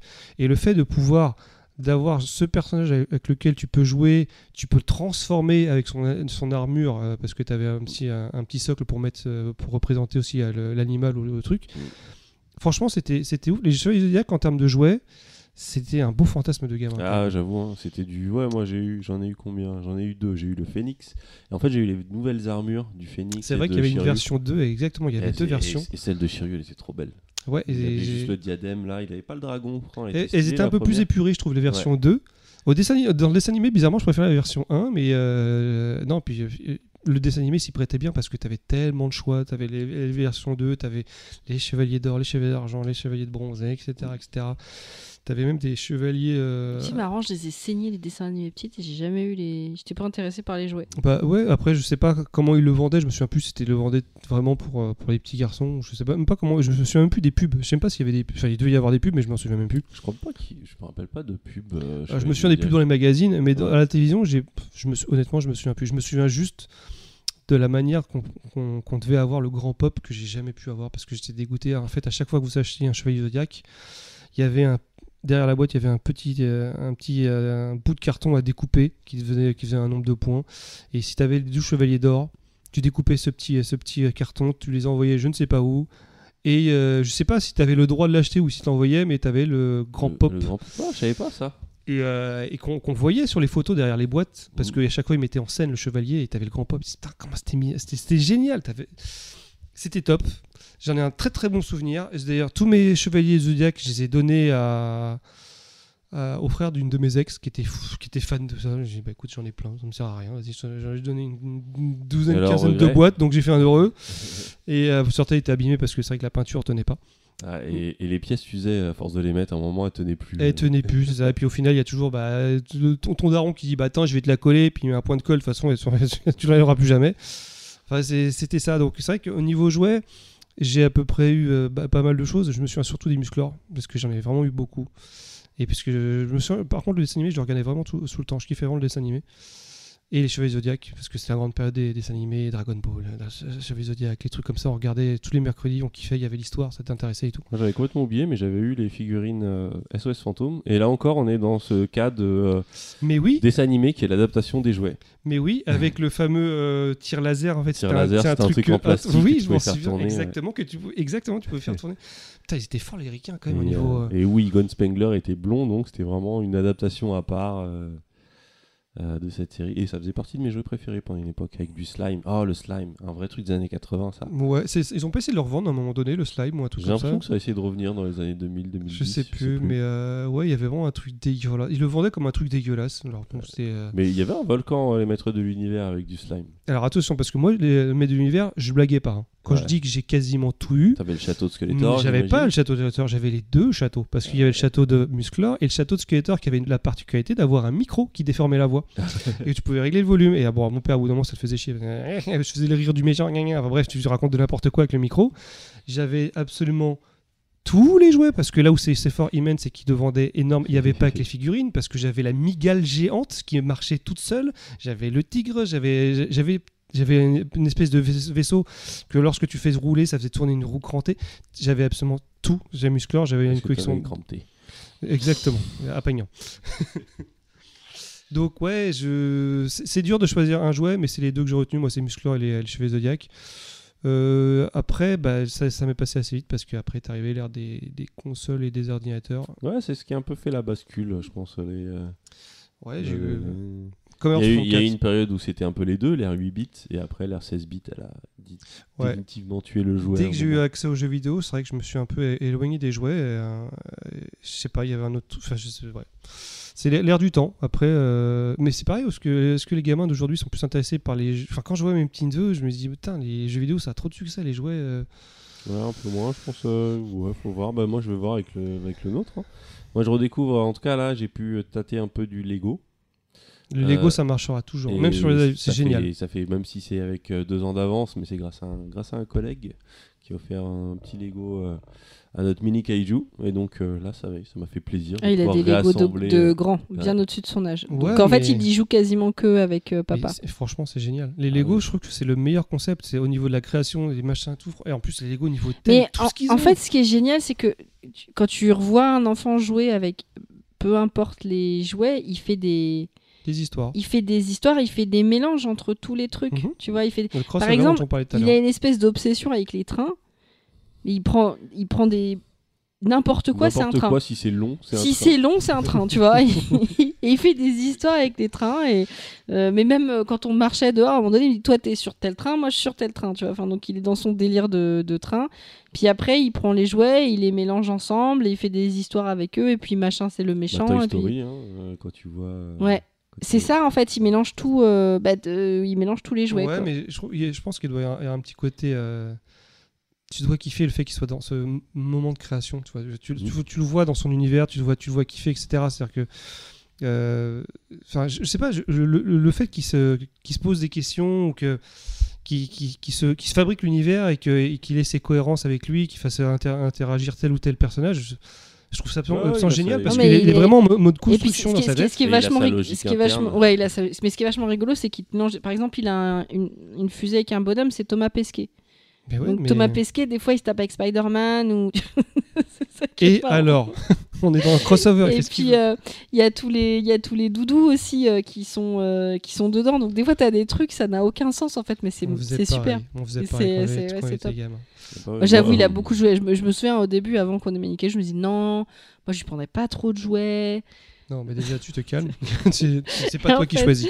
Et en fait, euh, je, bah, je vois, euh, même si on lui en prend pas tant que ça, euh, t'as plein de gens qui lui en prennent aussi euh, autour. Donc en fait, il a. des- Non, moi, la frustration que j'ai, c'est de pas pouvoir lui offrir des cadeaux de, de son âge un peu plus évolué, tu vois. Quand, euh, quand on me dit non, mais il achète pas des Lego parce qu'il risque d'avaler la pièce, etc., ça me frustre. Parce que Non, mais les Lego, il y joue pas tout seul, par exemple. Je Il y joue euh, forcément que. Non, mais je comprends le fait Non, qu'on- c'est surtout qu'on le montage en fait. Le Et puis d'ailleurs, Parce ce que qui le est. montage, c'est en fait, c'est même, c'est même plus que c'est là, c'est plus dangereux pour lui. Il mange plus de jouets. Non, il C'est mange plus juste de que jouets. c'est frustrant. Si, tu laisses des Lego, il peut pas y arriver pour l'instant. C'est encore Et trop fort. il se frustre et ça, ça, ça sert à rien. Ça... Mais, en, mais, mais en plus, tu vois, il y a des jeux qu'il fait avec son père. Des fois, il vient me voir, il me dit, on joue à ça. Je dis, mais en fait, je sais pas c'est quoi ton jeu. Il me sort des trucs parce qu'ils font des délires. Et du coup, il me dit, mais non, mais c'est pas comme ça que papa il fait. Le circuit, il est comme ça. C'est des, trucs qui n'ont aucun sens, tu vois. Il sort des mots qui n'ont pas de le bon sens. Donc, euh, en fait, c'est. c'est- c'est- Ouais, c'est. Il y a des trucs qu'il peut faire tout seul et il y a des trucs qu'il peut pas faire tout seul. Je crois Voilà. qu'on a fait le tour, en fait, hein, de, de notre époque, en tout cas, des, des Ouais, jouets. J'ai envie de dire que c'était mieux avant, mais ça, c'est mon côté vieux con. C'était Bah, mieux avant parce euh, que t'étais un enfant. Exactement. Et, qu'en plus, t'étais l'enfant le plus privilégié du quartier. Et je pense que c'était aussi mieux avant parce que euh, je pense qu'il y avait ce côté aussi à moins se soucier de la planète. Et donc c'était des jouets qui étaient très Ah, très oui, ça, ça, on peut dire beaucoup de plastique, beaucoup de métal. Les Transformers. C'est vrai qu'on a ah, cramé la planète. Mais d'ailleurs, Ouais, ils ont euh, les, tous- Après, tous le les- métal, les, euh, les Lego aujourd'hui, c'est pareil. Ouais, C'est toujours ouais, du plastique. ouais, c'est Est-ce que c'est du du plastique. Lego, du plastique recyclé j'en ai Non, mais j'ai l'impression qu'il y a moins de trucs euh, basés sur, tu sais, des- avec des trucs à ressort, des véhicules qui se transforment. Mais d'ailleurs, tu dis qu'à un- moment donné, euh, G.I. Joe a, hum, a fait une chute, c'est parce qu'ils trouvaient plus assez de matière. Ils ont eu un problème de matière première, en fait, Mm. à un moment donné. Plastique? À ce Ah, crise du pétrole et Crise tout. du ouais. pétrole. Ah oui, bah oui, parce que le plastique, c'est du pétrole, donc c'est crise du pétrole. Mais, euh, et, mais tu- quand tu parles de ça, par exemple, les jouets McDo, c'est pas les jouets de quand on avait. Maintenant, Ouais, c'est ouais. des, Non, des trucs. que, De euh, toute façon, même ouais, sur les jouets, euh, soit il va y avoir de l'électronique qui est plus avancée, mais il y a moins ce côté. euh, euh, bah, c'était vraiment de.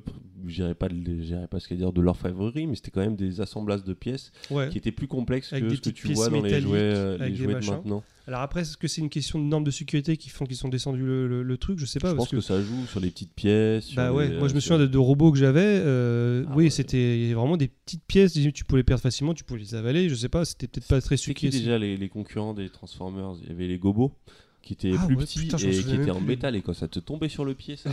c'était- Bon, on en parle du Lego dans le- dans l'orteil. non, bon, voilà. ah, ça, c'est- ça, ça a pas changé ça. Mais euh, bon, est-ce que c'était mieux avant? Je ne sais pas. Est-ce que c'était peut-être plus quali Peut-être? Euh, nous, c'est bon, on a fait le tour. On a, voilà, euh, on- Après, maintenant, on a dans les jeux délire. vidéo, c'est un autre délire et c'est un délire qui est super cool aussi quand même. Ouais, mais, mais alors, moi, Mais, si je euh, prends le cas des mes petits neveux, euh, bon, je sais qu'ils adorent les jeux vidéo, donc c'est facile. Je leur offre un jeu vidéo, ils sont contents. Mais là, j'essaye de leur offrir autre chose et je suis passé, je commence à leur offrir des Lego, des trucs un peu, un peu plus cool, voilà, des, des trucs Star Wars, etc. Et je, je- franchement, je kiffe quand ils sont à fond sont c'est- machin, c'est vrai j'adore. qu'il y a la stimulation de l'imagination que tu peux pas avoir avec le Mm. jeu vidéo. Ouais, puis. Il y, a un Ouais. il y a quelque chose dans le jouet physique, Ouais. mais même euh, pour l'apprentissage de l'enfant, qui est quand même beaucoup mieux que, que le. Moi, là, bah, mon, un, un- un de mes filleuls. De toute façon, on essaye de limiter que- les temps d'écran. hein. Parce Donc, que j'ai deux filleuls. Donc un, un de mes filleuls qui est, bah, est très, très jeu vidéo et là il, il se met au manga. Et ça me fait kiffer, tu vois. Je le vois en mode lecture. Il kiffe tellement. euh, il le lit plusieurs fois parce que euh, c'est un manga par semaine. Donc euh, lui, ça, ça dure 20 minutes un manga. Donc non, franchement, ça me fait plaisir qu'il se mette à autre chose que jeu vidéo. Je suis, ouais, je suis d'accord, tu t'enfermes dans un truc, c'est kiffant. Mais le fait qu'il fasse autre chose, c'est un autre délire. Bah, nous, là, on lui a offert, pour qu'il ait son appareil à lui, on lui a offert un truc qui s'appelle la fabrique à histoire, qui est en fait un. Ouais, je connais. Ouais, Tu je connais ouais. Voilà, bon, pour, pour ceux qui connaissent pas, c'est juste un petit appareil. Il n'y a pas de- il y a pas d'écran, mais il y a un- une, image en et, lumière. Et, en fait, euh, ça lui dit euh, Tu veux qu'il y ait quoi comme personnage dans ton histoire? Donc, il choisit un, un petit garçon, une petite fille. euh, Tu veux que ça se passe où? Tu veux qu'il y ait quoi comme objet et tout? Et après, il écoute son histoire avec. Et c'est son truc, quoi. Et après, ce qui est marrant, c'est que des fois, il réécoute 50 fois la même, euh, la même histoire. Donc, il refait les mêmes. On- n'a pas fait de disrupteur culturel sur les jouets du futur. T'as une idée, Choco? Allez, futur, ah bah, déjà, c'est sûr, il va y avoir de l'IA conversationnelle. Euh, Genre dans une Bah, peluche, un machin qui va te répondre Tu à vois tes- dans. Comment ça s'appelait AI Ouais, ouais. Cette c'est- espèce de peluche qui, en fait. C'est euh, un truc qui s'est ouais, qui s'est beaucoup vu dans la SF en jeu vidéo. qui joue truc, avec mais- l'enfant, quoi. Mais ça, c'est sûr. euh, je me demande déjà pourquoi les Google Home n'ont pas encore intégré euh, euh, OpenAI ou je sais pas quoi, mais ouais, euh, de, ouais, de l'intelligence artificielle, du, euh, du euh, Alors moi je trouve, je conversa- trouve qu'ils ont intégré le fait de parler à un enfant parce que euh, le, le, le mini kaiju il discute euh, avec euh, le fait que par exemple Siri ne le fait pas mais Google le fait. Tu demandes à Google n'importe quel bruit d'animal, il va te trouver le bruit. Et ça, c'est- pour un petit, c'est super marrant. mais il n'y a pas encore de chat GPT connecté Ah, dessus qui pourrait vraiment non, mais par contre, il peut lui demander des comptines. il peut- Et puis alors là où, genre, si je peux vous donner un conseil parce que c'est très drôle, si vous avez un truc Google, vous pouvez lui demander donc le bruit de n'importe quel animal, le, faites l'éléphant, machin. Demandez-lui le bruit du dromadaire. Parce que franchement, le dromadaire, chaque fois qu'il sort, on est pété de rire. Donc voilà, je vous recommande de demander. euh, euh, Après, si si c'est je- ma petite reco du jour. euh, Si je devais me projeter, je dirais ouais de l'IA et, euh, et un, mo- un moment ou un autre, il y aura de la réalité augmentée. Je pense que on sera obligé de passer un cap à un moment. Enfin, on sera obligé, c'est inévitable un moment qu'on passera un cap où la réalité augmentée. Oui, et, de notre oui vie. et non, parce qu'en même temps, on te- on t'explique aussi beaucoup que les jeunes enfants, le fait de les soumettre, à, on se rend compte à, à certains types d'écrans, etc., c'est pas bon.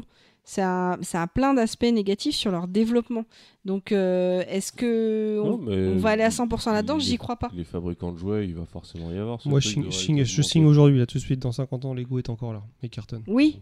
Moi, Ouais, je pense que tu peux pas te débarrasser. Ou alors après, la société évolue Non, mais quand je dis réali- justement, quand je dis réalité augmentée, je parle pas de réalité virtuelle. Je te parle de justement, tu as ton Lego et tu as une surcouche par-dessus de Ouais, mais moi, tu me donnes ça aujourd'hui à mon gamin, je lui mets pas. Ouais, mais c'est parce que notre gamin, il a 3 ans. Mais, pour, mais les jouets dont on parle, c'était, on avait 8 ans, on avait 10, 12 Ouais, ans aussi. pas faux.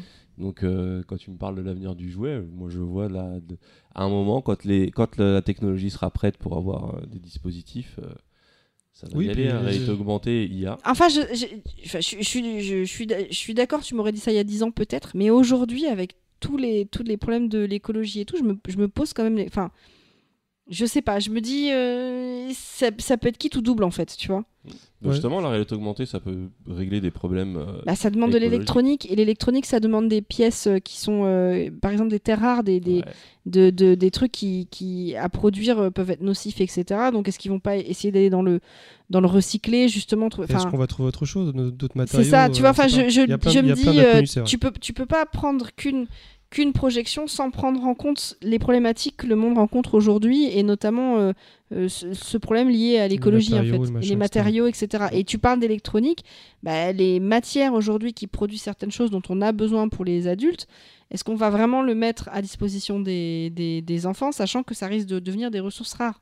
Ouais, ouais. Bah après, faut voir si le truc prend et qu'on arrive à, justement à, à faire avec cette crise. euh, Il y a un moment où ça fera partie c'est pas de une vie. C'est pas juste une crise. Oui, je fait. sais, mais il y a des. il y a- Regarde, on parle des supraconducteurs là. euh, Ouais, il y a une, une nouvelle qui est assez. euh, Enfin, euh, qui- bah, assez encourageante si c'est. C'est si pas c'est- encore, c'est pas encore complètement. Oui, mais ça, c'est pour Voilà, l'énergie. Si c'est confirmé, Oui, mais ça permettrait de réduire des coûts dans, dans certains trucs et tout. Après, Oui, mais quand tu parles d'électronique, tu as aussi les composants et Oui, des sûr. matières qui sont ultra rares en fait, qui et qui et qui à extraire sont des polluants absolument énormes. Donc en fait, je sais pas. Je me, moi, je me pose, euh, je me pose la question par rapport aux jouets et d'autant plus que tu vois aussi de plus en plus de gens qui vont acheter des jouets comme le reconditionné en fait, qui vont vers le des trucs recyclés, réutilisés parce que ça coûte cher aussi. Donc je, je sais pas. Je me pose la question Non, vraiment. hein. regarde, Apple continue de vendre des, leurs téléphones par tripoté et. euh, Non, mais il y a de plus en plus de re- reconditionnés qui sont achetés. En entreprise, euh, les politiques euh, par rapport à ça changent plutôt que de prendre le dernier portable. Quand tu juste, je suis pas tout à fait d'accord quand tu regardes. En fait, c'est pas une question d'être d'accord, c'est que de toute façon, on n'a pas toutes les données. Mais Bah, j'en avais, c'est- j'en avais parlé pendant, pendant- pendant- dans une dernière chronique, c'est qu'à un moment donné, on va, on, va, on va arriver à un plafond de verre d'un point de vue aussi bien technologique que limite de ressources. Et ça, le problème, c'est qu'on ne sait pas ce qui va se passer. C'est soit c'est on continue à augmenter, mais de toute façon, au bout d'un moment, ça va forcément se limiter, soit on va régresser. On ne pourra pas stagner, on va régresser. Mm. Et c'est pour ça qu'il y a certains pays, notamment, euh, je crois que c'est l'Indonésie, qui a commencé à faire de, de l'Internet euh, bas débit pour éviter la consommation d'énergie en fait. Donc un email va pas mettre 30 secondes- euh, une seconde seconde pour arriver, il va mettre euh, peut-être une demi-journée, etc., etc. Ils sont en train de travailler là-dessus. On ne sait pas ce que ça va devenir. On sait pas. Peut-être qu'il y aura euh, un monde à deux vitesses au niveau internet, au niveau technologie. Est-ce qu'il y aura les pots d'un côté, les risques qui auront un internet un super haut débit avec toutes les nouvelles technologies. On ne sait pas trop ce que ça va devenir. Et on en revient à ce qu'on parlait au début du podcast sur les gens qui prévoient ce, qui va arriver. Et là, on a un moment charnière où, de toute façon, soit on va droit dans le mur, soit on arrive à un peu réguler tout ça, on, on s'en sortira peut-être un petit peu mieux. Mais il y a trop d'inconnus et c'est, on peut pas. En fait, ouais, je trouve ça hyper difficile aujourd'hui pas donner de, de réponse, de dire dans... ça serait bien, on serait bien malin de le faire. Et tu parles par, par exemple par rapport aux jouets, ce que ce qu'on avait vu en dernier sur les Barbie, c'est euh, ah non, c'était pas dans le truc qu'on a vu ensemble, c'est sur autre chose que je l'ai vu, où en fait euh, ils ont fait des Barbie écolo qui c'est quand même du plastique hein, les Barbie Oui. qui euh, sont faites à partir de plastique recyclé. Mhm. Mais la problématique de ce truc là, c'est que une fois que tu as recyclé le plastique pour en faire une Barbie, tu peux plus rien en faire. Tu peux pas le re- recycler. Non, tu peux c'est visiblement c'est limité. Après je sais pas comment ça fonctionne exactement, donc mais c'est vrai que la problématique de ces trucs là, c'est qu'est-ce qui deviennent tout ce Et on en reste à l'heure du pétrole. ouais. C'est bien pour finir un podcast, ouais, un ouais, truc ouais, bien ouais. pessimiste. Ouais, là, on va bien. tous cramer dans la. Voilà, Mais non, Bon, en tout cas pour les riches, moi je vois bien, euh, je vois bien euh, de la réalité augmentée, de l'IA. Eh ben non, Et, justement, euh, parce que les riches en Californie, il paraît qu'il y a eu tout un mouvement ou un moment. t'as fini de niquer son délire. Mais non, mais parce que en fait, Laisse-le dans son je délire. lis des trucs, mais tu vois par exemple tout- toute la comment ils appellent ça là, la- les, les mecs en Californie là qui Les sont Américains. qui sont sur non, c'est une- des populations qui sont vraiment à fond sur le digital, qui bossent pour Google, Facebook, machin, etc. Tous ces gens là qui Ouais, mais ces qui ont- gens-là, ils sont pas beaucoup. Et, à, à côté de ça, ils travaillent pour vendre tout ce qu'ils ne veulent Oui, veulent et pas ben tous consommer. ces gens qui travaillent pour vendre ces Ah, trucs-là, Silicon en Valley fait, pour, ouais, la Silicon Ok. Valley, pour leurs enfants, t'as eu plein d'articles qui sortent qui t'expliquent que ces mecs-là, pour leurs enfants, Oui, il n'y a pas d'écran. en fait, pas ils de- limitent, mais parce qu'on on le, enfin, on le sait aujourd'hui que un, un- les, trop d'écran pour les enfants, c'est pas bon, ça. Non, mais les gens continuent de fou. C'est pas parce que les gens, Oui, les communi- les- Mais les- les on voit de plus en plus les, les, les... Enfin, les gens continuent de fou, mais même j'entends parler d'histoires autour de moi où de plus en plus tu vois les conséquences de ça. Des gens qui sont obligés d'amener les enfants chez des orthophonistes, chez des médecins spécialisés, etc. pour. euh, je sais pas si euh, orthophonie c'est le bon terme, mais c'est peu importe, je, je suis un peu nul avec ça. Mais grosso modo, ils sont obligés de, de, de traiter les enfants et on découvre que c'est par rapport euh, aux écrans et tout. Donc en fait, je me pose la question aussi de ce que ça, tout ça, ça va donner. euh, tu vois, en fait, J'ai- appris un truc, vas-y, finis après. non, non, mais je dis, ce que je dis juste, c'est que il y a plein de lignes qui arrivent en même temps. Et Oui, non, c'est- la- c'est- le mélange de tout ça, qu'est-ce que ça va donner Ça me paraît. C'est vraiment flou, quoi. Bah ouais, mais on peut pas, on peut pas anticiper, nous, puis ce n'est- c'est pas notre but. Et puis même ceux qui anticipent, ils ont des, il y a pas de consensus, c'est ça, ça, ça Eh bien, crache, si vous avez une vision de l'avenir. Mais euh, ça me fait penser, j'ai vu un truc récemment, et euh, alors ça n'a pas vraiment de lien avec euh, les jouets, mais euh, j'ai, ça m'intéressait parce qu'en fait ils expliquaient pourquoi aujourd'hui il y a beaucoup plus de myopes qu'avant. Pourquoi il y a des gens, qui, des, des enfants, ou, notamment chez les enfants, de- de- d'enfants ou d'adultes qui mettent de plus en plus de lunettes. Et en fait, on a, on a souvent pensé que c'était à cause des écrans, parce qu'ils passaient trop de temps devant la télévision. On a toujours entendu, passe pas trop de temps. Ou télévision, genre, bref. te mets pas trop près des écrans. Ouais, ça n'a aucun lien, ça a juste un rapport avec la luminosité, la, lumière extérieure. En fait, ils se sont rendus compte que les Australiens, et notamment aussi les Africains, ils n'ont pas de problème de myopie ou très très peu, beaucoup moins en termes de pourcentage, parce qu'ils sont beaucoup plus euh, atteints par la lumière euh, La solaire, lumière directe. euh. Exactement, qui est beaucoup plus intense. Et en fait, quand on est, euh, quand l'œil humain est, euh, est euh, comment dirais-je, impacté par euh, une lumière beaucoup plus intense, il, a, il se règle mieux, il n'a pas besoin de porter de lunettes. Enfin, il réduit les risques de myopie de euh, en 70%. gros, tu dis qu'il faut qu'on mette notre gamin dehors, quoi. Et vous le laissez dehors. Vous le rentrez plus jamais. vous le laissez dehors. Bon, au début, le dit. Mais, mais c'est pas qu'une question de soleil, c'est une question parce que même les rayons solaires, ça passe à travers les nuages, etc. Donc en fait, j'ai appris ça et en fait, c'est- euh, c'est parce que pendant des années, on a cru, bah voilà, tu, tu- tu- tu restes devant les écrans, bah tu, tu seras myope. Et en, et en gros, ça n'a pas de lien. Mais par contre, rester dans une pièce, télé ou pas télévision, s'il n'y a pas assez de lumière, tu En fait, c'était pas yeux. le fait de rester euh, devant les écrans. a- en fait, c'est parce que l'œil ne capte pas assez de lumière, tout simplement. Bah, sur, les, sur les écrans, surtout avec les très très jeunes enfants, je- il y avait une vidéo qui n'est absolument pas glamour à voir sur YouTube parce qu'en fait c'est une conférence euh, ou un cours d'un. C'est chiant, mais c'est intéressant. D'un neuro, d'un prof euh, qui parle de neurosciences et en fait il te donnait un exemple que je trouvais assez génial euh, pour vraiment comprendre. En fait il te dit voilà un enfant très très jeune, vraiment euh, tu sais les bébés qui commencent à jouer, tu vois, qui commencent à attraper des jouets. Il a euh, le jouet là, Sophie la girafe, tu vois. Puis en fait ce qui va se passer c'est que l'enfant le premier jour bah, il va apprendre Sophie la girafe. Puis le deuxième jour il va la prendre puis il va la tourner. Puis le troisième jour il va la prendre, il va la mettre dans un. Enfin tu vois, il- Il la manipule différemment. chaque jour, il va, il va, il va trouver des, il va faire une action, il va développer ses actions et en, en faisant ça, il va développer sa, sa motricité. En gros, il va ajouter des nouvelles fonctionnalités sur son logiciel, tu vois. Grosso Il fait modo, des mises ça. à jour. Il fait des mises à jour. Sauf que ce qui se passe quand tu mets un- une télé allumée à côté de cet enfant, c'est qu'au lieu de se concentrer sur Sophie la girafe et sur sa motricité, bah, à ce moment-là, il va regarder l'écran. Mm. Il va être passif. Donc il va pas développer de trucs en fait. Et c'est par exemple, c'est l'un des trucs où il explique que, que devant, surtout devant la télévision, tu es complètement euh, Hypnotisé. hypnotisé, t'es passé. Et c'est vrai que dès que tu mets un écran, enfin, nous de temps en temps, euh, on lui met un dessin animé. Dès que j'ai fini, le temps qui est accordé au dessin animé, il faut que j'éteigne la télé. Parce que si je lui parle, il, il a les- la tête qui est tournée vers l'écran. Et donc tu peux pas discuter avec lui en fait. Ouais, je vois ce que tu veux dire. Euh, Je crois qu'on devait- on arrive à la fin, non Ouais, ouais, je pense. voilà, ça fait 3 heures de podcast. Ouais, on en est à 3 On heures a de bien podcast. parlé. Euh, moi On- qui me disais ça va être court. Bon, on remercie tous les intervenants, hein, Tripin, tout ça, que vous faites, qui étaient avec nous. Ça fait plaisir. Ce qui est bien, c'est qu'on est plusieurs dans nos têtes, donc on est plusieurs à table. Oui, c'est ça. Ouais, c'est bien. En tout cas, on remercie ceux qui nous ont écoutés jusqu'à la fin. Si vous voulez Ah ouais. laisser, euh, euh, franchement, respect à vous. hein. Franchement, bien ouais. si vous, si vous voulez nous laisser des messages, il y a Twitter. Ouais, on aime bien, nous. On aime bien avoir des messages. Ouais, c'est cool. Alors il y a, il y a, ah non, Twitter, c'est plus Twitter maintenant, c'est Ah, c'est X. X. C'est X, c'est vrai. Donc il y a X à base de PPPP, il y a Instagram à base de PPPP, il y a Facebook. Ouais. À base de. Zombies Zombies Non, the Cat. À base de Zombies the Cat. Et euh, je sais pas, on fait un TikTok, on fait autre chose. euh, Déjà, qui va gérer TikTok? Déjà, il n'y a personne qui gère Twitter. X. Ouais, non, on a même une adresse mail. on est nul en réseau Si on a à base de PPP à gmail.com. mais, même des lettres, envoyez-nous des lettres, franchement, je vous jure, ça fait plaisir. Euh, en tout cas, euh, voilà, C'était sympa quand même. c'était cool. Ouais, c'était Franchement, c'était bien. Petit comité, on a rigolé. Ouais, c'était bien, c'était sympa. Donc, bah, En plus, on a évoqué les jouets et tout ça, c'est cool. Ouais, ouais j'ai essayé de me retrouver le, Mais on n'a pas parlé des magazines jouets aussi.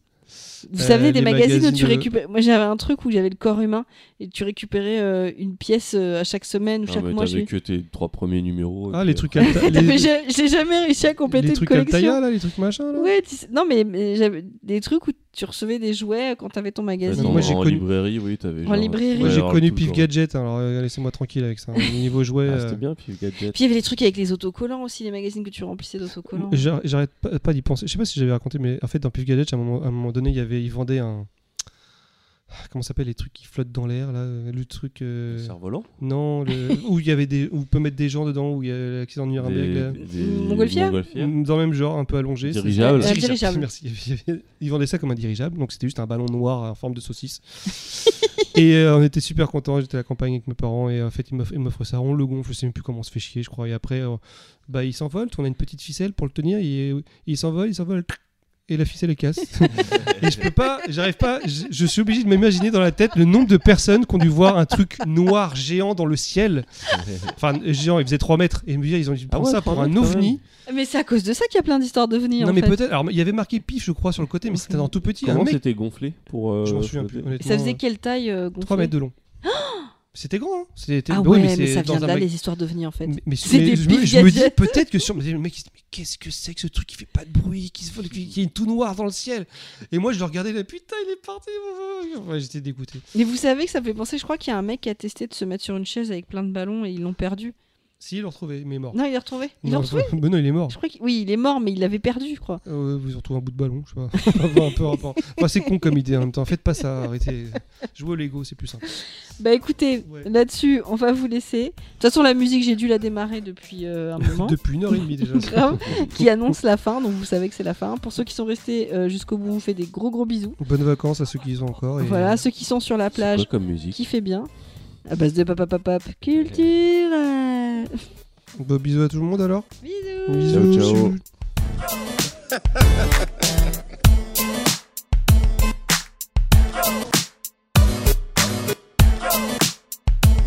à base de pop pop pop pop. Culture. euh, Euh, Tout ce que vous voulez dans la soupe aux bisous. Mettez de la raclette. ce que vous voulez, ça lui donne meilleur goût. C'est Lilou, Lilou Caillou, les podcasts de Lilou Caillou. Waouh. Lily Caillou. Lily Caillou. Wow. Bonjour, c'est Lily Caillou. C'est angoissant un peu, je vais pas te mentir. Et sinon, t'as euh, tout doux. Et du coup, un moment réglage.